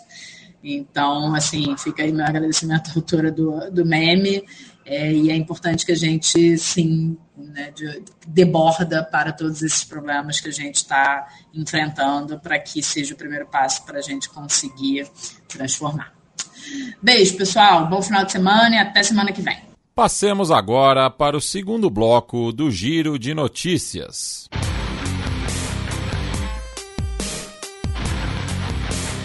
Giro de Notícias.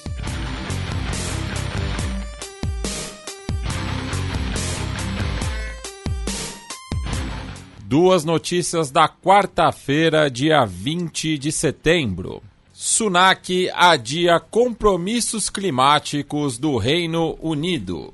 O premier britânico Rishi Sunak estendeu o prazo né, das metas climáticas do Reino Unido. Então, por exemplo, uh, carros novos movidos a gasolina e diesel seriam banidos em 2030. Né? Agora eles serão banidos em 2035. Ele disse que é necessário adotar uma abordagem mais pragmática sobre questões climáticas. É... Tem umas má notícias para você, mas tudo bem. Uh, aí a gente cruza o canal da Mancha né, com duas notícias francesas.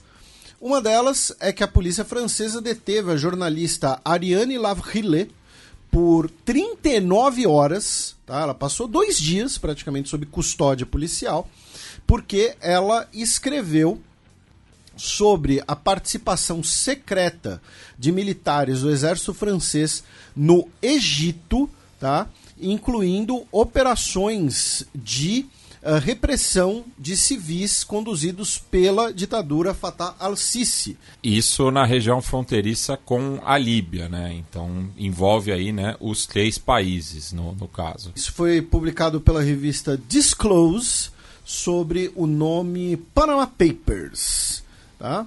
Uh, também na França, né, esse final de semana, agora teremos as eleições para 172 dos 348 assentos no Senado francês. Lembrando que o Senado francês, as eleições são indiretas. Tá? Uh, então, né, isso não necessariamente é uma demonstração da popularidade de um outro presidente.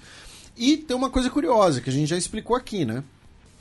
Uh, muito se fala, né, os, os dois candidatos que foram ao segundo turno, né, nas últimas eleições presidenciais, né, Macron, que venceu, e a Marine Le Pen, eles fazem parte de grupos que, do ponto de vista do legislativo, do ponto de vista da estrutura partidária, eles são relativamente de marginais. Né? Então, assim, atualmente, o, uh, o República em Marcha, né, o partido do, do Macron, é, você tem ali uma participação muito pequena no Senado e o partido da Le Pen, né, o Encontro Nacional, né, Reunião Nacional, uh, que é a antiga Frente Nacional, não tem assentos no Senado. Então, é uma discrepância uh, uh, relativamente interessante. Né? E só para o número, o República em Marcha tem 24 cadeiras no Senado. Tá?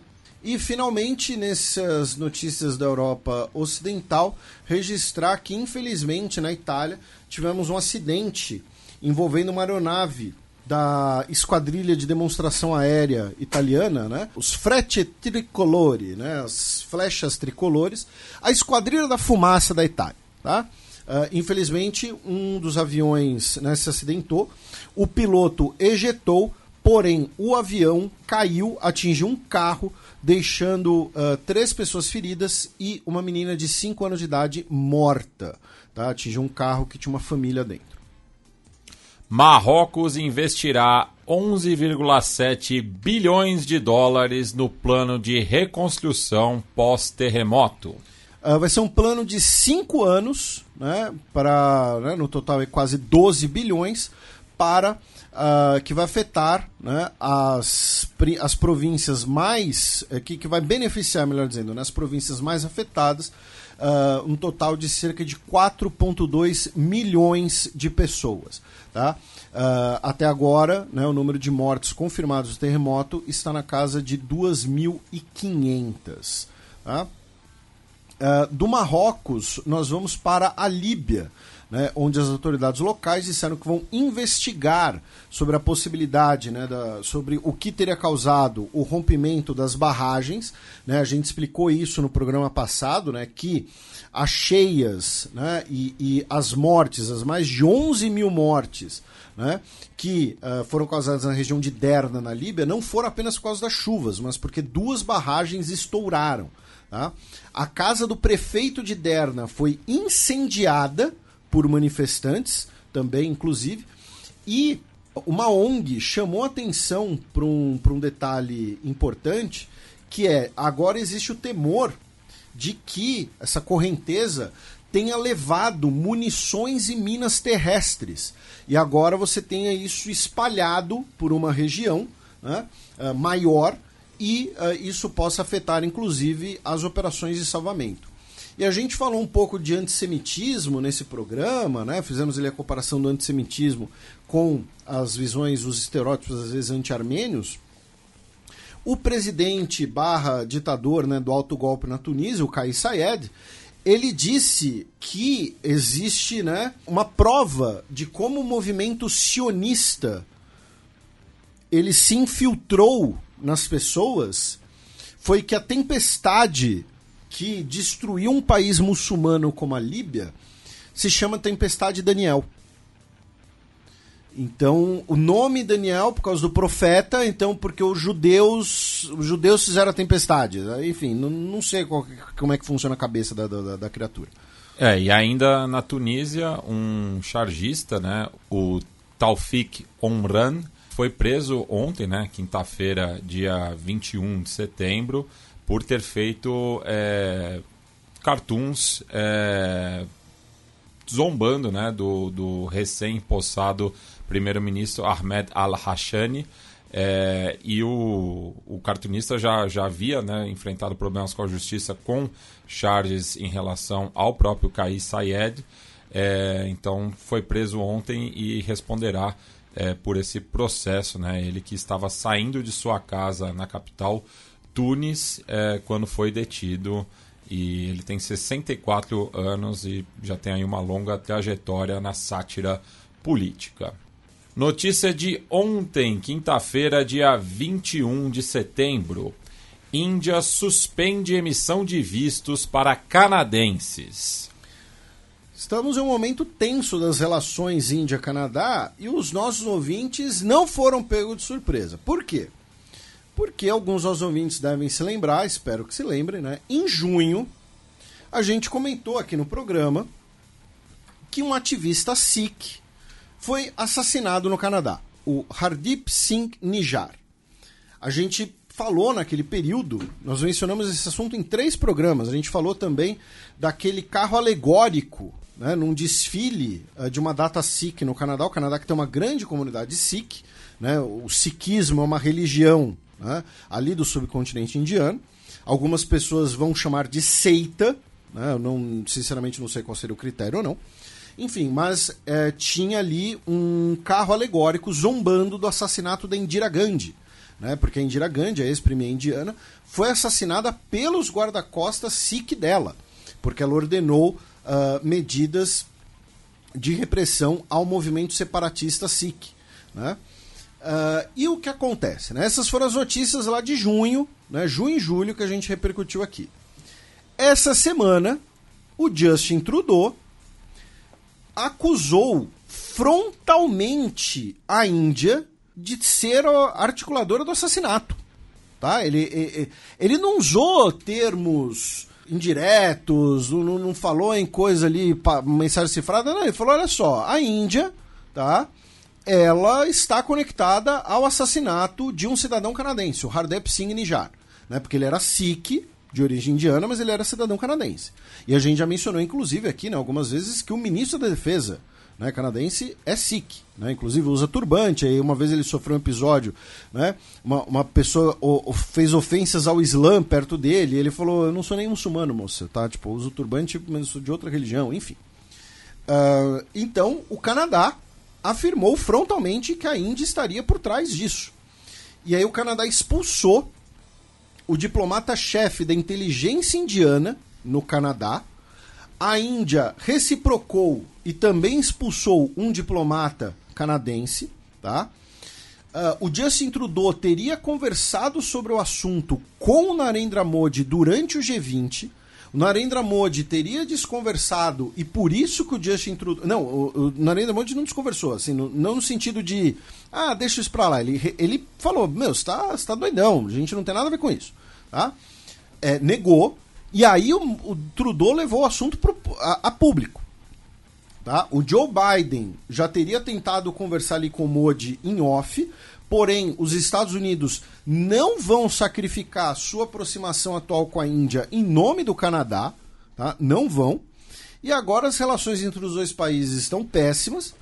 O governo canadense, o governo indiano anunciou a suspensão né, do processo de vistos para indianos irem até o Canadá. Lembrando que nós temos uma grande comunidade uh, de origem indiana no Canadá, cerca de 5% de to toda a população do país, quase 2 milhões. É, principalmente na porção oriental do país, né? Região de, da região metropolitana de Toronto e são 700 mil Sikhs no país. Lembrando que o Canadá é um país enorme, mas não é um país que tem uma grande população, então isso é uma proporção grande. Então estamos aí com esse, com esse entreveiro entre Índia e Canadá, de um assunto que a gente mencionou aqui em João Júlio, que não sabíamos que teria essa repercussão toda. É possível que tenha tido, sei lá, ah, né, ordenaram lá, falaram o espião, né, dá, dá um jeito ali no maluco tal Pode ser, mas um país acusar o outro desse frontalmente não, não é muito diplomático, não é muito inteligente, inclusive. Vamos lembrar que o Justin Trudeau ele já passa né, por uma série de, de, de questionamentos no cenário interno. Teremos né, uh, eleições no, no, no Canadá. Uh, e eu imagino, eu só consigo supor né, que o, o Justin Trudeau está procurando essa sarna para se coçar pensando justamente no seu cenário doméstico. Né, de ah, vou, vou usar aqui os indianos para bode expiatório de alguma coisa. Né? Ah, aqui, ó, não, não olha para inflação, não, olha para a Índia que matou um cidadão canadense aqui dentro. Né? Eu imagino que é a única explicação possível para ele ter conduzido esse assunto dessa maneira. Tá?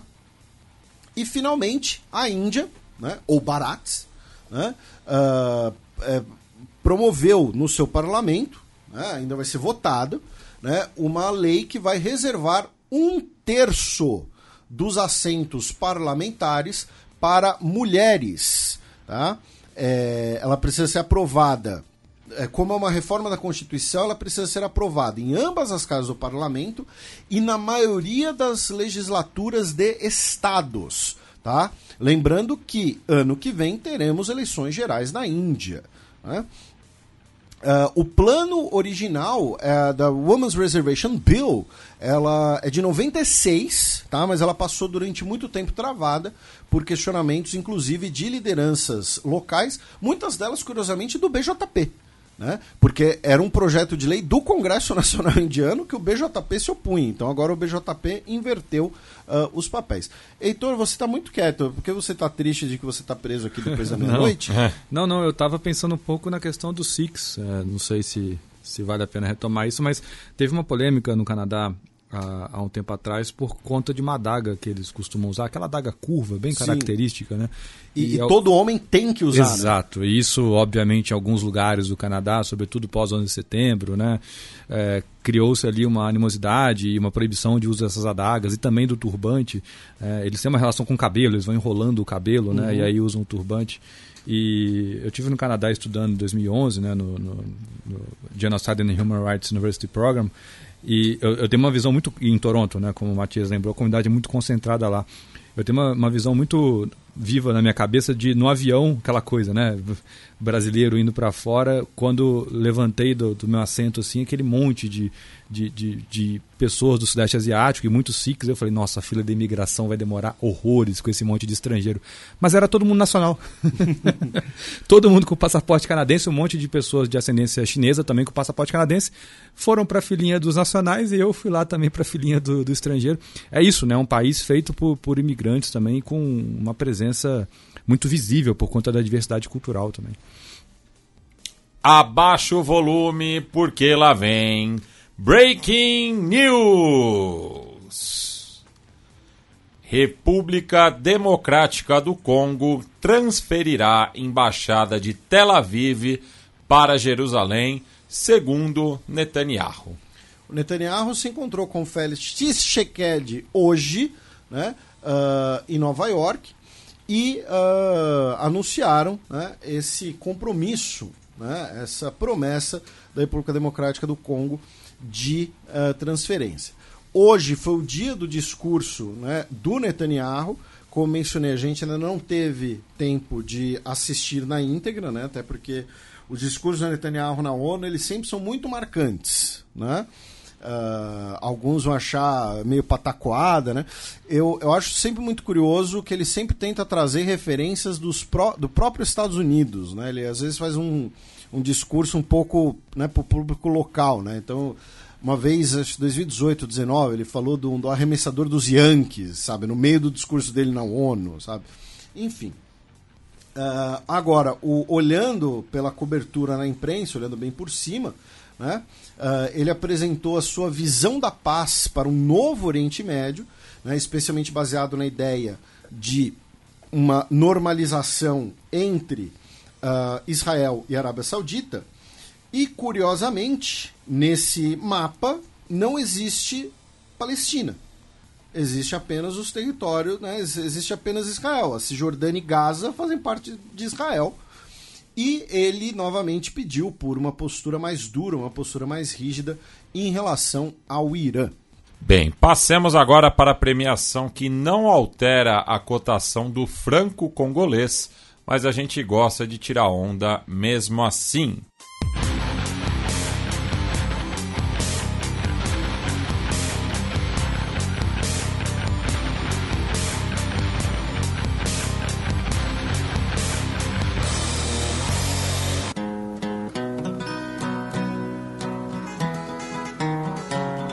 Os peões. A bullet from the back of a bush Bem, Felipe, temos um peão isolado e promovido, assim, que a gente pode dizer que é pelo conjunto da obra, né? É quase honorífico. É, um peão isolado vai para o Nicole Pachinian. Uh, foi uma sugestão do nosso querido Heitor. Ele que é, não, não, ainda não vota na Armênia, mas vai tirar o título de eleitor em breve. Não quero esse BO para mim. mas vai para o Nicole Pachinian, claro, né? Porque né, os armênios foram os grandes uh, prejudicados, os grandes derrotados essa semana e ele, como né, uh, uh, chefe de governo né, do Estado, que é para ser o lar nacional dos armênios, né, não, não conduziu bem aí algumas questões, para dizer o mínimo. E o peão promovido? O peão promovido vai para o José Ramos Horta, nosso querido José Ramos Horta, que fez o discurso mais legal na ONU, falando cancel this damn debt, e ainda meteu um português no começo, e só, só, só faltou, sei lá, não, não sei se ele torce para algum time aqui no Brasil, né, mas só faltou, sei lá, se ele fosse se ele fosse São Paulo, se ele for São Paulino, por exemplo, só faltou meter um tricas, alguma coisa assim. Tocar no Caleri. Se ele for flamenguista, faltou morder a virilha do, de alguém. e, e mas é isso aí, promovido para José Ramos Horta. Bem, passemos agora para as dicas culturais. used in the hands of them all like a tool. DJ Monster. the.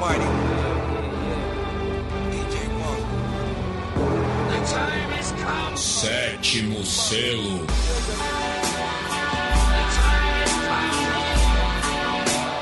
Bem, Felipe, vou dar a primazia das dicas culturais para o nosso convidado dessa semana. Então, Heitor, qual que é a boa para os nossos ouvintes curtirem aí nesse começo de primavera? A boa, meu caro Matias, é o livro de um, certa maneira, parente seu. Veja só, hein, Felipe? Hum. Um, parentes do Matias por aí. Né? E um deles é meu amigo e um escritor de muita qualidade, muito talento, que é o Santiago Nazarian. Ele acabou de lançar pela Companhia das Letras um, um livro bem curtinho, só diálogos, não tem narrador, diálogos entre dois personagens, chamado Viado Assassino. Eu recomendo muito esse livro, muito interessante. Não vou, quero dar nenhum tipo de spoiler aqui, mas também recomendo. Ele que é sobrinho da minha madrinha. Voilà. Por isso que o Heitor fez essa provocação. e qualquer livro Santiago, um escritor já de muito tempo, muito estrada, eu recomendo. Fé no Inferno é o maior romance dele, que tem o genocídio armênio como pano de fundo, mas o Viado Assassino está fazendo muito sucesso ultimamente, recomendo fortemente. E eu não sei se eu posso dar uma, uma anti-dica, uma não dica, mas vocês assistiram El Conde, esse filme do Locadora Vermelha? É o Pinochet do Vampiro. Pinochet Vampiro, é. Muita gente mandou e tal, porque a gente falou muito do golpe. É. Mas enfim. É uma não dica, é isso. É, não assistam. Fujam. ah, Fujam. Tá. Fujam do Fuja. Pinochet vampirão. Fuja do Pinochet de qualquer forma, mas ele é. vampiro, pelo amor de Deus. E Felipe? Bem, uh, primeiro eu vou complementar o que a gente deveria ter falado no cheque, né? mas assim, uh, sobre a questão da Armênia né? e participação do Heitor, aqui nós temos o programa 309, em setembro de 22. Temos o programa 241, em outubro de 2020. Programa 236, em julho de 2020 o programa 169 em dezembro de 2018 e o especial da Armênia de dezembro de 2016, que foi a primeira participação do Heitor e também a primeira participação da Monique, além da participação do Gustavo Caetano, da Arine Corogloian e uh, da vírgula sonora do System of a Down. Gustavo que também é juiz forano. Fica aqui o registro. E também morou em Erevo. Também morou em Erevo. É, Ao é, mesmo tempo que, que, cês, que, eu morei, a gente cês, não se conheceu lá. Vocês têm muito em comum. Né? É, é, a diáspora. A diáspora é, juiz, de, de fora, fora. Armênia. É, então essas são as primeiras dicas para quem quiser se aprofundar ou recapitular. E essa semana vai fazer 30 anos do clássico Desafio no Bronx. Filmaço. Tá? Filmaço, né? Que uh, o, o, nome Desafio no Bronx fica parecendo que é um filme de, de, de é. ação besterol, né? É, o, o título original é The Bronx Tale, né? Isso, né? É. Uma história no Bronx, é. né? Que é um filme que tem o roteiro do, uh, do Chess Palminteri, né? Que é um, o co-estrela com Robert De Niro. Uh, que todo mundo conhece. Ah, Chess Palminteri, quem é esse cara mesmo? Ele fez um mafioso. Você conhece ele como um mafioso italiano, né? E é uma história, é baseado na história dele adolescente, né? O, o protagonista do, do, do, filme é ele adolescente, né? do, do ponto de vista dele. Né? Uh, então, Desafio no Bronx é minha dica. Robert De Niro que vai se tornar papai em breve, né? Novamente. Ele que tem né, apenas 80 anos. Né, vai se tornar papai. Nunca, nunca e é não é tarde. Foi, não foi chifre de rinoceronte, não, ali, amigo. Nunca é tarde para recomeçar, né? Enfim. Bem, a minha dica foi um livro emprestado pelo meu amigo e do Felipe, o Luiz Felim, que ele acabou comprando num sebo perto da casa dele, ali no, no Butantã, que é Livres para Odiar, Neonazistas, Ameaça e Poder, do Paul Rocknos, é, livro é, lançado em 1993, traduzido para o português dois anos depois, que trata ali né, da ascensão é, do neonazismo, justamente, na Europa Central e Oriental, é, depois da queda do muro de Berlim. Né? Então, um, é um relato de época, assim, é, bastante interessante de muitas coisas que a gente acaba ainda repercutindo aqui no programa. Felipe, temos recados dos nossos ouvintes? Bem, um abraço para o nosso ouvinte Raul Barbosa, que sobre o falecimento do Domênico De Masi, ele recomendou a última entrevista dele para um veículo brasileiro, né, que foi uma entrevista do Domênico De Masi, concedida ao Eduardo Moreira, do Instituto Conhecimento Liberta, no fim de junho, e está lá no Doutor YouTube, tá, para quem quiser assistir na íntegra. Também um abraço para o nosso ouvinte Eduardo Ângelo, que às vezes faço a minha mãe e a minha namorada ouvirem também. Manda um beijo para Dona Rose e para Cíntia. Então tá um beijo para Dona Rose e para Cíntia por serem obrigados a assistir. Né? Uh, um abraço para o Marco Antônio Buzzo, para o Guido Jabdo, para o Moisés de Paula, uh, pro Diogo Maia, pro Silvério Martins da Costa, pro Igor Malheiros, pro Henrique Castro, pro Gabriel Teles, Alexandre Rocha do Nascimento, pro Mark de Soldi, pro Augusto Cainelli, pra, pra nossa queridíssima Karen Potter, que disse que quando a gente falou de Oaxaca, ela lembrou que o Chapolin Colorado é de lá, né? Porque o, gaf, o gafanhoto, né? Chapolin é gafanhoto, né? E os chapulins, ver... os gafanhotos vermelhos são de lá de Oaxaca, que inclusive eles fazem parte de muitos pratos, mas que ela não, não comeu. Uh, um abraço para o Alexandre Rocha do Nascimento, para o Rafael Hermísio e finalmente para o Luiz Felipe, que pediu um abraço para o amigo paranista dele, o Thiago Bispo, que agora está morando em Francisco Beltrão. Tá? Então, um abraço a todos nós ouvintes de Francisco Beltrão, especialmente para o Thiago Bispo, torcedor do Paraná, que tá meio mal das pernas, né? Pois é. O, lá no site da Central 3, o Silvério Martins da Costa diz que estava curioso por saber qual a beberagem que a gente tomou nos dois programas em que a Tupá participou. Ele também lembra que a onda de exílio causada pelo golpe de 73 no Chile vale destacar é, dentre estes, o excelente poeta, contista e romancista Roberto Bolânio, que perambulou por México e Espanha e faleceu jovem aos 50 anos mas nos deixou as obras-primas como Los Detectives Salvajes e 2666. E quanto ao incrível país oriental de população exígua, que consegue ter 67 equipes masculinas de futebol e 23 femininas, 11 de rugby, 12 de basquete e 5 de futebol americano, vai lembrar que ainda o futsal teve sua gênese no Uruguai em 1930.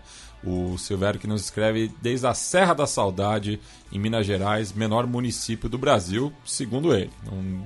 aí é, é com ele. Outro ouvinte mineiro nosso, o Lucas Conrado, sempre presente aqui, ficou surpreso com a morte do Steve Harwell. Ele também complementa que, pelo menos em 2011, quando visitou Valparaíso, uma das cápsulas Fênix usada no resgate dos 33 mineiros estava em exposição no Museu Naval e Marítimo de Valpo. É, ele que é comissário de voo, nos escreve lá de Vespasiano, em Minas Gerais. A Adriana Ueta fez aqui um comentário bastante interessante sobre o escândalo da agência Johnny e Associates, né? De acusações e rumor de abuso sexual de menores contra o fundador da empresa, o Johnny Kitagawa. E as acusações só foram levadas a sério após o lançamento de um documentário da BBC. Enfim, ela fez um comentário bastante extenso. Quem tiver interesse, entra lá na postagem do último programa. O Felipe Nunes é, diz que é, gostou da abordagem do desastre líbio e que é preciso conhecer o impacto de interferências internacionais nesse desastre, mas quase todos os atores parecem esquecer da sua responsabilidade no conflito. Ele também é, fez aqui uma sugestão para a gente pesquisar sobre a barragem de Mossul, no Rio Tigre, lá no Iraque. É, mandou alguns materiais também. O Christian Gartner dos Santos Camilo nos manda saudações da Germânia. Ele deu dois exemplos sobre a questão da perda de nacionalidade brasileira em caso de naturalização voluntária por outro país. É, então, quem tiver interesse também, entra lá. O Zezinho, nosso ouvinte de longa data, torcedor do Novo Hamburgo, lembra aqui que o Hugo de Leon foi multicampeão é, pelo Nacional e pelo Grêmio, mas foi campeão uruguaio de basquete quando juvenil. Inclusive, meu pai jogava basquete com os dois irmãos dele lá em Rivera.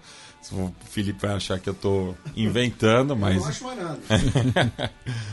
é, também aproveitar para mandar um abraço pro casal Júnior e Bela, que, segundo o Irlan Simões, é o mais crossfiteiro e bonito da Bahia. São dois engenheiros civis que escutam todos os episódios, sintoma do sucesso do xadrez herbal. Eles que estiveram juntos com o nosso amigo sotorepolitano quando ele estava visitando sua terra natal é, nos últimos dias.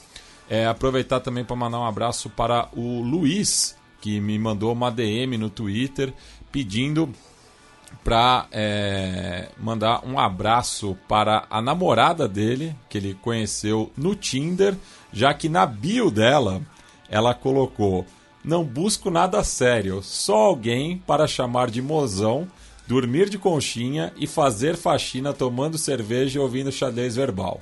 No que ele deu um super like e começou essa história. Então, um beijo para Carol Rocha e o Luiz Henrique, né? Já que na próxima, na última quarta-feira, eles fizeram um mês de namoro. Já falei, o, o, nosso sonho é que duas pessoas se conheçam por causa de xadrez herbal, não basta serem apenas ouvintes. Se casem e nos convidem para o casamento para a gente comer. Se saúdem todo dia com bom crepúsculo. Com bom cre... é, exatamente.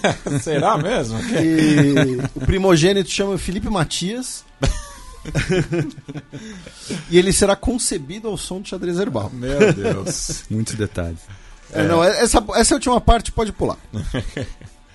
e aproveitar e mandar um abraço também pra, para o Otávio Luiz, é, nosso ouvinte, que é, é foi ex-aluno do meu amigo Davi, no, no qual eu encontrei com ambos no aniversário da filha do Davi, no último domingo, a Catarina, que completou um ano. Então fica aqui um salve aí pro pessoal é, lá do Jardim São Luís e o Otávio tem um, um projeto que chama Café de Quebra, então é, programa de entrevistas, né? Então fica aqui a recomendação também. E aproveitar também para agradecer duas ouvintes, né, que nos mandaram alguns presentes aqui. Começar pela Raquel Melilo, lá de Nova Granada, em BH. É, ela que desenvolveu dois jogos aqui é, relacionados à geopolítica, né?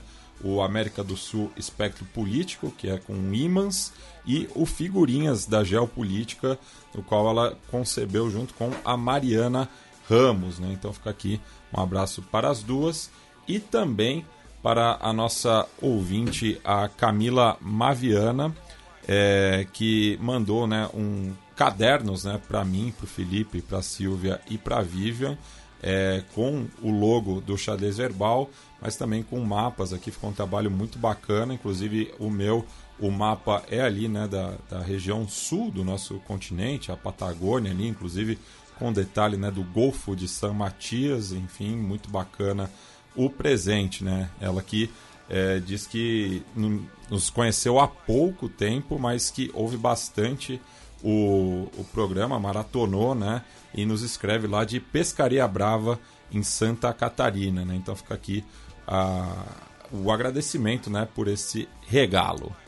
Felipe, Heitor, considerações finais, aquele momento também para o nosso convidado fazer o seu jabá, enfim. Bom, agradeço ao convite, a paciência do a, a, ao sequestro, você quer dizer, né? Porque quase uma da manhã já. Não, aqui é síndrome de Estocolmo, que não é síndrome, já, ficou, já, já passamos por isso, né? É, só mandar salves rápidos aqui, além de, de um beijo grande pra Tati, que tá me esperando em algum lugar. É, também o pessoal do, do Bike Anjo, Esther, Thiago, Pedro, Vinícius Rodrigues. Hoje é o Dia Mundial Sem Carro, ou melhor, era, porque já passamos da meia-noite. É, e, aliás, né, desagravo ao, ao ao primeiro-ministro da Grã-Bretanha, que está adiando aí o fim dos, dos veículos de combustível fóssil, mas enfim. Também Juliana Candian, Leonardo Mendes, Miguel Boal, todo mundo que se manifestou nas redes sociais quando o Felipe fez o, jocoso vídeo dele mais cedo aqui. é todo mundo mandando um abraço para vocês, para Vivian, para Silvia e demonstrando carinho pelo xadrez verbal, carinho do que eu compartilho. O Felipe acabou de falar de todas as participações que, que eu já fiz aqui no programa, que me, me honra muito, me enaltece não só por fazer parte desse projeto incrível, como também pela amizade de vocês. Felipe. O Heitor é lindo. Ah. O, o, hoje você. Hoje você não, é, é, é, não mono. A gente é por isso que eu só venho uma vez a cada dois anos, é. entendeu? Pra não desestabilizar a relação. Porque se eu, se, eu, se eu ficar elogiando muito você, aí o Matias vai aparecer na Ana Maria Braga, lendo cartas, sei lá. Com o Louro José comentando. É, não, é que foi a principal pauta da semana. A gente não falou da principal pauta da semana, né? Mas tudo bem. Enfim. É, bem, e a música de encerramento vai em memória ao Victor Hara, né, que faleceu há 50 anos, foi uma das, das vítimas mais é, renomadas após o golpe militar de 11 de setembro de 1973. Ele, inclusive, que não sabe nem o dia né, que ele acabou falecendo, né, fica aí entre 14 a 16 de setembro, não tem uma data exata, já que ele foi é, preso, torturado e assassinado ali no Estádio Nacional, inclusive no complexo, né, que agora vai receber os Jogos Pan-Americanos. O ginásio leva o seu nome, né, Vitor Hara. Então a gente vai, eu acabei escolhendo uma música, né, que é a faixa título do seu sexto álbum de estúdio, El Derecho de Vivir em Paz que foi bastante recordada também no, nos últimos movimentos no Chile, né? acabou ganhando outras versões, mas a gente vai ouvir é, na voz do seu compositor, né? o cantautor Victor Hara, presente.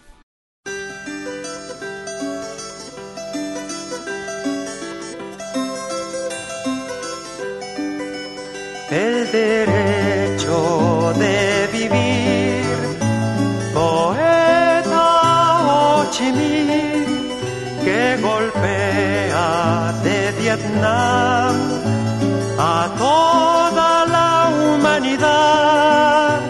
Ningún cañón borrará el surco de tu arrozal, el derecho de vivir en paz. Indochina es el lugar más alto mar, donde revientan la flor con genocidio y napalm. La luna es una explosión que funde todo el clamor, el derecho de vivir en paz.